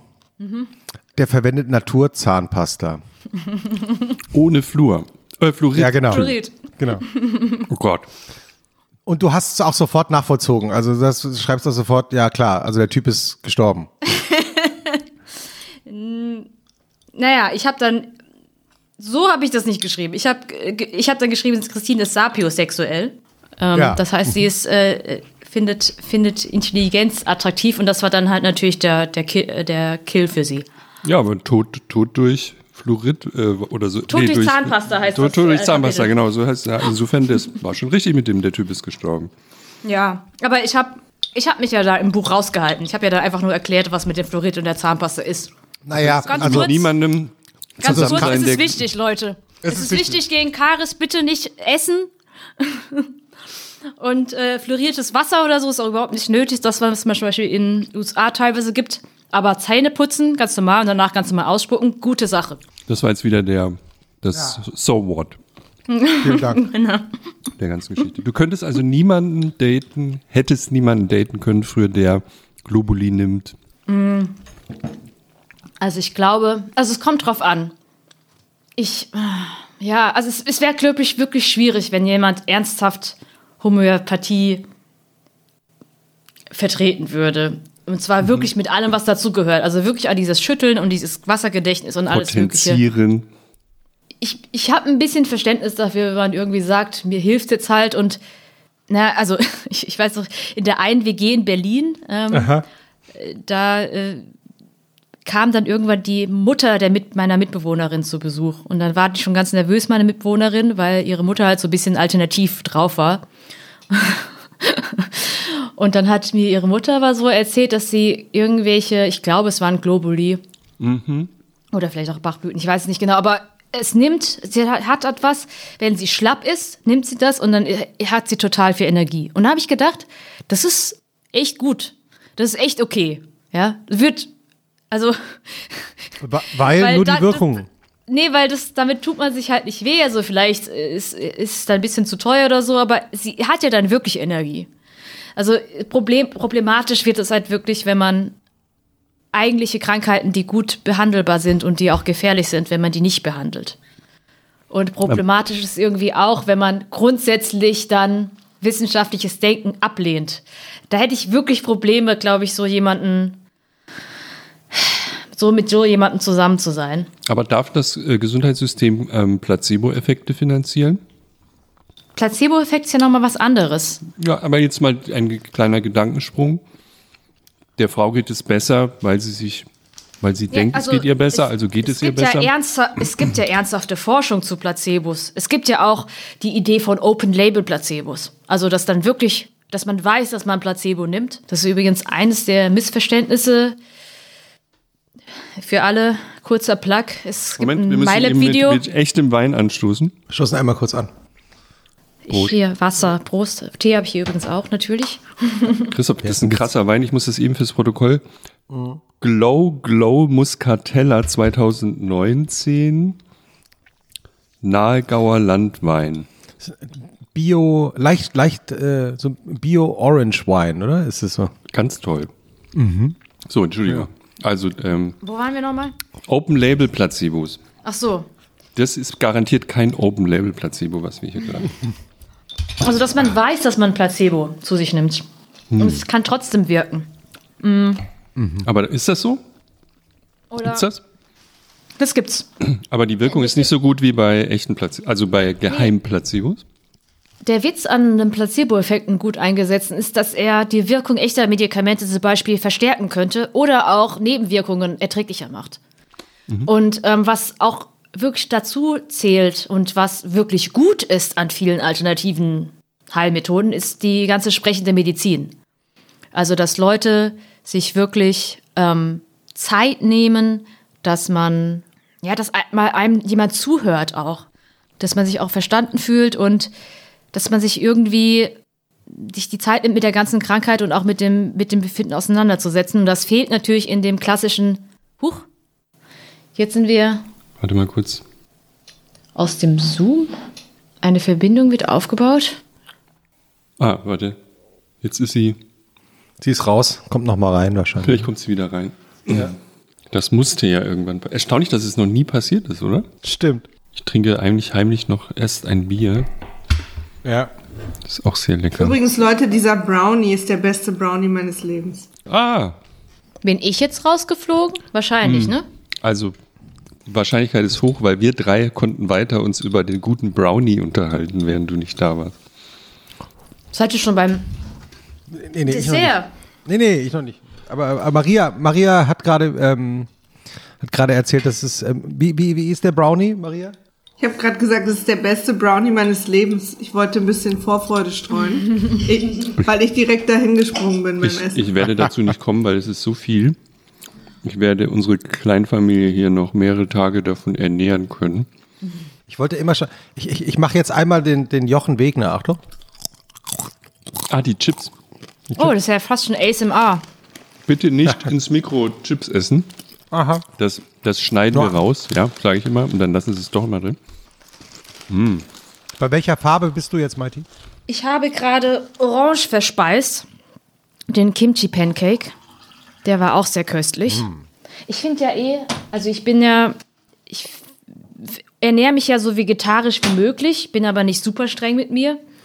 Aber ich finde generell, dass ähm, vegetarische Gerichte meistens viel kreativer und irgendwie hm. geiler gewürzt sind und alles. Weil bei anderen äh, man dann das, äh, die Leute denken, das Fleisch macht das schon alles. Und das war so eine lieblose so. Beilage. Hm. Was war nicht immer so? Ach, dass vegetarische Gerichte gut waren, mhm. oder? Das ja, das ist, kann sein. Das ist ein Effekt der letzten Jahre, dass es das plötzlich Zumindest hier. Also zumindest in Deutschland. Ich habe mich mal versucht, mit 18 vegetarisch zu ernähren. Das ist sehr lange her, Leute. Und dann gab es halt immer diese Bratlinge und so Soja. Gibt's heute auch noch. Heute ist das äh, viel raffinierter alles. Und, Yellow ähm, ist ja geil. Was ist denn Mango, Yellow? irgendwas. Mango, Staunsellerie, er oh, das ist gut. Erdnuss, Koriander. Ich liebe ja auch Koriander. Wie, wie wichtig ist eigentlich Essen überhaupt? Ja, ich finde es immer so basic zu sagen, ja, ich liebe Essen, aber ich liebe Essen. ist das Es ein ist immer so, dass das Frauen, junge Frauen immer wieder betonen müssen, dass sie Essen lieben. Aber es ist wirklich so. Also auch, ähm, ich stehe auch manchmal noch um Mitternacht in der Küche und koche mir was, wenn ich zum Beispiel einen ganz krassen Tag hatte, wo ich nicht so wirklich dazu kam. Dann kann ich nicht ins Bett gehen. Also ich muss mindestens einmal am Tag was Geiles essen. Es muss auch jetzt nichts sein, was super fancy ist, aber es muss etwas sein, worauf ich gerade richtig Lust habe. Und deswegen, das macht mich gerade sehr, sehr glücklich. Gibt es das Familienphänomen, dass man Dinge, wichtige Dinge beim Essen bespricht, grundsätzlich? Bei uns nicht, nee. Also weder, weder bei meinen Eltern noch bei uns jetzt. Wie, wie macht Also ihr das da, jetzt? dafür, also typisch, typischerweise, wenn ich zu Hause was esse und irgendwas äh, sehr lecker ist, dann mache ich die ganze Zeit nur so, mm, mm. Also dann feiere ich einfach nur die ganze Zeit das Essen ab. Ich versuche mich gerade zurückzuhalten. Das schneiden wir dann alles glaub, raus, Es ist, es ist, glaube ich, ein bisschen befremdlich. Aber ähm, ja, Aber Christoph hat gut gewählt, offensichtlich. was ich eigentlich sagen wollte, bevor ich rausgeflogen bin. Ja. Eine Sache haben die alternativen Medi Heilsachen jetzt wirklich was Gutes, ähm, was die Schul, die sogenannte Schulmedizin wirklich irgendwie besser etablieren muss, ist die sprechende Medizin. Also dass man die Zeit hat, sich überhaupt mit dem kranken Menschen oder mit dem Menschen und seinen Beschwerden und allen Befindlichkeiten nochmal auseinanderzusetzen. Auch das ist irgendwie Teil von Placebo-Effekt, der wirklich hilfreich ist und dass man, wo man auch sehr gute Hinweise gibt, dass die ein und dieselbe Therapie, also das, dasselbe Medikament halt viel besser anschlägt, wenn man, wenn noch außenrum halt noch alles stimmt. Oder dass es auch so Sachen gibt wie Begleitsachen, weiß nicht, Yoga oder so. Ja? Da ist jetzt die, die harten Fakten sind jetzt nicht, also man, man kann jetzt nicht sagen, Yoga äh, hilft jetzt an sich gegen irgendwelche Krankheiten, aber begleitend, zum Beispiel zu einer Chemo oder so, irgendwas, was sehr belastend ist, kann das, kann das glaube ich, sehr, äh, sehr gut wirken. Aber Yoga ist jetzt kein, also Placebo. Ich wollte eigentlich nur, damit ich nicht missverstanden, oder ich fühle mich missverstanden. Mir ging es darum, wenn Krankenkassen homöopathische Mittel, die nicht keiner Evidenz entsprechen, über einen Placebo-Effekt hinaus, wenn die das finanzieren. Ja, das finde ich, das, das ist ein Unding. Das wollte ich hören. Also Ah ja. da wollte ich nochmal nachfragen, weil äh, das hatte mich jetzt kurz irritiert, ja, dass du so ein flammendes Plädoyer für den welchen Placebo-Effekt auch immer hältst. Aber Nein. Ich finde es halt schwierig, wenn geht nicht, dass sozusagen- Krankenkassen Globuli bezahlen. aber Äh, glauben, so, so deutlich kann ich das sagen. wird finanziert äh, per, per Regelung, per Gesetz. Das ist schon, ich finde das wirklich schlimm. Es ist eh schon schlimm genug, was wir eine Extrawurst, Homöopathie und so weiter im Arzneimittelgesetz haben. Das ist auch schon ein Unding. Wie, wie wirst du, wenn du so ein bisschen krank bist, gehst du, also so die klassische, also jetzt nicht gerade in Corona-Zeiten, aber wie gehst du so mit äh, Erkältungen um und Ich bin fast nie krank. und äh, ich, äh, also ich hat, ich war jetzt zur Geburt zum ersten Mal in einem Krankenhaus. Also ich habe mir auch noch nie irgendwie was gebrochen oder sonstiges. Hat auch, Im Leben zum ersten Mal? also als Patientin, ja. Nee. Ich bin normalerweise immer äh, so regelmäßig erkältet, aber nicht so, dass ich dann was Großartiges nehmen würde. Also außer vielleicht mal irgendwas gegen Kopfschmerzen dann in dem Moment oder äh, irgendwie äh, was zum Abhusten oder also schon irgendwie so Erkältungsmedikamente nehme ich dann, aber sonst bin ich eigentlich nicht so oft krank. Und dein Mann? Man sagt ja immer, wenn Männer krank werden, dann, also wenn Männer eine Erkältung haben, heißt es ja oft, dass die dann am, am zweiten Tag schon denken, wenn es so weitergeht, dann habe ich nicht mehr lang zu leben. Ja, Das sind alles diese Klischees, die du hier verbreitest, Christoph. Ja es heißt es, deswegen habe ich ja gesagt, es heißt. Da kann ich eine ähm, halb related äh, Insider-Geschichte erzählen. Ich äh, war ja eigentlich wäre ich beim diesjährigen Crime Online Award war ich ja Laudator, also Preispatin und konnte nicht hinfahren, weil ein paar Tage vorher mein Mann Fieber hatte, ziemlich starkes sogar und komplett flach lag. Und wir natürlich gedacht haben, oh, Corona-Fragezeichen. Wie geht's dem Geschmackssinn? Ja, d- genau. Haben wir auch geguckt, war doch alles in Ordnung. Aber ich meine, ich glaube, jedes Corona-Symptom jetzt im Sommer ist schon mal grundsätzlich verdächtig. Und dann habe ich halt gesagt, ich kann nicht jetzt als Teil des Haushalts mit jetzt einem ganz klaren Corona-Symptom vor einem negativen Test irgendwo hinfahren. Das geht halt Natürlich. einfach nicht. Und ähm, deswegen war ich da nicht da. Und es wurde dann so ganz kryptisch bei der Preisanlage, weil wir ja da noch auf das Testergebnis gewartet haben und jetzt auch nicht wussten, äh, der war dann negativ zum Glück, aber dann auch nicht genau wussten, was jetzt draus wird, wurde so ganz kryptisch umschrieben, dass jemand in meinem Umfeld eventuell wo dann schon direkt bei Instagram so Nachrichten kamen von Fans, ist alles okay bei euch? ja, äh, das, das, das steckte übrigens dahinter und ähm, der Test war negativ. Dann haben wir das jetzt auch geklärt. Sag mal, Christoph, Jochen, wolltest du nicht ähm, ein, ähm, du hast doch was vorbereitet, oder? Das AB. was Maiti nicht weiß, weil sie unseren Podcast noch nicht gehört hat, ist, dass jeder unserer Gäste bei uns ein Spiel spielt. Also wir zwingen natürlich niemanden, du musst es nicht spielen. Es ist aber ein sehr einfaches und eigentlich auch recht unterhaltsames Spiel. Und das heißt das A oder B oder Weiter Spiel. Und für alle, die das Spiel nicht kennen, nämlich dich und alle anderen, die neu sind, weil sie dich hören wollen, aber uns nie hören wollten, erkläre ich nochmal die Regeln. Ich werde Begriffspaare vorlesen. Gib mal ein Beispiel. Ich sag mal zum Beispiel Hund oder Katze. Aha. Und dann würdest du antworten. Hund. Sehr gut. Also hast- A. Nein, Hund, genau, perfekt. So. Also man sagt das Wort, also hat sich jetzt nach Ach so.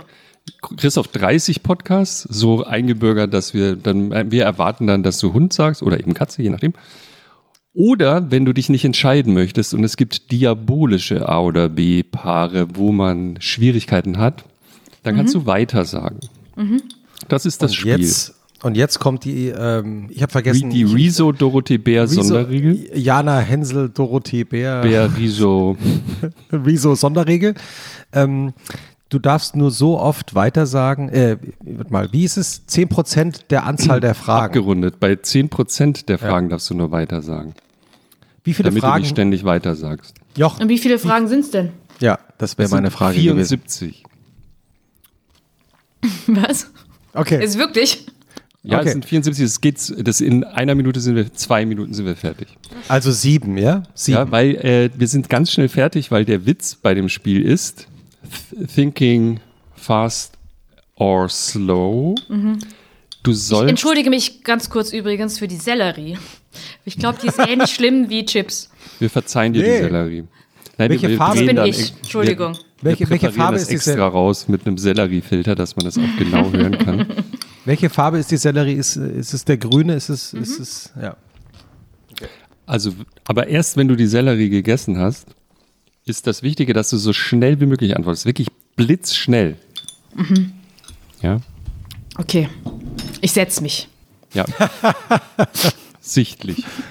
Sie saß, unser Gast, unser Gast sitzt gut. Du hast, äh, machst, Achso, machst du äh, was? Christoph Warte, zählt die Zahl der Weiter. Ja, ja, mach, mach ich sofort. Ich habe eine kurze Frage noch. Ähm, machst du eigentlich Yoga? Nee. Aber machst du so Übungen? Weil ich habe schon gesehen, dass du jetzt, während wir jetzt diese ersten äh, 30 Minuten miteinander geredet haben, hast du öfter schon so dein, dein Bein mal hochgezogen oder an dich gezogen. Da dachte ich schon, was für Übungen Ich macht habe auch sie den da? herabschauenden Hund erkannt, dachte ich. Aber Ja, dann, dann Accidental Yoga ist das. ah, ja, Sehr gut. Der neue Trend. Der neue Trend.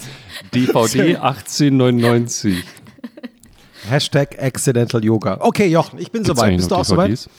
Naja, äh, bist du fertig? Kann's losgehen? Ich, ich hab's extra abgestellt dafür. Ist ja voller Einsatz. Das ist die richtige Einstellung und du musst ganz schnell antworten. Und Konzentration, jetzt geht es los. Snooze oder Aufstehen? Snooze. Achtsamkeit oder keine Zeit? Keine Zeit. Ja oder vielleicht? Ja. Teilen oder haben? Teilen. Drinnen oder draußen? Drinnen. Räuchersch- Draußen. Weiter. Eins. Uh. Eins. Räucherstäbchen oder Fenster auf? Fenster auf. Putzen oder putzen lassen? Putzen lassen. Wombat oder Faultier? Vorm Bad. Helm oder kein Helm? Helm. Monogam oder mir doch egal? Monogam. Tinder oder analog? Äh, ja, toll. Ich bin seit, ich bin seit elfeinhalb Jahren das Spiel vergehen. ist, du musst das eine Wort sagen, das andere Ja, ja. Wort oder weiter. Tinder oder analog? Analog. Ist ja Alt einfach für mich zu sagen. Alt oder neu? Neu. To do or not to do? To do. Wissen oder nicht wissen? Nicht wissen. Wissen oder googeln? Wissen. Anfangen oder aufhören? Anfangen. Lernen oder spicken? Lernen. An oder aus? An. iOS oder Android? Android. Twitter oder Facebook? Twitter. Twitter oder Instagram? Instagram. Instagram oder Facebook? Instagram. YouTube oder Vimeo? YouTube. Gmail oder Posteo? Gmail. WhatsApp oder Signal? WhatsApp. WhatsApp oder Anruf? Anruf. Natürlich oder chemisch? Weiter. Zwei. Bio oder regional? Regional. Eingeschweißte Biogurke oder plastikfreie normale Gurke? Das ist meine Lieblingsfrage. Schneller antworten. Plastikfreie normale Gurke. Vegane Wurst oder keine Wurst? Äh, vegane Wurst. Soja oder Hafer? Hafer. Globuli oder Aspirin? Aspirin. Waffel oder Becher? Becher. Honigbrot oder Nutella-Brot? Nutella-Brot. Ja Joe oder Goy Gun? Ich weiß nicht, was das erste ist, aber Goigurk. Goigurk ist mein Ich kann, absolutes ich kann kein. Vietnamesisch. Also diese vietnamesischen Frühlingsrollen oder die Sommerrollen? Ach ja. Äh, Entschuldigung, Goigurk. ist beim Wenn das Ja, deine. Schwiegereltern hören.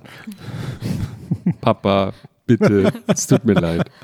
Maultaschen oder Handkäse? Oh, Maultaschen. Aufschneiden oder wegschmeißen? Was war das erste? Auf? Aufschneiden oder wegschmeißen? Verstehe ich nicht, aber äh, äh, aufschneiden. Flugscham oder Zugstolz? Zugstolz. Rollkoffer oder kein Rollkoffer? Kein Rollkoffer. Merck oder BASF? BASF. TV oder Netflix? Netflix. TV oder YouTube? YouTube. Harvard oder MIT? MIT. Messi oder Kondo? Messi.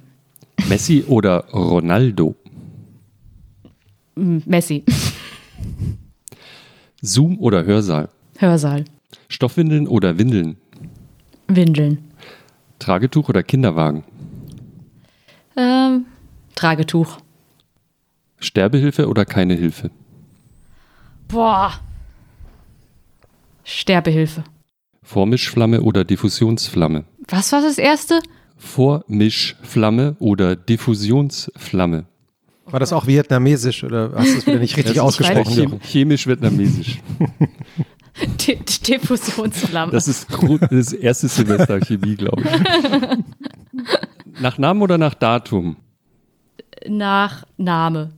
Nach Namen oder nach Farben? Nach Name. Lesen oder schreiben? Schreiben. Buch oder E-Reader? Buch. E-Reader oder gar nicht lesen? E-Reader. Genderneutrale Toilette oder keine Toilette? Genderneutrale Toilette. Luke oder Han? Äh, Han. Marx oder Engels? Ja. Marx. Kant oder Hegel? Ich hab, äh, ich, keine Ahnung, ich sag einfach mal Kant oder Hegel? Hegel. Kant oder Popper? Popper. Harald oder Ranga? Weiter. Ranga oder Jean? Drei, Weiter. vier, Böker oder Muni? Böker. Bei Rot oder bei Grün? Bei Grün. Rot oder Grün? Grün. Gelb oder Grün? Grün. Gelb oder Schwarz? Gelb. Kühnert oder Habeck? Habeck. Habeck oder Baerbock? Baerbock. Söder oder Seehofer? Oh. Jetzt wüsste ich gern, wie viele Fragen es noch gibt. Söder oder Seehofer? Weiter. fünf, Merz oder Merkel? Merkel. Trump oder Putin? Oh Gott. weiter. Sechs. Das war's. Das war's. Huh. Geschafft. Jetzt habe ich aber selber ein bisschen mitgelitten. Was war, es gab ja, Christoph, du bist ja äh, fokussierter, es gab mehrere kritische Momente bei den Fragen. An Stellen, wo wir sie erwartet, aber auch an Stellen, wo wir sie nicht erwartet haben.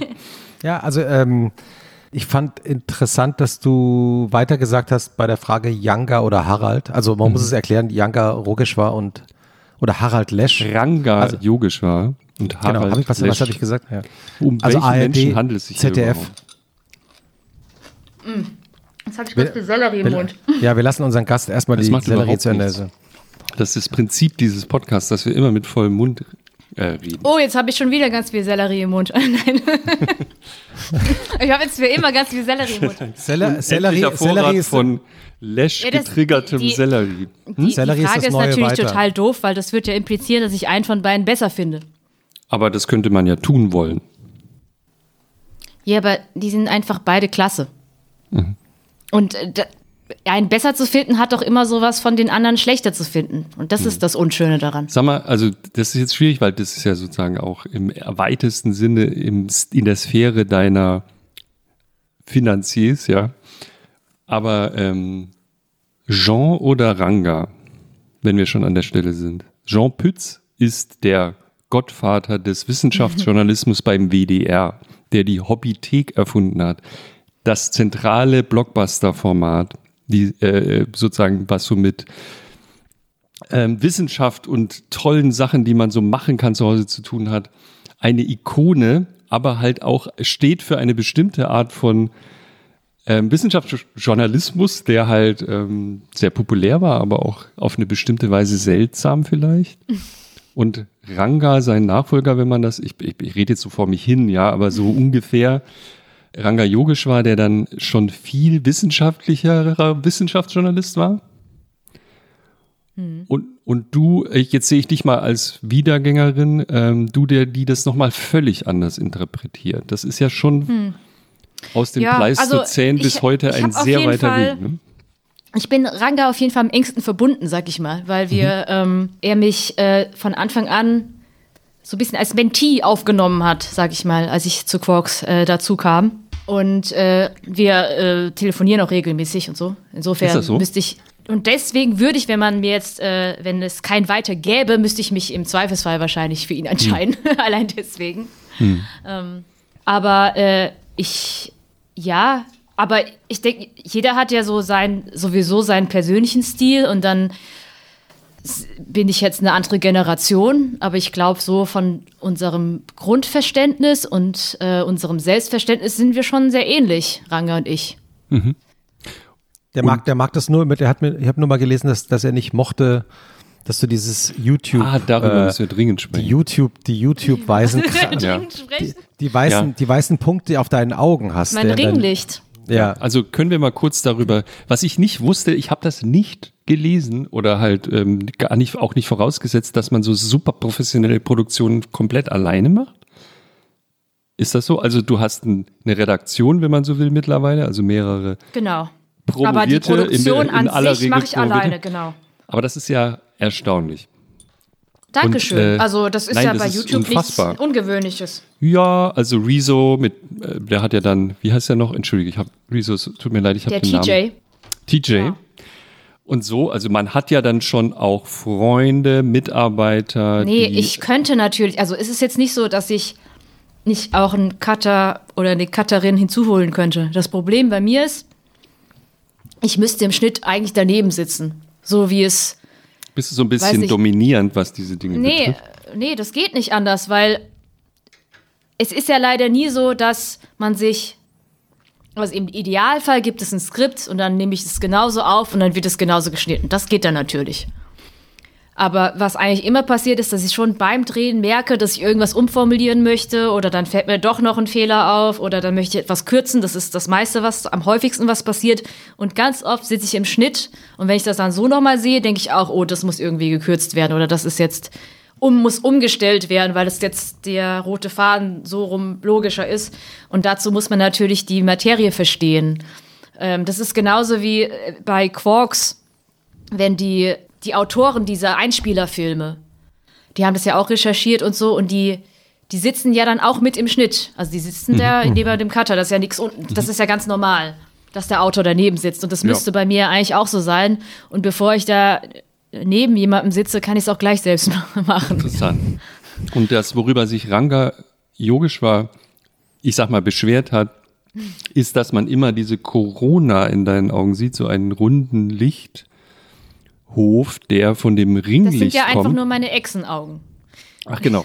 Das ist ähm, sozusagen Grüße gehen raus an. Das ist ja ein großes äh, Missverständnis. Ja, genau. Das ist ja ein Urban Myth, dass Echsenaugen so diese ovalen, das sind ja eigentlich, die sind ja in Wirklichkeit rund. Nee, Mhm. also das ist äh, total gängig äh, bei YouTube, so ein Ringlicht zu haben. ja. also Was ist das Gute an dem Ringlicht, wenn wir kurz unter Profis, also es interessiert mich jetzt wirklich. es ist, ich habe mir das, es ist äh, platzsparend, weil normalerweise hätte man dann, hat man ja schon zwei Mhm. Lichter oder äh, so mindestens, um gut ausgeleuchtet zu sein. Und äh, das ist eben, da es rund ist, leuchtet es die, das Gesicht perfekt aus. Und wenn man halt so dunkle Augen hat wie ich, ist es äh, sehr extrem. Ähm, das, weil es sich natürlich drin spiegelt. Also ähm, wie sich Lichter natürlich immer im Auge spiegeln, aber wenn man jetzt so helle blaue Augen hat, fällt es gar nicht so weiter auf und bei mir ist es halt sehr auffällig.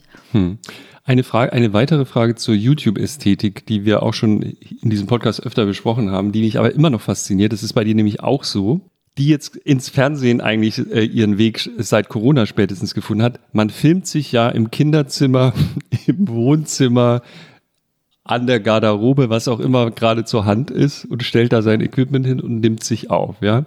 Bei Tanzverbot sieht man immer das, Ki- ich sage jetzt mal Kinderzimmer im Hintergrund und so. Ich bin ein großer Fan, Grüße gehen raus. Und das ist für mich das Destillat und das ist ja, jetzt kann man natürlich sagen, ja, ja, wir sind halt alle so authentisch und so ist das eben, aber in Wahrheit, es, es gibt ja YouTube-Millionäre, die das immer noch machen. Also die vielleicht sich ein Studio erlauben könnten, rein monetär. Aber man legt großen Wert darauf, dass da im Hintergrund irgendwie Zeug rumliegt. Warum? Das ist, glaube ich, gar nicht unbedingt mehr so. Also ich habe mir ja auch eigentlich, äh, wir- seit wir umgezogen sind, wollte ich eigentlich im Keller schon seit jeher ein extra MyLab Studio Set äh, aufbauen. Oder beziehungsweise ich will meinen Keller so rundherum ausbauen mit so verschiedenen kleinen Sets. Und das erste Set ist immer noch nicht aufgebaut, weil ich im März ungefähr so einen Sessel bestellt habe und der immer noch nicht da ist. Verstehe. Diese Begründung verstehe ich sofort. Und Das, dann geht's ja nicht. Aber ich habe sehr, sehr viel Zeit damit verbracht, um genau diesen Sessel in dieser Form, in dieser Farbe herauszufinden. Und äh, ich bin so ein bisschen. Ich, ich, ich, hab, ich will noch nicht stornieren, weil ich so denke, jetzt da muss ich schon wieder so lange nach einem Sessel suchen. Und Aber solange ich habe ja das- auch hier. Gut, ich habe jetzt erstmal angefangen, an meinem Schreibtisch aufzunehmen. Das ist das mit der blauen Wand im Hintergrund. Mhm. Da habe ich aber schon äh, von Anfang an gedacht, ja, letztendlich am besten richtet man sich so ein, dass man theoretisch überall schön filmen kann. Aber es ist ja jetzt ja. Ich habe ja auch noch diesen, diese, diese andere Ecke, die ist jetzt bei mir gegenüber vom Schreibtisch, also im selben Zimmer, im Büro, habe ich da so einen großen äh, blauen oder petrolfarbenen Sessel. Und das ist das, das sieht ja nicht aus als wie ein Kinder. Also das ist einfach ein Set, so finde ich, finde ich, sieht das auch aus. Ähm, Würde nicht sagen, dass das jetzt unbedingt extra gemacht wird, aber es ist, manches ist halt auch einfach äh, praktisch oder pragmatisch. Man muss ja, warum muss man es ähm, irgendwie kompliziert und aufwendig machen, wenn das andere sogar noch besser ankommt, ja? Ja, aber was ist das, was da. Also, und das Interessante ist, äh, der Sprung ist ja jetzt, jetzt machst du auch deine Quarks-Moderation aus dem Wohnzimmer, was natürlich jetzt ein ganz neues äh, Genre ist, weil das jetzt alle machen, weil Corona ist. Ja, das heißt, Genau. man macht das, was vor ein, zwei Jahren noch total verrückt war oder also was, was man nur aus den angelsächsischen Medien kannte. Man konnte als angelsächsischer Professor in der BBC auftreten aus seinem Büro raus, selbst geskypt, ja. Das ist jetzt ganz normal und plötzlich hat die, für mich jedenfalls diese YouTube-Ästhetik hat komplett Einzug gehalten im Fernsehen und man wird eigentlich nie wieder zurückkehren zu diesen künstlichen, Ich muss da Welten widersprechen, was, Aha. was YouTube-Ästhetik ist. Ich finde, man merkt gerade, dass YouTuber verdammt gut sind. aber, aber das habe ich nie bezweifelt. Nee, nee, aber ich meine, das ist, für mich ist das keine YouTube-Ästhetik, wenn man einfach ein Wohnzimmer oder so im Hintergrund sieht. Ich finde, die YouTube-Ästhetik ist eher so, zum Beispiel dieses leicht weitwinklige, der Bildausschnitt. Ne? Also wenn man dann so gestikuliert, sind die Hände so ganz groß. Da hast du auch ganz Sachen. schön geaßt, ne, was so Fischaugenoptik betrifft. Hattest du mal so eine Phase, glaube ich, ist mir aufgefallen. Nee, ich habe hier so eine Fischaugenkamera. Das ist diese Legria Mini-Kamera, die viele haben, so eine Vlogcam. Die ist inzwischen, die gibt es, glaube ich, gar, wird gar nicht mehr hergestellt. nicht, wovon du redest, aber es Aber es klingt super. Ich google das später. Die, das, das ist so eine ganz leichte kleine Kamera, die äh, passt in die Hand und die hat so ein Flipscreen, dass man sich halt selber sehen kann und dass man damit auch rumlaufen kann. Und wenn das ganz schnell gehen muss, wenn du keine Zeit hast, noch nicht mal die Kamera einzurichten, dann machst du die halt einfach an. Und das habe die ich wackelt dann. nicht, weil die ist so weitwinklig, dass da nichts wackelt. nee, nee, die stellst du irgendwo hin. Also, Äh, aber die, ne, bei der anderen musst du wenigstens mal, selbst wenn du Autofokus machst, musst dann schon mal das Licht einstellen und, und hier und da, wie auch immer. Du musst das Stativ dann irgendwo dahinstellen. Das ist ja da auch nicht unbedingt fest. Und ähm, wenn es dann ganz schnell äh, gehen muss, geht das notfalls auch, äh, geht notfalls auch das.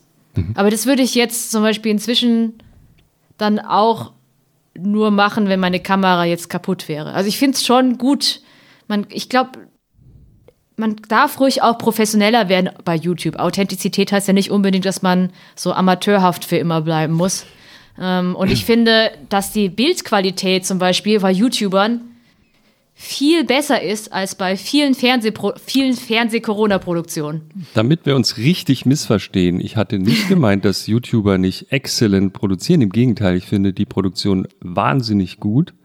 Mir fällt nur auf, dass das im Kon also dass es trotzdem immer dieses, ich halte das halt für ein künstliches Ding, dass halt im Hintergrund immer noch diese das kommt ja echt aus so einer Kinderzimmerästhetik. Man sieht halt das Zimmer, wo die so sind. Ja, also Julian Bam, einer der Götter dieses Genres, hat das aber immer noch, sitzt da immer noch an seinem, oder saß immer noch an seinem Schreibtisch und so. Und bei Rezo ist ja auch so, man sieht, die, da steht die Gitarre im Hintergrund. So, guck mal, der ist gerade mal vor den Bildschirm gesprungen und macht jetzt schnell sein Video. Das ist doch die Aussage von dieser Ästhetik. Das heißt ja nicht, dass das nicht super professionell ist die, die werden sich ja, das meine ich ja, die werden sich ja alle, du auch, was gedacht haben dabei. Du könntest ja, auch aber aussehen wie der- die der- der Tagesthemen. Raum, der Raum, du aber in dem. Nee, aber warum? auch? Also, es hat ja auch keinen Zweck, so aussehen wie. Also, äh, solange ich da jetzt in dem Greenscreen hinter mir nichts einblende. Also, wieso sollte ich jetzt über ein Greenscreen irgendein Standbild einblenden? Das hat ja auch gar keinen inhaltlichen Zweck. Da kann ich ja auch gleich. Äh, ich finde es auch ähm, zum Beispiel. Ne, wenn man dann ein bisschen Tiefenschärfe drin hat, sieht es ja auch netter aus, wenn das ein echter Raum ist. Ne? Also das ist ja auch so ein Grund. Und ich meine, bei Rezo ist es ja so, er, er, das ist ja sein Arbeitszimmer auch. Es ist Ja, ja, ja, ja. Mir, mir, mir geht es ja auch Ja, so, also ich, ich finde es so interessant, wenn man, wenn ich jetzt also ähm, ganz normales Fernsehen schaue, dann wirkt, wenn man viel so YouTube schaut oder eben so Sendungen oder Shows auf YouTube, dann wirkt plötzlich Fernsehen viel artifizieller. ist es ja es- auch. als ist es es früher- tatsächlich. Immer Genau, noch, finde ich. Also ich will, es ist bei aller Professionalisierung bei YouTube ist Fernsehen immer noch viel artifizieller, finde ich. Was könnte denn das Fernsehen, also was könnte das Fernsehen davon lernen? Naja, also ich habe, ähm, was zum Beispiel bei, äh, ich habe jetzt ähm, am Sonntag, oder wann kommt eigentlich dieser Podcast raus? Ah, das wissen wir noch nicht. Ach, wissen wir nicht. Aber jetzt an dem, also heute ist ja der 10. und äh, heute ist Freitag. Am Sonntag kommt ein MyLab-Video über Kosmetikinhaltsstoffe raus. Und ähm, wir haben uns da jetzt äh, wochenthematisch zusammengeschlossen mit unseren Funkkollegen von Steuerung F. Und die haben jetzt, das ist das Video ist schon draußen über äh, Schadstoffe in Parfums und wie viel davon im Urin landet und so. Und die haben halt, die mussten dann so ein großes, also ein Selbstexperiment machen, wo sie erst 24 Stunden nicht duschen und keine Produkte benutzen und dann müssen, mussten die so einen ganz großen Container mit Urin füllen und den dann ins Labor schicken und dann die Ergebnisse bekommen. Und Gut, dann wir schon ist dann halt haben. einfach was schiefgegangen. Irgendwie ist dieser Urinbehälter ausgelaufen und kam auch wieder zurück. Also, Uah, uh. und Details. das ist dann so ein Fail, der natürlich auch hinter den Kulissen, es geht halt nicht alles rund. Und Mhm. im Fernsehen würde man dann halt davon nichts, im Fernsehen ist dann immer das perfekte Experiment am Ende. Ja. Und äh, ich, ich fand es sehr unterhaltsam, das mitzuerleben, ja. Inwiefern, Und das inwiefern jetzt der, die miterleben? Hauptszene ist der ausgelaufene Urintank. Nein, es ist eine Szene von vielen, aber ich meine, warum, äh, und das meine ich damit, dass YouTube wirklich authentischer ist. Also wenn, wirk wenn etwas passiert, dann ist es halt einfach so. Und dann nimmt man es direkt mit. Warum nicht? Also und auch ne, von, von hinter den von hinter den Kulissen irgendwie zu erzählen oder auch zu zeigen, wer eigentlich Teil des Teams ist, ja. Also bei Quarks ist es ja ein riesiges Team, natürlich. Also jeder, der ähm, ein bisschen, auskennt, dem ist das klar. Aber ich glaube, viele Zuschauer denken gar nicht drüber nach und denken irgendwie, das ist meine Sendung. Und bei MyLab ist es halt so, dass die, die, die also großen Fans, die kennen natürlich Lars und Melanie und die haben jetzt mitbekommen, dass wir jetzt noch einen Jens haben. Ja, also warum nicht? Also das ist ja, es ist ja so spannend, dass auch das Ganze außenrum und äh, das wird, davon kriegt man bei YouTube tatsächlich viel mehr mit. Und, Ja, oder äh, auch jetzt bei Rezo mit dem mit TJ, ja. Also dass man auch TJ kennt, ähm, wenn man Rezo schaut, ist ja auch etwas, was man im Fernsehen so gar nicht sehen würde. Eine Frage zu Rezo. Ich, ich, jetzt google ich im Gehirn, wie wir in diesem Podcast sagen. Ich bin mir nicht mehr ganz sicher, aber ich meine, er hat erzählt, dass er, bevor er das berühmte Rezo-Video ähm, veröffentlicht hat, hat er dir das geschickt oder dich zumindest im Rat gefragt. War das so? Oder Also das er hat mir geträumt? Er hat mir auf jeden Fall dieses State, er hat ja dieses Statement auch noch vorbereitet. Das war ja im Danach, Zuge. Ja. aber es war. Ich weiß es gerade selbst nicht mehr, aber ich meine, es war ziemlich zeitgleich. Es ist nicht so, Mhm. dass das Video so durch die Decke gegangen ist und er dann gedacht hat, so, jetzt äh, mache ich noch schnell ein Statement, Ja, ja, das sondern ist das war schon, ähm, genau. Es kam, die, die Story war, er hat das gedroppt, wie wir Podcaster sagen, also veröffentlicht, würde Ja. er sagen. Und kurz danach hat, hat er gesagt, äh, es haben sich so viele gemeldet und wir, wir haben dann sehr schnell Ja. beschlossen, eben ein, ein Statement-Video nochmal zu machen, Ja. genau. Mhm. Ah, nee, jetzt weiß ich. Ach, stimmt. Das Video war schon draußen und er hat mich, hat mir das Statement geschickt und ob ich mitmache. Und dann hatten Ja. wir einfach eine, eine Diskussion darüber, warum ich nicht mitmache. Aha, warum? Und das, nicht? was er aber auch total verstanden hat. Warum wolltest du nicht mitmachen? Äh, ich habe ihm auch gesagt, dass ich persönlich den, das Video nicht so äh, destruktiv, sondern konstruktiv geendet hätte, ja.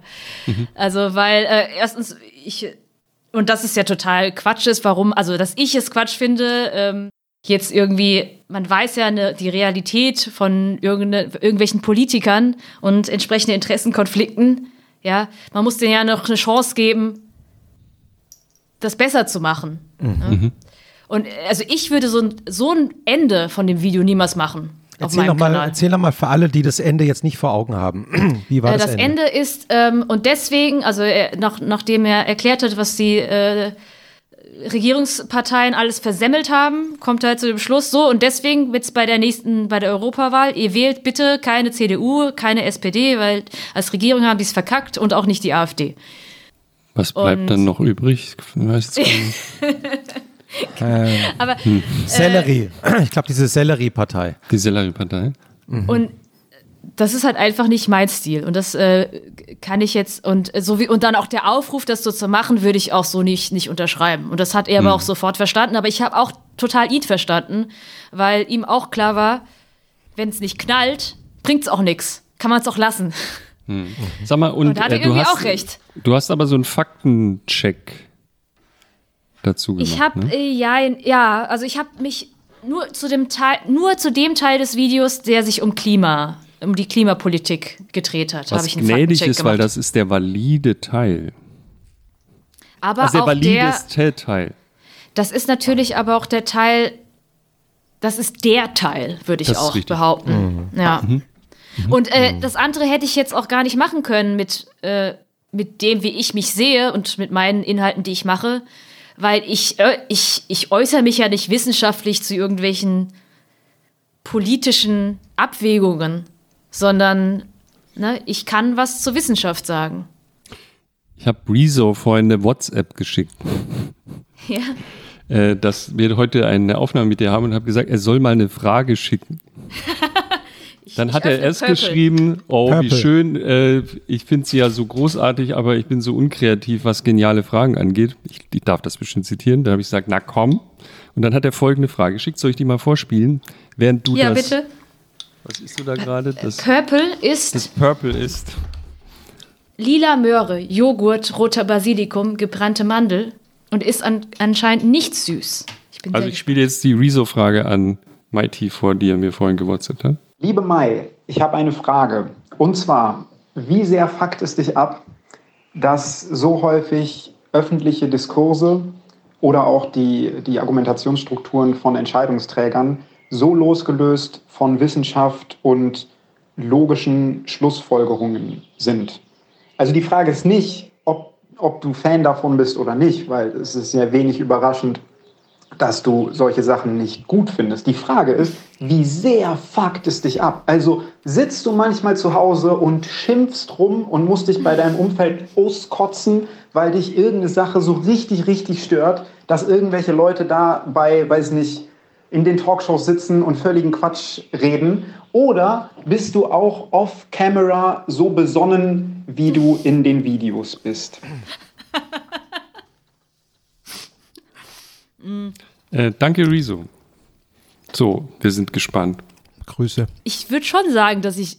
hm, Ich weiß nicht, ob ich mich auch vor der Kamera als unbedingt, ob das besonnen das Wort wäre, das ich wählen würde, aber Na, gerade hast du es ja im Grunde gesagt, ich würde nie so enden wie so, ich würde immer konstruktiv und außerdem hast du vorhin sehr ausführlich geschildert, dass du schon ausgeglichen bleibst, auch bei schlimmeren Anfeindungen. ich bin schon generell, glaube ich, recht stoisch. Also äh, ich, ich kenne mich mit Philosophie nicht so gut aus, wie ich äh, während vorhin bei den Fragen schon gemerkt habe, aber ich glaube, Stoizismus ist, dass Das man, ist, ich wenn kann man das etwas bestätigen, eh nicht, ausnahmsweise. dass man äh, Jochen hat auch Philosophie nicht- studiert übrigens. Wenn man, wenn man es nicht, wenn man etwas nicht äh, ändern kann oder keinen Einfluss drauf hat, dass man darauf auch keine Energie verschwendet. Aber das, was man ändern kann, das dann einfach macht. Also At zumindest so, Ataraxia heißt das, die äh, Seelenruhe und Ausgeglichenheit im Stoizismus. Jochen. Ja, was aber nicht heißt, dass ich die ganze Zeit irgendwie die, also ich habe schon Drive und Leidenschaft und, und alles, aber nu- nur bei den Sachen, die ich halt wirklich noch ändern kann. Und es ist aber schon so, dass ich jetzt manchmal, also, äh, weil es ist nicht so, dass es mich nicht super abfuckt, wie äh, Rezo sagt, aber äh, wenn ich dann zum Beispiel äh, irgendeine Polit-Talkshow sehe und dann sitzt dann irgendein Politiker und redet irgendein Bullshit, dann muss ich im Zweifelsfall tatsächlich den Fernseher ausmachen. Also so ist das schon. Aber das ist jetzt eher sehr emotional, oder? Es sieht nicht so immer. Der Vorgang ist nicht sehr emotional, aber es ist genauso wie ich mich nicht mit mir selbst beschäftige. Also, dass ich einfach auch äh, sehr wenig Zeit auf Social Media verbringe und das Handy auslasse. Irgendwas, was mich einfach nur aufregt und in dem Moment einfach mich nicht weiterbringt und auch keiner Lösung näher bringt, dann, dann, dann halte ich das auch von mir fern. Aber das heißt Verdrängung, das heißt nicht Ausgeglichenheit. Ja, wenn man so will. Also manche Sachen verdränge ich dann schon, aber es ist, ich bin, das heißt nicht grundsätzlich, ja. Weil wenn ich jetzt zum Beispiel im, im Fernsehen, jetzt bei einer Polit-Talkshow sehe, dass irgendwelche wissenschaftlichen Fakten verdreht werden, dann muss ja irgendwas, dann muss ich natürlich schon irgendwas dagegen machen. Also entweder nehme ich das und, und gucke, was, was kann ich jetzt zum Beispiel jetzt nicht direkt, aber indirekt dagegen tun. Das gucke ich schon, aber wenn ich jetzt in dem Moment denke, das äh, ähm, fuckt mich jetzt gerade zu sehr ab, dann versaue ich mir jetzt nicht den Abend. Also dann mache ich es einfach aus. Und kannst du das dann in der Sekunde abhaken für dich? Also nach dem Motto, jetzt mache ich den Fernseher aus und dann oder also mit anderen Worten, was ich eigentlich wissen will, Also ich fluche auch schon mal, ne? Also ah ja so genau, ist es ja das war mein, das wollte ich eigentlich wissen. Begräbst Ja. du das in dir oder geht es dann raus? Nee, also dann, dann, muss, dann muss sich Matthias halt schon was anhören. Und dann, ähm, also ich kotze mich schon mal hier und da aus, aber ich bin schon sehr lösungsorientiert, würde ich jetzt behaupten. Also, und das, das hilft dann. Darf ich kurz springen? Wir waren vorhin mal kurz bei Aufklärung und, und solchen Dingen. Und ähm, ich möchte kurz einen anderen Podcast von uns zitieren. Wir haben mit Alice Hasters über die Frage diskutiert. Also ich habe sie gefragt und das werde ich nie vergessen, weil ich bis heute das faszinierend fand, wie sie geantwortet hat. Gibt es eigentlich Aussagen, gibt es etwas, was ich sagen kann, zum Beispiel in einer Diskussion, was ich unabhängig von meiner Identität sagen kann. Ich, ich habe das bestimmt damals anders formuliert, aber unabhängig von meiner Person gibt es irgendwelche Aussagen, die unabhängig sind von dem, wer ich bin. Hm. Spannend. Mhm. Was hat sie Und gesagt? Nein. ich habe hab den langen Aufklärungsvortrag gehalten, so die Wissenschaft und das ist doch das Prinzip der Wissenschaft. Und ich glaube, sie hat gesagt, nö. Also hm. hört, Leute, hört euch die Stelle nochmal an. Liebe Grüße, Alice. Sie hat gesagt, für mich hat sie gesagt, entweder sowas wie, was fragt ihr da eigentlich? Diese Frage ist schon seltsam oder, oder, ähm, oder nee, eigentlich nicht, Jochen. So. Und das hat mich bis heute umgetrieben, weil es mein Leitthema ist und ich glaube, darauf hat sie auch Bezug genommen. Ja, Jochen, dein Privileg und so weiter führt dazu, dass du gar nicht siehst, dass selbst in der Wissenschaft natürlich Aussagen mit der Person zusammenhängen. Und ich wollte dir diese Frage unbedingt auch stellen, weil nur für den Fall, dass Alice mich missverstanden haben sollte, du hast zumindest, also du, ne, ich bin mir sicher, du verstehst, was ich meine. Die, mhm. Alles, was Wissenschaft macht, ist doch der Versuch, das, was man am Schluss sagt, unabhängig zu machen von den Leuten, die es sagen.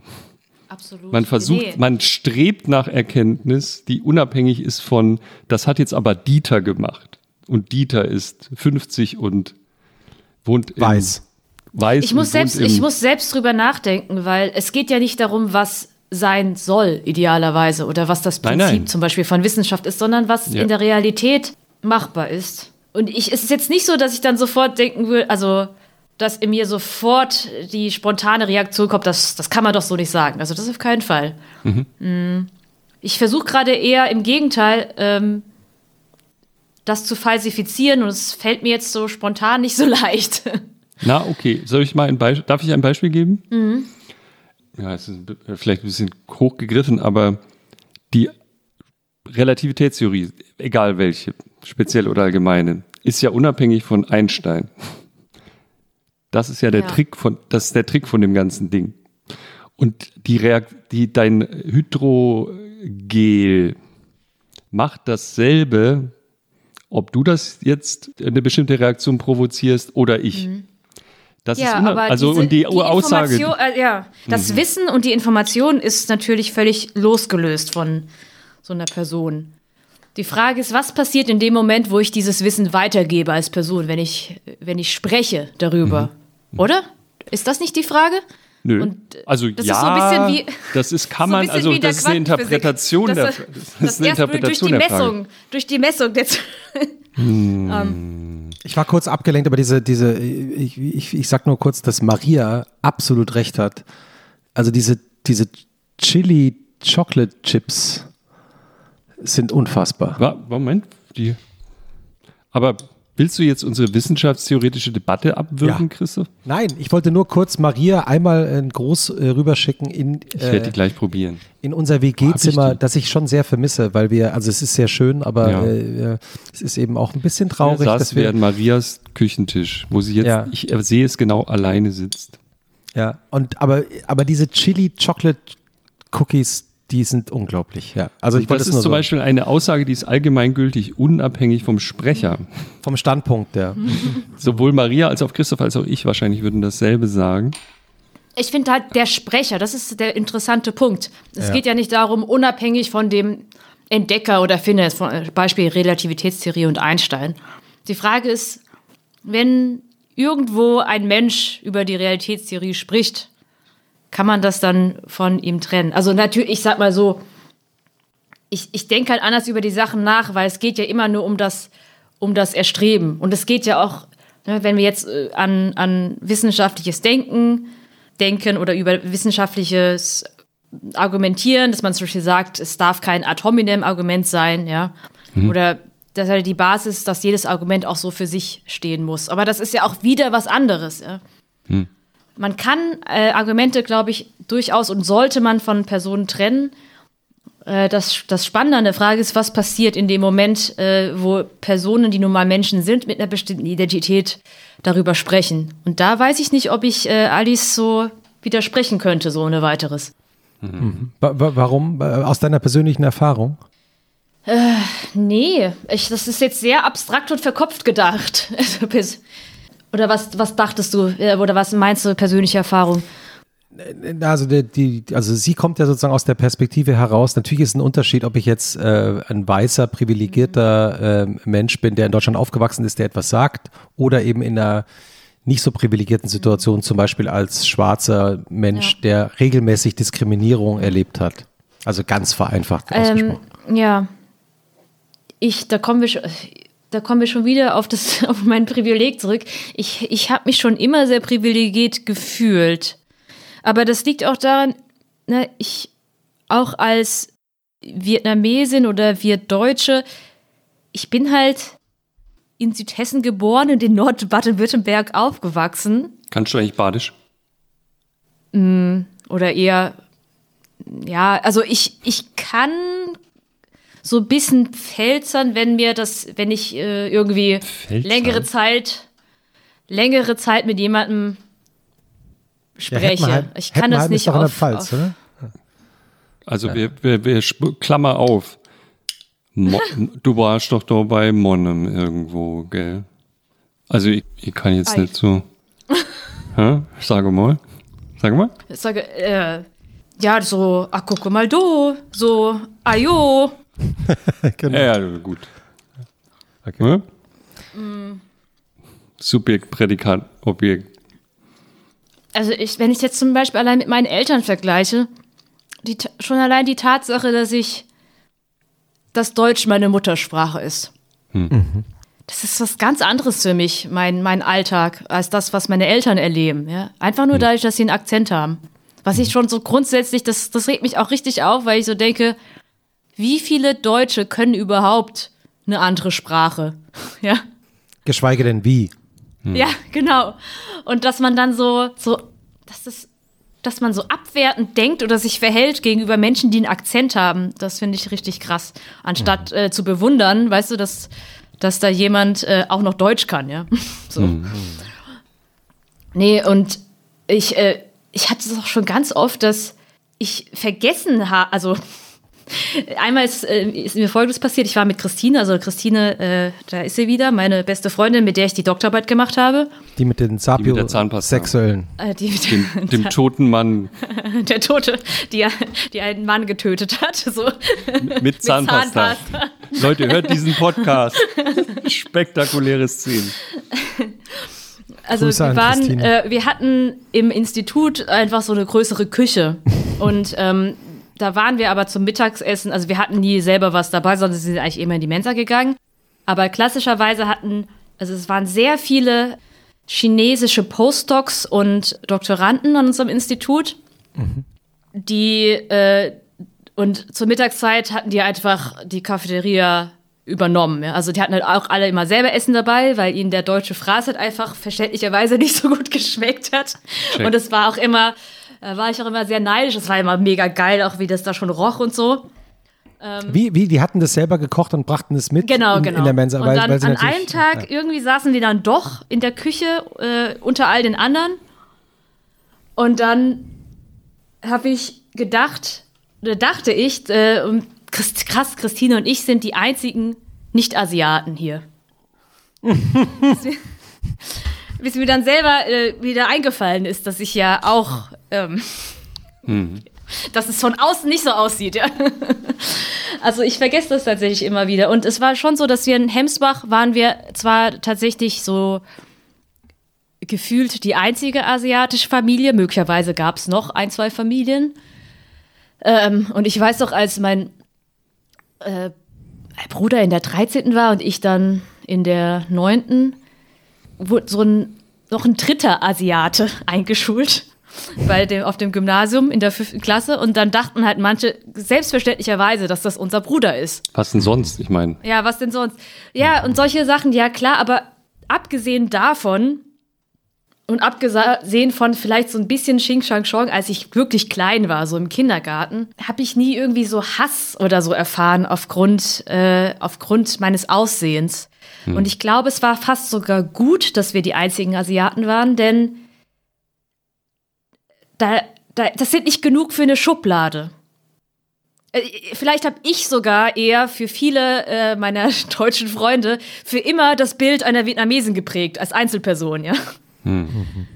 Und äh, da bin ich, also ich, ich beobachte das auch immer sehr ähm, aufmerksam, wenn Diskussionen über Alltagsrassismus aufkommen, wo ich wirklich zugeben muss oder sehen muss, einsehen muss, das ist nicht meine Erfahrung.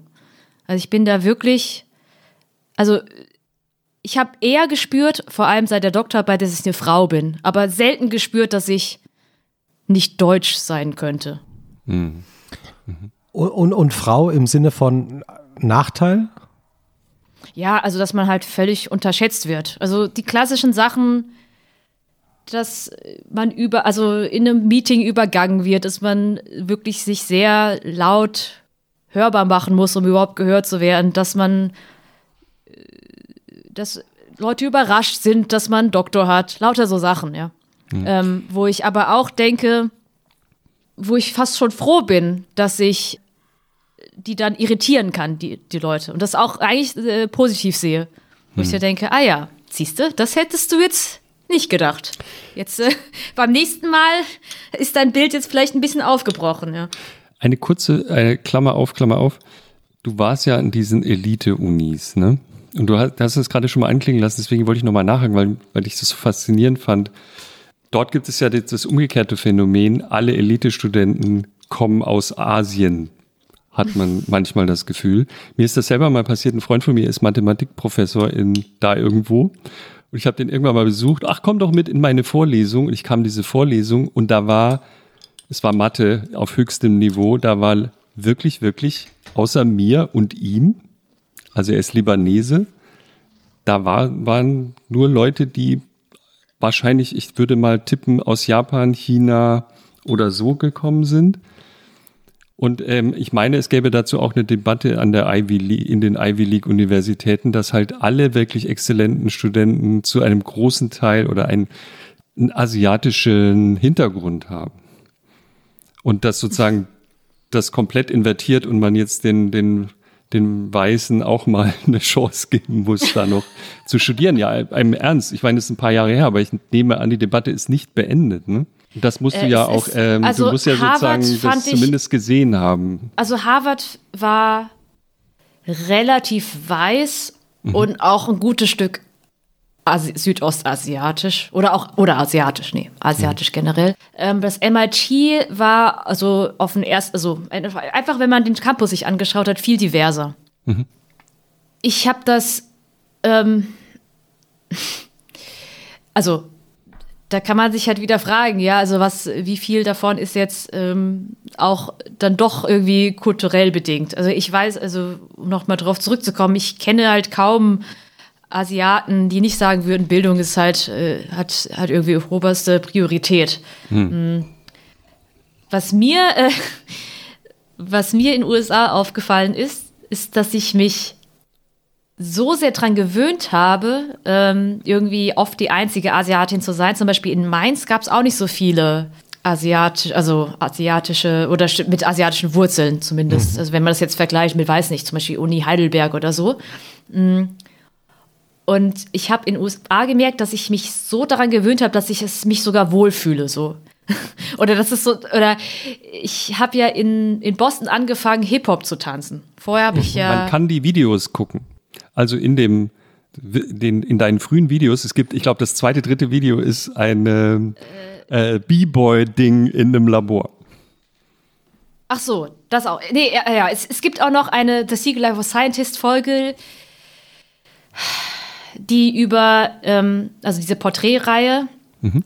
die, äh, die MIT Dance Troupe, ähm, wo man Einblick in die MIT Dance Troupe gewinnt, äh, die wirklich gut ist. Also das MIT mhm. hat eine erstaunlich gute, hat erstaunlich gute Tänzer, die auch in Boston und auch in der äh, oder auch sogar national da wirklich mithalten können, auch bei vielen Wettbewerben. Und es gibt äh, so typisch auch für so eine von amerikanisches College da wirklich so semi-professionelles Angebot da. Also ich habe da, ich bin da am Anfang vom Semester einfach zu so einer riesigen Audition gegangen für die MIT mhm. Dance Troupe und ähm, hatte halt voll Bock und wollte halt natürlich unbedingt äh, genommen werden. Und danach äh, arbeitet man halt das ganze Semester an so einer Show und am Ende ist halt so eine große Show, sogar mehrfach und so weiter. Und ähm, ich habe halt schon immer lange getanzt, aber Hip-Hop. Was? Was? War ich. Ja, du warst Okay. kurz weg. Du warst kurz weg. Ach so. Das Internet in Frankfurt ist. Ja. In Also Frankfurt hab- ist ja der große Internetknoten Deutschlands, deswegen wahrscheinlich. Ja, äh, ich habe halt schon äh, immer lange getanzt, aber äh, noch nie so, also Hip-Hop nie, nie so richtig, also höchstens nur so privat. und äh, wollte halt unbedingt äh, da ähm, reinkommen. Und bei der Audition war es halt so, dass man ähm, in kurzer Zeit so eine Choreografie beigebracht hatte und dann musste man in kleinen Gruppen halt vortanzen. Und was ich halt gewohnt war aus Deutschland, ist, dass ich zumindest mal, und das kann ja echt ein Vorteil sein, ist auch immer noch ein Vorteil bei dem, was ich jetzt mache, ist, dass man optisch auffällt. Ja. Also, das ist natürlich schlecht, wenn du dann schlecht tanzt, ja. dann, aber wenn du nicht so verkehrt bist, dann ist es ja eine Chance, dass du nicht einfach komplett übersehen wirst. Aus Zufall, wenn du jetzt, ne? Weil sonst war ich halt immer die Asiatin. Es war auch so, auch in Mainz so, dass halt viele mich vom Sehen kannten, ich die anderen aber nicht unbedingt. Und dann bin ich da hingegangen und habe halt so gesehen, dass so die Hälfte davon, die Hälfte der Leute halt äh, asiatische Wurzeln haben, offenbar. Und ich so, na toll, ja, jetzt muss ich mich ja echt, jetzt, jetzt muss ich wirklich umso mehr mich anstrengen, um, aufzu, um positiv aufzufallen. Ähm, und fand das irgendwie total seltsam, weil das war interessant, weil dadurch, dass ich, dass da so viele Asiaten waren, habe ich mich plötzlich, hatte ich, war ich plötzlich so ganz self-conscious über meine Asianness, was mir in Deutschland irgendwie nie passiert ist. In Und- und Deutschland habe ich um mich rum halt vor allem immer weiße Menschen gesehen und habe mich so mehr oder weniger selbst so gefühlt oder wenig drüber nachgedacht. Und in in in USA, wo es dann wirklich sehr divers wurde, war ich dann plötzlich Teil einer Gruppe, nämlich also von außen gesehen der Asian Americans beziehungsweise dann Asian Germans ähm, und habe mich fast schon fremder gefühlt dadurch. Das war ganz seltsam für mich. Und dann erinnere ich mich noch, dass irgendwann, als ich da war, gab es so in Harvard, äh, von Harvard organisiert die German Conference, wo dann auch so Speaker eingeladen werden, Deutsche, auch Politiker und dann ähm, Austauschschüler. Oh nein. Ihr hängt. Wenn du uns noch hörst, wir hören dich nicht mehr. Ich vermute, sie kommt gleich wieder. Der Wein ist ganz gut. Aber der hat sowas, äh, das haben die ja alle, aber der ist besonders so, ne- der schmeckt so nach Moscht. Kennt ihr Moscht? Klar. Heißt das in, in der Gegend, wo du aufgewachsen bist, ist es Appleboy? Ja, Appleboy, Äppler, sagt man eigentlich. Äppler. Ist ein Äpp Äppler. Trink, gehen wir noch in die Äppler-Kneipe. Nach Sachsenhausen. Da bist du wieder. Alles gut. Deutschland und Internet. Wir haben kurz über Appleboy gesprochen. Wo waren wir stehen geblieben? Nee, du hast erzählt von der, von der Hip-Hop-Klasse und von der Vergleichbarkeit vor allem, dass du plötzlich das Gefühl hast, äh, Gefühl hattest, du gehörst zu einer. Genau, ich gehöre zu einer Gruppe. Gruppe und habe mich dann halt viel asiatischer und irgendwie, ja, gefühlt. Was gar nicht, also was irgendwie seltsam war. Das fand ich irgendwie interessant. Und dann wollte ich, äh, war ich gerade am erzählen, dass äh, in Harvard jedes Jahr so eine German Conference organisiert wird, wo Okay. dann ähm, auch so äh, deutsche Speaker geladen sind, auch so Politiker und so weiter und ähm, vor allem Austauschstudenten in deutsche ähm, Austausch-Fellows, äh, die gerade in Boston sind, dann eingeladen, also kommen können. Und äh, Matthias, also Matthias und ich sind da beide äh, dann einmal hingegangen und dann habe ich zu ihm gesagt, ich fühle mich hier wieder zu Hause. Weil ich dann wieder so komplett von Kartoffeln umgeben war. so. Hast du gerade Kartoffeln gesagt? Ja, das, bö das böse Wort. Aber äh, sehr liebevoll. Nein, ich habe mich da wirklich, wo ich wirklich dachte, wie verrückt ist es, dass ich mich hier wieder wohlfühle. Weil ich das, weil das gewohnt, also, und dann merkt man erst, ähm, ja, aber das ist das nur um zu sagen, wie individuell solche Erfahrungen sind. Wo man wirklich sich nicht anmaßen sollte oder sich einbilden sollte, man könnte äh, da die Realität oder die Erfahrung eines anderen Menschen da leben oder nachvollziehen.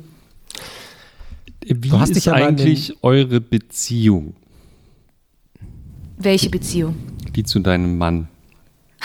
Was ist das denn für eine Frage? Naja, das interessiert mich im Detail, darf mich das gar nicht interessieren, aber an diesem Punkt. Also sozusagen, wenn du, er ist, ich weiß, ich kenne ihn von Videos, ja, sozusagen, die du veröffentlicht hast. Habt ihr jemals, wie oft spre- besprecht ihr das Thema, meine Familie kommt aus Vietnam, deine Familie kommt aus, hab keine Ahnung, wo, dein, wo, wo seine Familie herkommt. Ist das für Aus euch Trier. Al- aus Trier. Ist das überhaupt ein Thema oder ist es mal einmal im Jahr ein Thema? Also, ich glaube, am Anfang war es vielleicht insofern ein Thema, dass, also, dass Matthias es seltsam fand, dass ich, wenn ich zum Beispiel in nicht einfach in Urlaub fahre, ohne meinen Eltern davon was zu sagen. Also bei ihm ist es halt so, dass er sich dann irgendwie melden würde und dann sagen würde, liebe Grüße aus Irland oder so, weißt du? Und ähm, oder, auch- oder auch überhaupt, dass halt ähm, ne, dass ich halt auch so ein, so ein enges Verhältnis dazu habe. Ich weiß aber gar nicht, ob das jetzt zwingend was Vietnamesisches sein muss, sondern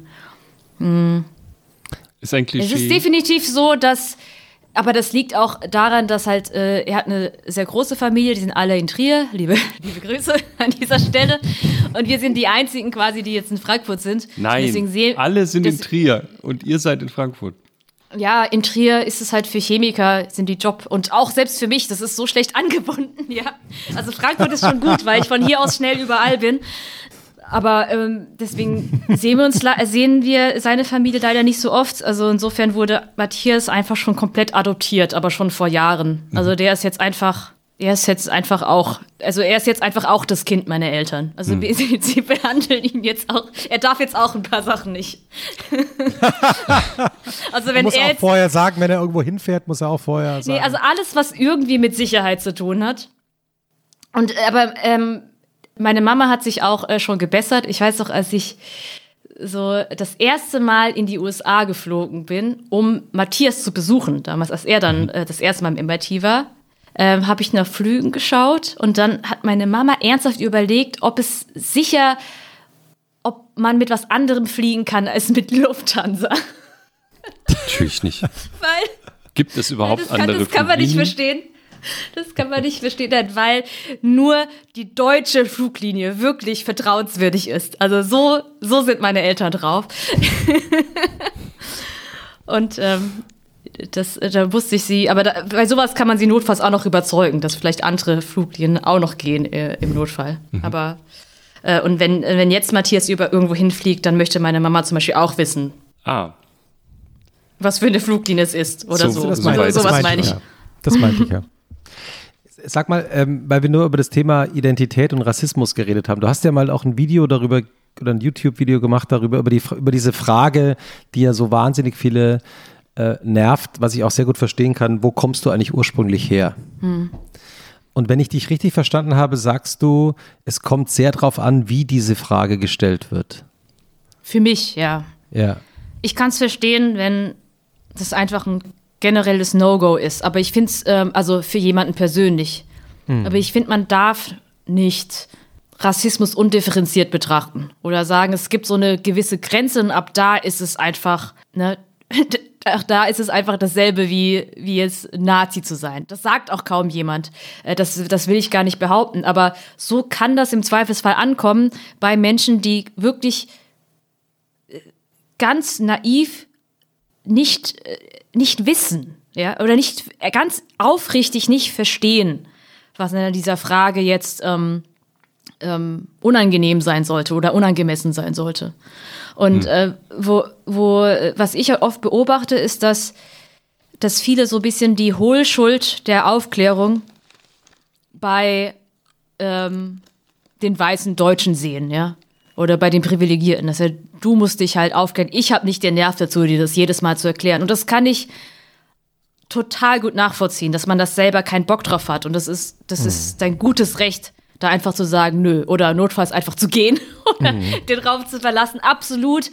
Äh, ähm, aber es muss irgendjemanden geben, der selbst diese Erfahrung hat, der diese Aufklärung macht. Das kann ja sonst niemand anderes machen. Und du kannst ja nicht nur. Es muss ja immer zwei geben bei einer Aufklärung. Es muss jemand geben, der das erklärt und der andere, der das lernt. Natürlich gibt's, finde ich auch, dass es eine Hohlschuld gibt, aber du kannst einfach nicht sagen, so, das ist nicht unser Job. So doch, das ist natürlich der Job von denjenigen, die es, die es erfahren. Ähm, und wenn du persönlich das dir zu anstrengend ist, absolut verständlich, aber irgendjemand, irgendjemand muss das, muss auch aufklären, weil das ist die einzige, die einzige Lösung, sag ich mal. Aber wenn ich was gelernt habe, vielleicht habe ich es auch nicht gelernt, aber ich habe verstanden, dass es ja ähm, mein Privileg ist, in dem Fall, ich sage jetzt mal wirklich mein Privileg, Jochens Privileg. Ich muss mir um das Problem nicht so viel Gedanken machen. Ich kann ganz gut durch den Alltag kommen und mir nicht überlegen, wie es für jemand ist, dem man ansieht, dass seine Eltern vielleicht von woanders herkommen, wie sehr das nerven kann. Ja, ich kann komplett durchs Leben kommen, ziemlich super, ohne mir darüber Gedanken zu machen. Und das verstehe ich schon dass so jemand dann irgendwann sagt, Jochen, ich will es nicht nochmal hören und ich will mit dir auch nicht mehr darüber diskutieren, dass ich das nicht mehr hören will. Lass mich einfach in Ruhe damit. Ja, nee, absolut. Also sozusagen, genau. ich habe dein Video natürlich auch gesehen und ich, ich kann das total nachvollziehen und ich bin auch der Letzte, der jetzt anfängt, sozusagen die strengere Position zu verteidigen. Ich habe nur, also auch sehr spät in meinem Leben kapiert, worum es eigentlich geht. Also, dass du hast einfach auch keine Lust mehr, jeden Tag damit konfrontiert zu werden, ja. Und was du jetzt ja gesagt hast, ist, hm, bin ich eigentlich auch nicht. Und äh, also insofern war es. Also ich werde schon sehr oft gefragt, hm. wo ich herkomme. Sagst so. du, Und ja. ich persönlich, in den meisten Fällen äh, fühle ich oder verstehe ich, dass die Person das nicht irgendwie dass es auch gar kein so ein großer Big Deal ist, sondern es einfach eine von vielen Smalltalk-Fragen ist, ja, die dann irgendwie offensichtlich in meinem Gesicht anzusehen sind. Und dann versuche ich meistens dann so zu sagen, ach, meinst du meine Wurzeln? Und dann sage ich meine Eltern, also, ne, um dann klar zu machen, dass das jetzt vielleicht die bessere Ausdrucksweise ist. Mm, aber ich finde, auf der es gibt manche, die es wirklich übertreiben. Zum Beispiel, wenn ich mich irgendwo als Vietnamesin bezeichne und dann mir jemand sagt, nein, du bist Deutsche. Ja. Also so, so gut gemeint, ja. So, äh, da, wo so der Vibe mitschwingt, mach dich doch nicht äh, in Anführungszeichen schlechter als du bist. Du bist doch Deutsche. So, nee, ich bin, ja, klar bin ich Deutsche. Ich bin aber auch Vietnamesin, ja. Wieso muss ich denn jetzt irgendwie immer sagen, dass ich Viet-Deutsche bin? Ich bin halt ein Vietnamesin, ja, und so sehe ich mich auch und ich bin auch absolut Deutsche. Und dann finde ich, da schwingt nämlich hm. irgendwie eine Wertigkeit da, mit. Ne? Da schwingt eine Wertigkeit mit. Und das stört Absolut. mich, glaube ich. Ja? Aber, das stört aber, mich daran, aber, wenn, man, aber, wenn man sagt, das Deutsche ist irgendwie das Bessere und das möchte man sein. Aber, aber, aber. Folgende Situation. Also, darf ich kurz ausholen? 30 Sekunden. Ich saß mal mit meiner Freundin, die deren Eltern aus Vietnam kommen, in Großvilla, das ist bei Bretten in Baden, in einer Besenwirtschaft.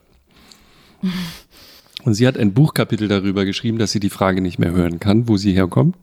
Und wir saßen da mit meiner Mutter, die da lebt. Und ähm, Besenwirtschaften sind so, man sitzt so an riesigen Tischen und dann kommen immer mehr Leute. Es war total nett. Wir sitzen da so und irgendwann sagt der etwas ältere Herr neben uns, wo kommst denn du her? und ich dachte so, ich sterbe. Ich sterbe. Jetzt bricht das der war's. Atomkrieg los. Also nein, das ist so, war's. Ah, Mann. Und das war dann ein wahnsinnig nettes Gespräch, weil sich heraus, also natürlich, ja, äh, bla, ich weiß schon, was Sie meinen, la la la la, das Übliche.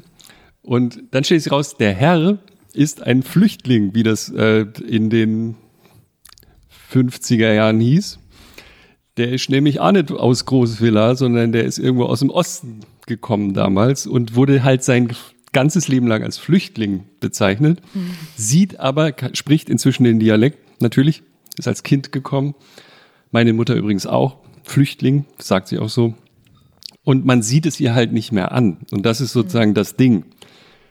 Das sozusagen, äh, es, es macht einen großen Unterschied und äh, das, das ist äh, sozusagen auch etwas, man sieht dir an, dass genau, du jetzt nicht aus Ostpreußen gekommen bist, sondern halt deine Eltern von nochmal woanders her sind. Und deswegen sagst du, ich bin ähm, kannst, sagst du halt salopp, ich bin Vietnamesin. Ich erkläre mir das jetzt selber, ja, aber, aber das würdest du natürlich nicht, wenn deine Eltern aus Ostpreußen damals gekommen wären oder irgend sowas, ja. Und ich finde, dass diese Magie, die das hat, oder Alice, die, die halt, die Mutter äh, ist schwarz und der Vater ist weiß, sie hatte gar keine Chance, nicht schwarz zu sein. So, so lese ich ihr Buch jedenfalls.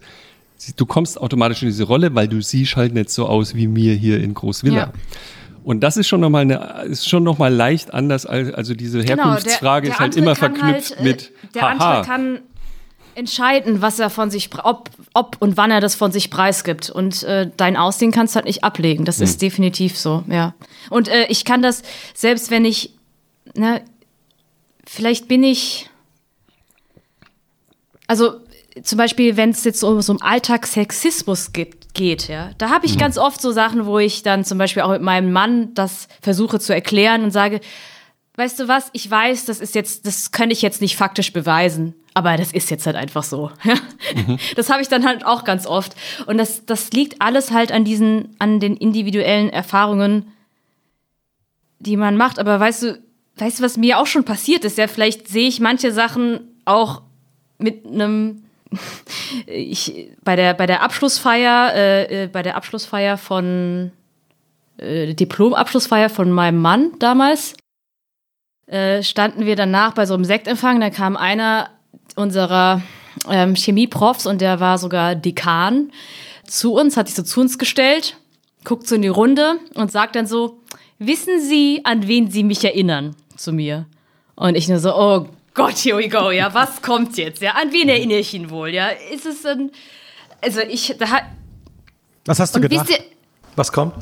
ja, keine Ahnung, Lucy Lou oder Vanessa May, so, weißt du, ja. Ah, Irgendeine Asiatin halt. Und weißt du, wer kam? Amy Chua, das ist die Autorin, die Tiger Mom geschrieben hat.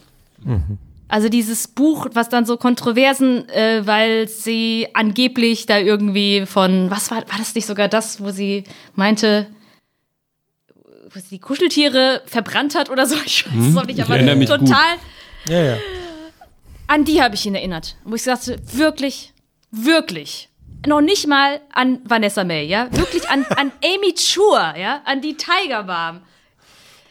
Aber ich, ich kann da nicht böse sein, sondern ich finde es so lächerlich und der, tut mir, der tat mir so leid, weil ich so dachte, was für ein armer, alter Mann, der sonst wo in einer Chemiewelt lebt, die nichts mit der realen Welt zu tun hat.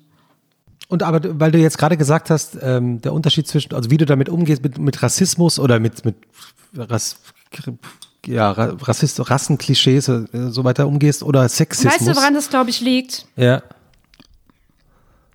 Das habe ich auch schon ab und zu mal die Hypothese aufgestellt. Das liegt ganz speziell daran, dass ich Asiatin bin in, in, als, und eine Wissenschaftlerin. Wo es zufälligerweise die Klischees, da hatten wir auch gerade von wegen Elite-Unis und so, wo das, wo das ähm, kein Nachteil ist. Nee, ist ein Klischee. Und Aber eine Frau, aber Frau sein durchaus. Und ich glaube, genau das ist meine, meine persönliche Erfahrungswelt. Und wenn ich jetzt äh, was anderes gemacht hätte, ähm, hätte ich das vielleicht eher erfahren. Aber es ist halt tatsächlich so, ich weiß sogar noch, ich erinnere mich noch an diesen Physikprof, den wir im Grundstudium hatten, der, äh, äh, also ich weiß, es gab zwei Vietnamesen, also ähm, ein Physiker und mich, also die Chemiker hatten auch mit den Physikern zusammen die Physikvorlesung.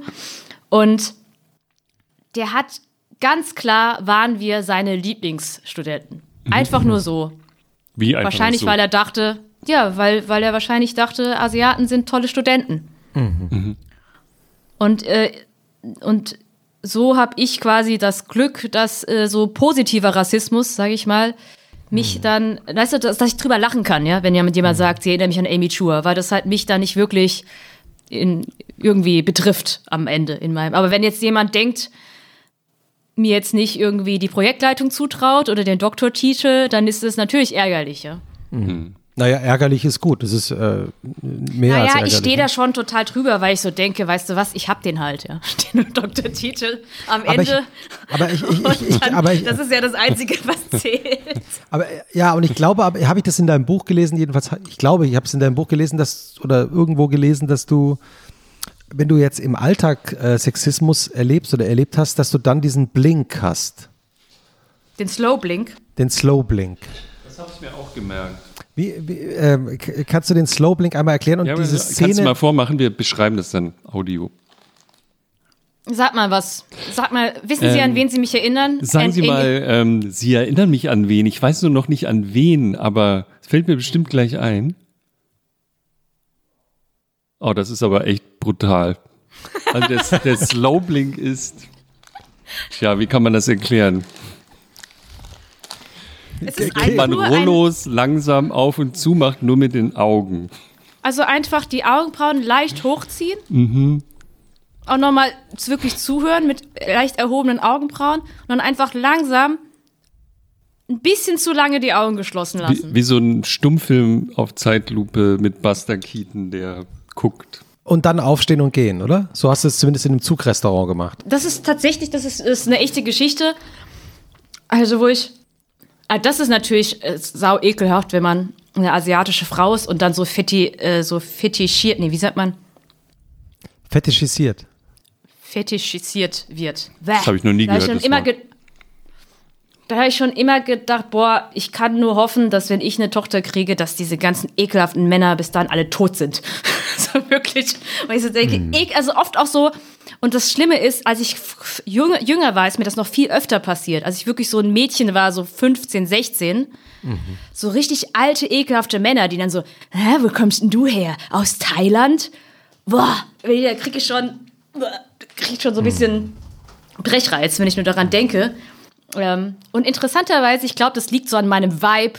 Seit ich älter bin, passiert mir das nicht mehr so oft. Vielleicht sind sie wirklich alle schon ein bisschen ausgestorben. Oder äh, ich glaube, ähm, ich mache schon durch meine Körperhaltung und so klar, dass hier nichts nicht geflirtet wird jetzt gleich. Also wenn, ne? aber ähm, in dem Buch äh, ist halt, dass ich im, im Bordrestaurant saß und dann halt so ein älterer und ein jüngerer Herr im Anzug sich zu mir setzen und ich habe eine von diesen äh, belgischen Waffeln gegessen und dann sagt der Ältere so, oh, das sieht aber gut aus. Und die Waffel auch. und dann habe ich äh, tatsächlich Slow, Slowblink gemacht und bin einfach gegangen. Ja. Man hätte auch das, die Gabel ins Herz des einen rammen können. Also wenigstens, und da, deswegen bin ich hoffnungsvoll, der, dem jüngeren Kollegen war das sichtlich unangenehm. Wenigstens das. Aber weißt du, das ist auch sowas. Leute, wenn ihr der jüngere Kollege seid, dann sagt bitte wenigstens was. Was sagt man dann? Also, zum Beispiel hätte er einfach ihn ignorieren können und zu mir sagen können, Entschuldigung, das ist mir jetzt wirklich unangenehm. Also ich finde sowieso am besten, am Das ist besten zwar mein Boss, der mich gleich feuert, aber es ist mir total unangenehm. Ja, wahrscheinlich ist das die richtige Reaktion. also ich bin Welche Der- Farbe hast du jetzt gerade? Blue Keks, was aber auch eher ein Brownie war, Blaubeeren. Ich möchte Und kurz, möchte kurz anmerken, dass dieser Brownie sehr Der gut ist. beste Brownie ist es. Der Chili Brownie von Rocket and Basil. Brownie, aber das ist, ein sehr, das ist wirklich toll. Aber auch dieser Kuchen, wo ich nicht genau weiß, was, aber es ist so ein Rührkuchen. Fantastisch. Zitrone. Haben wir jetzt eigentlich alle. Nein, Hast du irgendwo Notizen mit den Klammern oder sind die in deinem Kopf? Es ist der, es ausschließlich ist, in meinem Kopf. Jochen, du, hast- du hast einen äh, Pistachio Rosewater Cake gegessen. Krass. Ich dachte, es wäre Zitrone. Da siehst du, wie einfach ich gestrickt bin. Nee, wir haben aber mehrere Klammern auch zubekommen. Musst du auch es nachschauen. Also ich, ähm, ich habe, ich habe immer so ein Kribbeln, wenn noch, äh, wenn eine Klammer offen ist. Aber ich glaube, wir sind. Das, das, das kriege ich durch. Ich habe äh, hab vorher gesagt, ach, das wären so zwei Stunden. So viel, man kann es ja nicht übertreiben. Aber ich glaube schon, ähm, das wird jetzt Zeit für äh, Orang-Utan Klaus.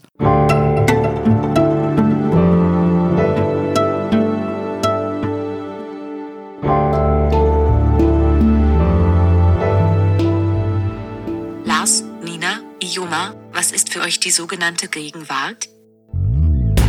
Ingwer-Shots. Ähm, Maske vergessen. Vogue.